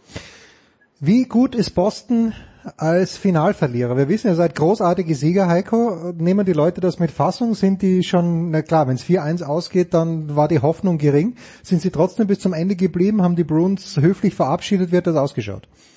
Also äh, es war nicht mehr komplett voll am Ende, aber es war so, ähm, es hat niemand geboot und nachdem das dann so ein bisschen der erste Enttäuschung gesackt war, da äh, die äh, Bruins sind natürlich auch auf dem Eis geblieben für die Shakehand-Linie und das hat ja dieses Mal ein bisschen länger gedauert, weil die äh, Bruins natürlich erster gejubelt hatten äh, und jubeln wollten und auch jubeln sollten, zu Recht natürlich auch. Äh, dann gab es schon für die Bruins, für die, äh, für, Entschuldigung, für die Bruins äh, Szenen Applaus. Letztlich muss man sagen, diese Saison war rückblickend schon ein Erfolg, weil es hätte niemand damit gerechnet, dass du das Stanley Cup Finale erreichst. Aber wenn du es erreichst und auf St. Louis triffst, nochmal ein verdienter Meister, aber von der Spielweise, du bist, wenn wir alle Positionen durchgehen, du bist, du bist besser besetzt. Ja. Und du hast halt den Heimvorteil gehabt. Du hast die größere Erfahrung gehabt und du hast es trotzdem nicht hinbekommen. Dann muss man sagen, nicht die Saison war eine, war eine Enttäuschung, aber das Ergebnis dieser Finalserie war eine Enttäuschung. Und darüber wurde auch viel im Vorfeld diskutiert. Du hast halt mit David Krejci, Steno Chara, Patrice Bergeron, Brett Marchand noch drei Jungen, vier Jungs gehabt, die 2011 Meister wurden und 2013 das Finale verloren haben. Und hier ist ja immer viel die Rede von der Legacy. Wo stehen mhm. sie? Und natürlich bist du, also sag mal, einmal Meister wird nicht jeder, aber werden mehrere. Der zweite Titel, so hieß es hier oft im Vorfeld, unter anderem auch gestern noch, als ich nach Boston reinfuhr und äh, Talkradio gehört habe, der zweite Titel macht den Unterschied. Mit dem setzt du dich ab. Ne? Und ja. das hast du jetzt verpasst zum zweiten Mal. Und äh, Brett Marchand hat schon vorher gesagt, also der, die Niederlage 2013 gegen Chicago tut ihm bis heute mehr weh, als äh, der Sieg ihn gefreut hat, 2011 gegen hm. Vancouver. So, dann kann man sich ja vorstellen, wie die sich jetzt fühlen. Er sagte vorhin in der Kabine, das ist der schlimmste Tag seines Lebens. Ähm, also, äh, und ich glaube nicht, also viele haben gesagt, diese, diese Leute halt, diese vier, dann nimmst du noch einen Tuka Rast dazu, der 2013 bei der Finalserie da, dabei war, als sie verloren haben. Äh, für die ist es jetzt die Chance und für einen Chara, für einen Bergeron wahrscheinlich das letzte Mal. Und deshalb wäre es so wichtig und auch für deren Reputation einen zweiten Titel zu gewinnen. Die Chance haben sie gehabt, das Tor war weit offen, aber sie haben sie nicht genutzt. Und, und gerade deshalb wird das, ähm, wird das ärgerlich sein. Natürlich ist es toll, wenn du in acht Jahren dreimal das Finale erreichst, aber wenn du halt zweimal davon verlierst und die beiden Niederlagen waren die letzten beiden, sprich 2013 und jetzt, mhm das sticht, das sticht schon und das, das bleibt hängen. Aber, um mal Bill Belichick zu zitieren, we are on to the next season. Äh, wir zählen jetzt, also es sind zwar jetzt 129 Tage seit der Patriots-Parade, aber irgendwann im September geht dann auch deren Saison wieder los und die, ich weiß nicht, die Red Sox, keine Ahnung, was die für eine Chance haben. Letztlich, die spielen im Moment eher schwach. Die Playoffs werden sie vielleicht erreichen, ob die eine richtige Chance haben auf den Titel, weiß ich nicht. Aber das ist das Gute in Boston. Ne? Du guckst halt auf das nächste Team und das nächste Team ist auf jeden Fall eins, das äh, sprich jetzt die Red Sox um die Playoffs mitspielen kann. Und wenn du in den Playoffs bist, hast du zumindest hast in eine Chance. Äh, ja, in der NBA vielleicht nicht so, da musst du schon da weit oben dabei sein. Ja, im Baseball schon mit, den, mit dem Pitching, das genau. die Red Sox haben, haben sie eine Chance. Genau, aber in den anderen äh, drei Ligen hast du auf jeden Fall äh, eine Chance und äh, von daher, ne, da, da geht's dann neu los. Ich sag's immer wieder, wer hätte gesagt, äh, also die Patriots waren bei ganz sicherlich nicht das beste Team der Regular Season, aber die waren dann in, der, in den Playoffs mit Abstand das beste Team. Und genauso kann man sagen, St. Louis, die waren mhm. äh, seitdem seitdem sie dann also Liga letzte waren, Anfang Januar, waren sie von den Punkten her das beste Team und jetzt in den Playoffs auch, man muss auch sagen, deren äh, ähm, äh, Auswärtsrekord 10 zu 2 ist natürlich ein Wahnsinn. Wahnsinn. Also Wahnsinn. ja, muss man wirklich sagen, Hut ab und und genießt das und feiert das. Ich glaube, ich weiß nicht, wann waren die zuletzt? Ich glaube zwei, nee, die Cardinals waren irgendwann mal 2-12, 2-12, Ja, gegen 2, Texas war's, äh, ja. Genau, ich hab's gesagt, genau. Äh, äh, und dann die, die Rams, natürlich war es 2000, glaube ich, die The Greatest Show on Turf. Ähm, also wird mal wieder Zeit, dass sie da feiern können und ich glaube, das wird eine richtige Sause da geben. Und ähm, schön für sie und ja, trotzdem schade für die Blues. Ich bin auch mal gespannt. Wir haben ja hier draußen direkt vor der Halle die Bobby Orr Statue. Wenn ich ein St. Louis Blues Fan wäre, würde ich genau dahin machen, würde hingehen, würde alle, würde mich dazu schütten mit Bier und würde Fotos machen, weil ja, der hat damals, ich glaube, das war der 13. Mai 1970, äh, das stand St. Louis das letzte Mal im Finale hat er halt mit seinem entscheidenden Tor den Titeltraum endgültig ähm, zu, äh, äh, zunichte gemacht und jetzt mussten die halt äh, 49 Jahre warten, um endlich Meister zu werden und ja, ich glaube, das werden die schon äh, zu feiern wissen. Letzte Frage, Heiko, äh, weil wir über Baseball gesprochen haben. Ich könnte mir vorstellen, großes Gesprächsthema auch in Boston. Wer es nicht mitbekommen hat, David Ortiz ist in der Dominikanischen Klar, Republik, äh, ich, also manche sagen Überfallen, Raubüberfall, aber es gibt ja schon manche Experten, die sagen, es war eigentlich ein Mordanschlag. What's the latest on Big Papi? Also äh, gestern äh, hieß es in den, in den Breaking News hier, dass wohl fünf Leute in äh, ähm, also gefangen, also festgenommen wurden von der Polizei. Einer ist noch auf der Flucht und das ist wohl doch zuerst hieß es ja, er war nur zufällig, ähm, sag ich mal, Opfer geworden, weil da wohl der Anschlag einem Rapper galt, mit dem er da zusammen war. Aber jetzt hieß es, das soll wohl wirklich ein Hitjob gewesen sein. Es wurden für diese fünf Leute äh, sieben, also waren das, was war, ich glaube 20.000 ähm, Pesos ausgesetzt. Das soll wohl umgesetzt, umgerechnet 7.800 US-Dollar sein, um David Ortiz zu töten. Das war mhm. gestern die Breaking News. Und der ist ja nach Boston geflogen worden hier, ist mhm. hier im MGH, im, im H, im Massachusetts General Hospital, wird da behandelt. Es war sogar im Vorfeld davon die Rede, dass er eventuell hier per Videobotschaft eingespielt werden könnte. Aber ähm, ich muss sagen, also wer hier für Spiel 7 noch eine extra eine Videobotschaft von David Ortiz braucht, egal ob der angeschossen ist oder nicht, äh, der sollte am besten hier gar nicht aufs Eis, weil äh, da brauchst du keine zusätzliche Motivation. Da sind einige Organe in Mitleidenschaft gezogen worden sein.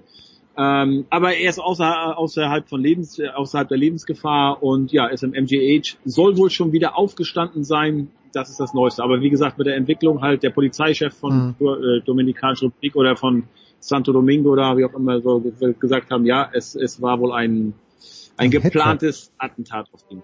Verrückt, verrückt. Na gut, Heiko, dann du hast noch sicherlich einiges zu tun. Wir sprechen bald wieder, vielleicht schon nächste Woche. Danke dir, Heiko. Kurze Pause in der Big Show 410.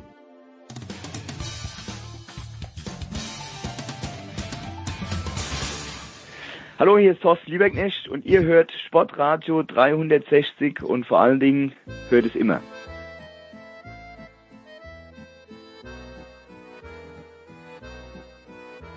Ja, und hinten raus in der Big Show 410 sprechen wir natürlich über Tennis und tun dies mit Jörg Almeroth, Almeroth Media, tennisnet.com. Servus Jörg. Guten Morgen.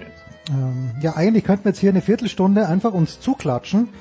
Jörg, beziehungsweise beklatschen wir uns nicht selbst, sondern den mittlerweile zwölffachen Champion der French Open, Rafael Nadal, selbstverständlich.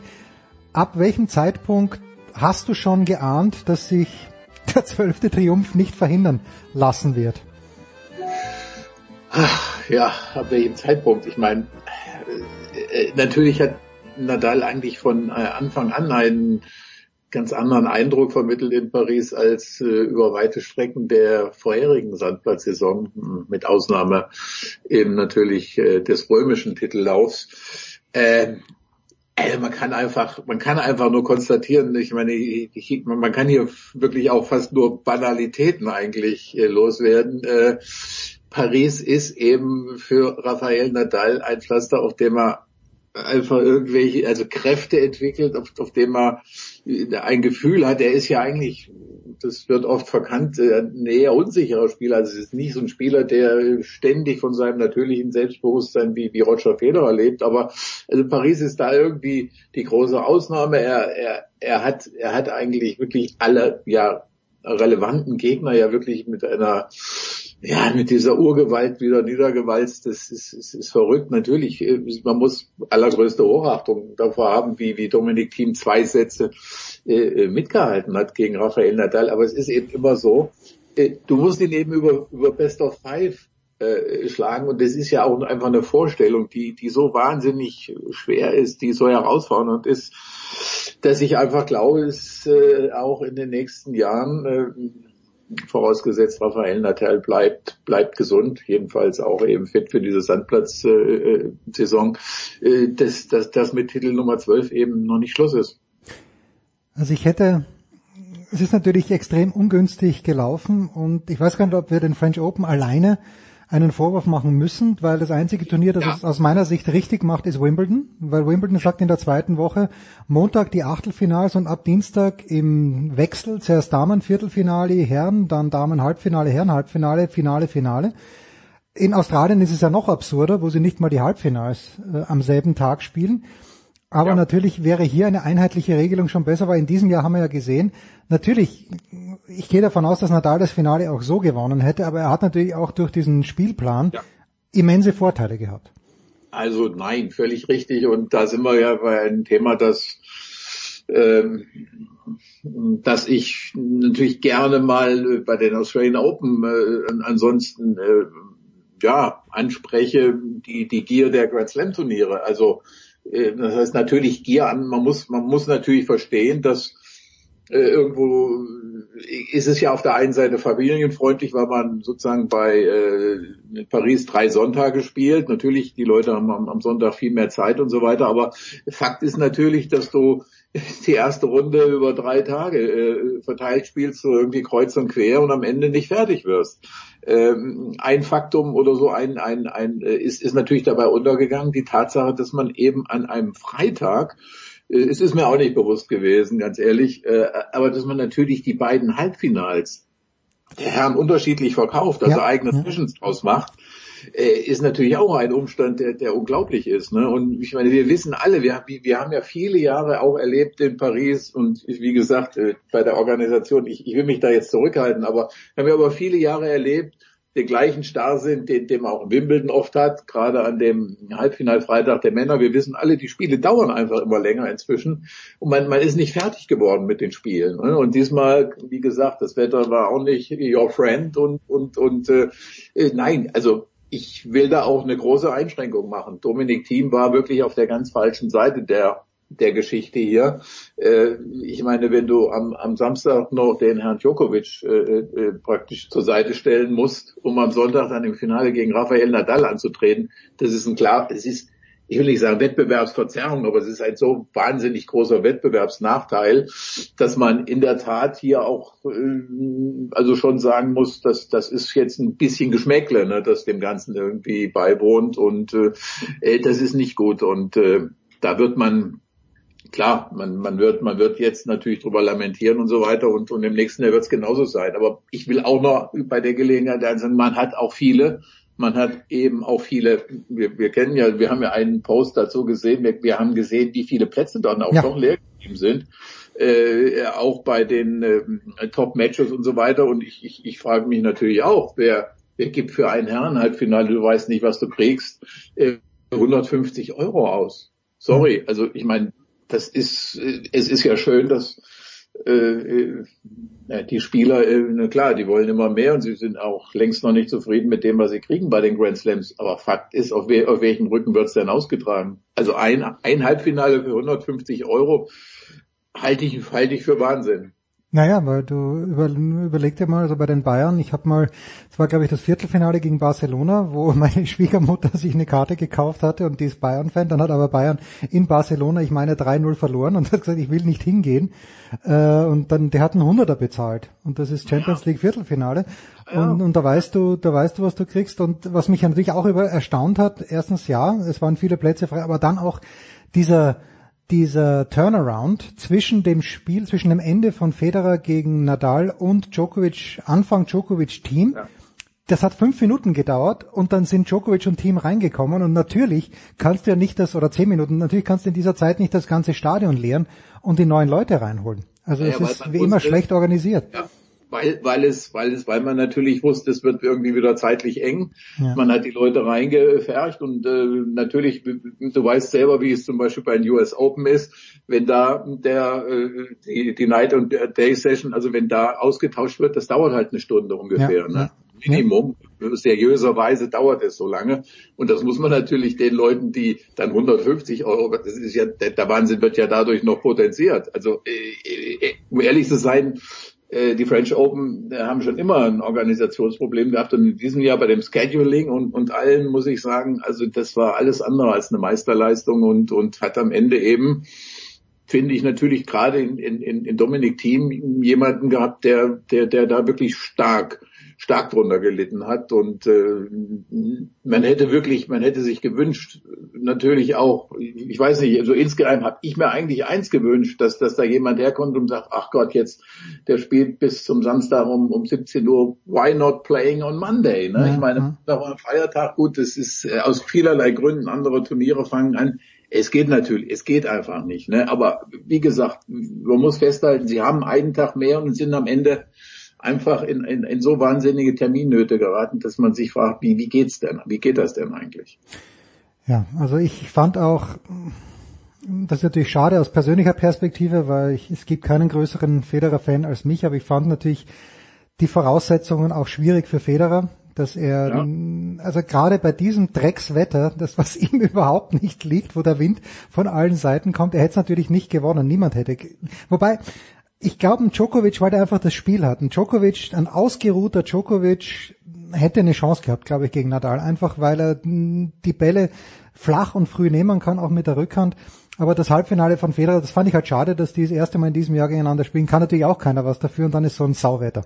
Das ist wirklich. Ja, ich glaube, Nadal hätte, das ist jetzt auch noch nicht im geringsten irgendwie etwas, was man Dominik Thiem jetzt, äh, wo man sagen müsste, ist, ist irgendwie eine, ja, damit würde man ihn heruntersetzen oder so. Aber äh, natürlich, äh, wenn, wenn Djokovic da auf der anderen Seite steht, noch, noch sage ich jetzt, oder vielleicht eben jetzt auch gerade nochmal, ähm, ist das für Nadal möglicherweise noch ein bisschen, weiß ich nicht, noch ein bisschen einschüchternder irgendwie als als Gegner. Das, äh, mag sich mag sich noch irgendwie ändern, aber klar, ich meine, das ist äh, natürlich auch vom vom spielerischen und so weiter und, und, und jeder Beziehung wäre es möglicherweise komplexer geworden. Aber auch dann auch der Djokovic hätte ja, äh, ja irgendwie drunter gelitten das ist äh, festzuhalten bleibt aber auch noch, das muss man ja auch noch mal sagen.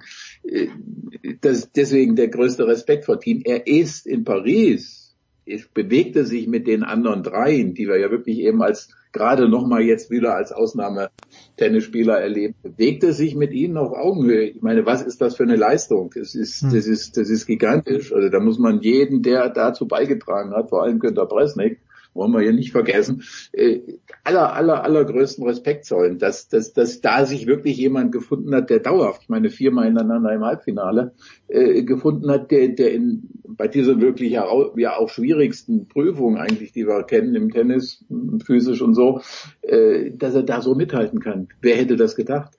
Das hat keiner geschafft in den letzten fünf Jahren. Kein einziger hat das geschafft, jetzt so wie, wie eben angesprochen, vier Jahre im Halbfinale immer mit vorne dabei.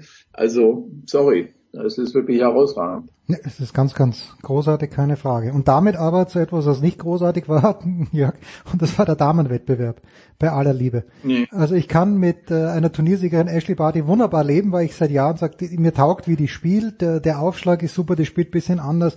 Ich mag ihren Rückhand-Slice, aber die Qualität, ich bin bei diesem Halbfinale drin gesessen im äh, Kurz Lausanne Longlen und ich bin acht Minuten nach Spielbeginn gekommen, ist es 3-0 gestanden für die Bardi. Nach 15 Minuten steht es 5-0 und 15-40. Hat zwei Satzbälle, verliert den ersten Satz noch 7-6, ist dann 3-0 im zweiten hinten und gewinnt das Match dennoch noch, weil Anisimova sich plötzlich nicht mehr traut durchzuziehen. Und das war ja, das war ja irgendwie das, das Paradebeispiel für den ganzen Damenwettbewerb. Das, boah, das ist ganz schwer zu verdauen, Jörg, von der Qualität her aus meiner Sicht. Ich weiß nicht, wie ja. du das siehst. Nein, das, ich meine, das Spiel das Finale war eine Katastrophe, machen wir uns nicht Auch aus der Distanz betrachtet ist dieses Spiel natürlich, äh, wo du denkst auch, wie, verrückt musst du das sozusagen, wenn du es kommentierst im Fernsehen, wo du, wo du im, im, im einen Moment sagst, ach du Gott, was für eine, was für eine Demütigung, Deklassierung äh, äh, der einen Spielerin, die dann im nächsten Moment aber genau diesen Satz gewinnt, die dann auf, best, auf dem besten Wege ist, das hm. ganze Spielhaus hoch zu gewinnen, um, um es am Ende in dreien äh, zu verlieren. Ich meine, was, was soll man dazu noch sagen? Das kannst du nicht kommentieren äh, sozusagen. Und das ist ja eben natürlich auch ein Beleg dafür, dass, dass, dass, dass es überhaupt keine ja, keine Gewissheiten, keine Ordnung, keine Spielerin gibt, die in irgendeiner Art und Weise äh, sich da jetzt herausschälen würde, ne, als, als, als jemand, der Konstanz verkörpert oder so und, und, und natürlich klar, was haben wir für, haben wir irgendwelche bemerkenswerten Spiele gesehen? Ich kann mich ja, jetzt Pet Petkovic gegen Suvaisier. Ja, ja, ich.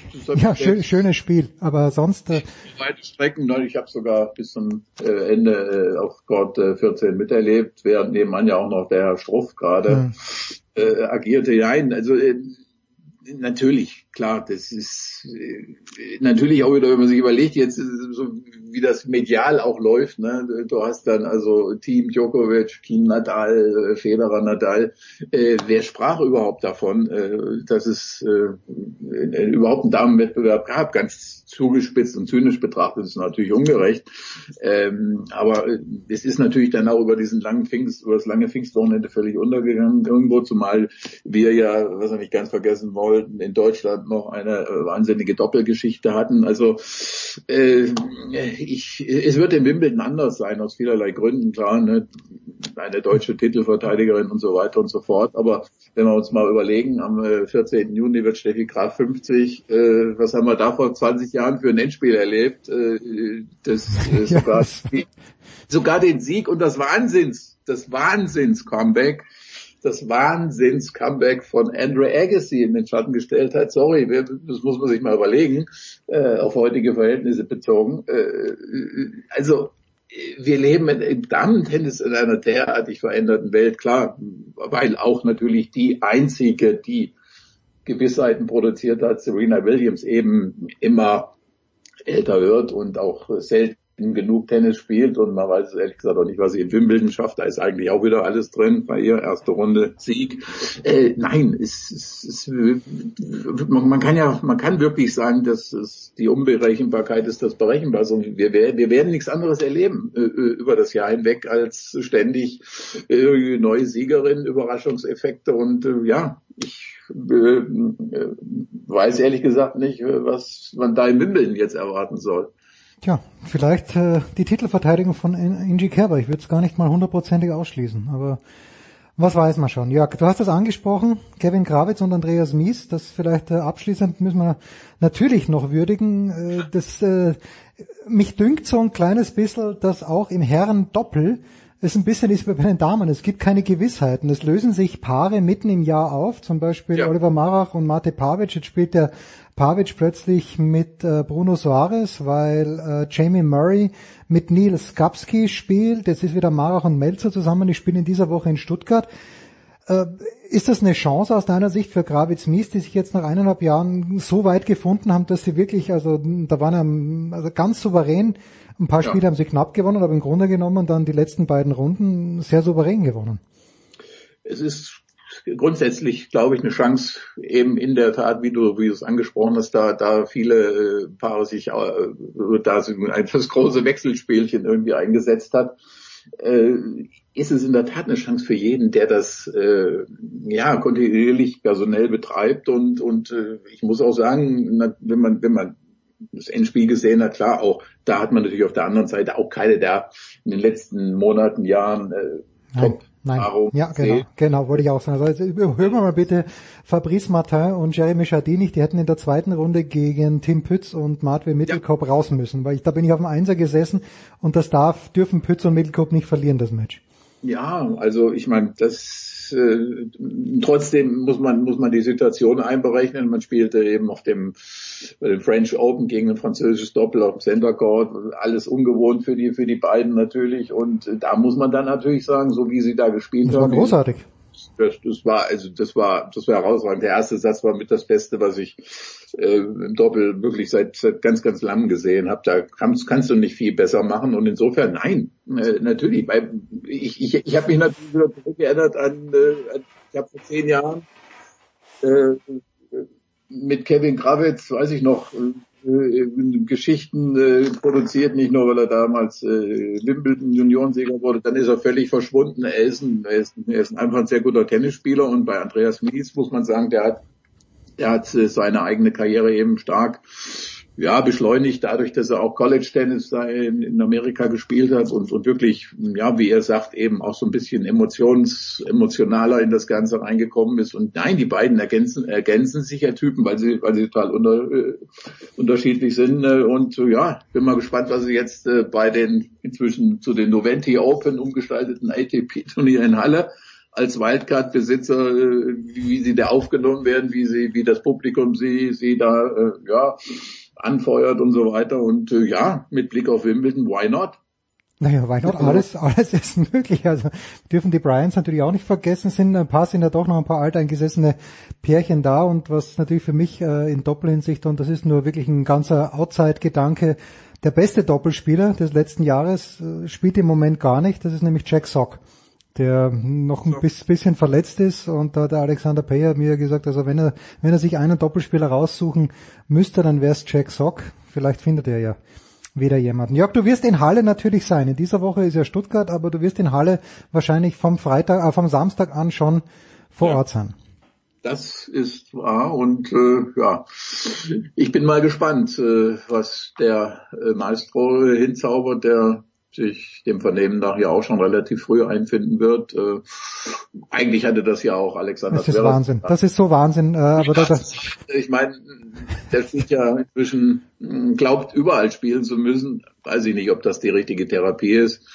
Äh, na gut, also, also dazu nur noch ein Wort, Jörg. Er sitzt dort nach seinem Match gegen Djokovic äh, im Pressezentrum und sagt, er braucht jetzt unbedingt äh, mal Pause und das ist Wahnsinn und er freut sich, dass er dann ein bisschen früher nach Halle fährt und ja. keine zwölf Stunden später kommt die Pressemitteilung aus Stuttgart, äh, Alexander Zverev tritt beim Mercedes Cup an, das ist ja Wahnsinn. Es kann ja nicht, es kann ja nicht, es kann ja nicht um materielle Dinge gehen, aber Nein. eben diese, diese, diese Gedankensprünge oder diese äh, das ist, das ist, ja, es ist einfach irritierend, um es mal etwas vornehmer auszudrücken jetzt. Äh, ich, ich, ich, ich weiß es nicht. Also ich, ich glaube eben nach den ganzen schon Last-Minute-Geschichten auf Sand wäre wirklich diese Woche also einfach mal Ne? Ja. Mal weg zu sein, mal, mal sich irgendwie mal auch mal zu, auch mal, mal zu überlegen jetzt, wie, wie, wie, wie kann es denn insgesamt weitergehen? Denn viele Fragen sind ja eigentlich noch nicht beantwortet.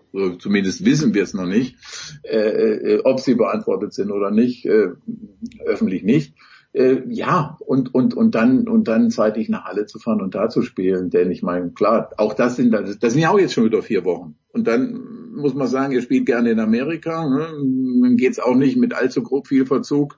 Ja gut, schon ein bisschen, aber äh, dann, dann nach Amerika und, und äh, ich habe am Ende den Eindruck, er wird, er wird zu den absoluten Vielspielern gehören in diesem Jahr. Tja, und not in a good way wie man Nein. so schön sagt. Na gut, Jörg, ich danke dir ganz, ganz herzlich. Das war die Big Show 410. Nächste Woche versuchen wir uns wahrscheinlich an 411. Vielleicht gibt's auch die Sommerpause. Einfach mal reinhören. Das war die Big Show auf sportradio360.de. Folgen Sie uns auf Twitter, klicken Sie den Gefällt mir Button auf unserer Facebook-Seite und abonnieren Sie uns via RSS-Feed oder auf iTunes. Die nächste Ausgabe der Big Show gibt es am kommenden Donnerstag. Bis dahin sollten Sie die Zeit nutzen und die weiteren Angebote auf sportradio360.de wahrnehmen. Play Ball! Da ist gar nichts toll!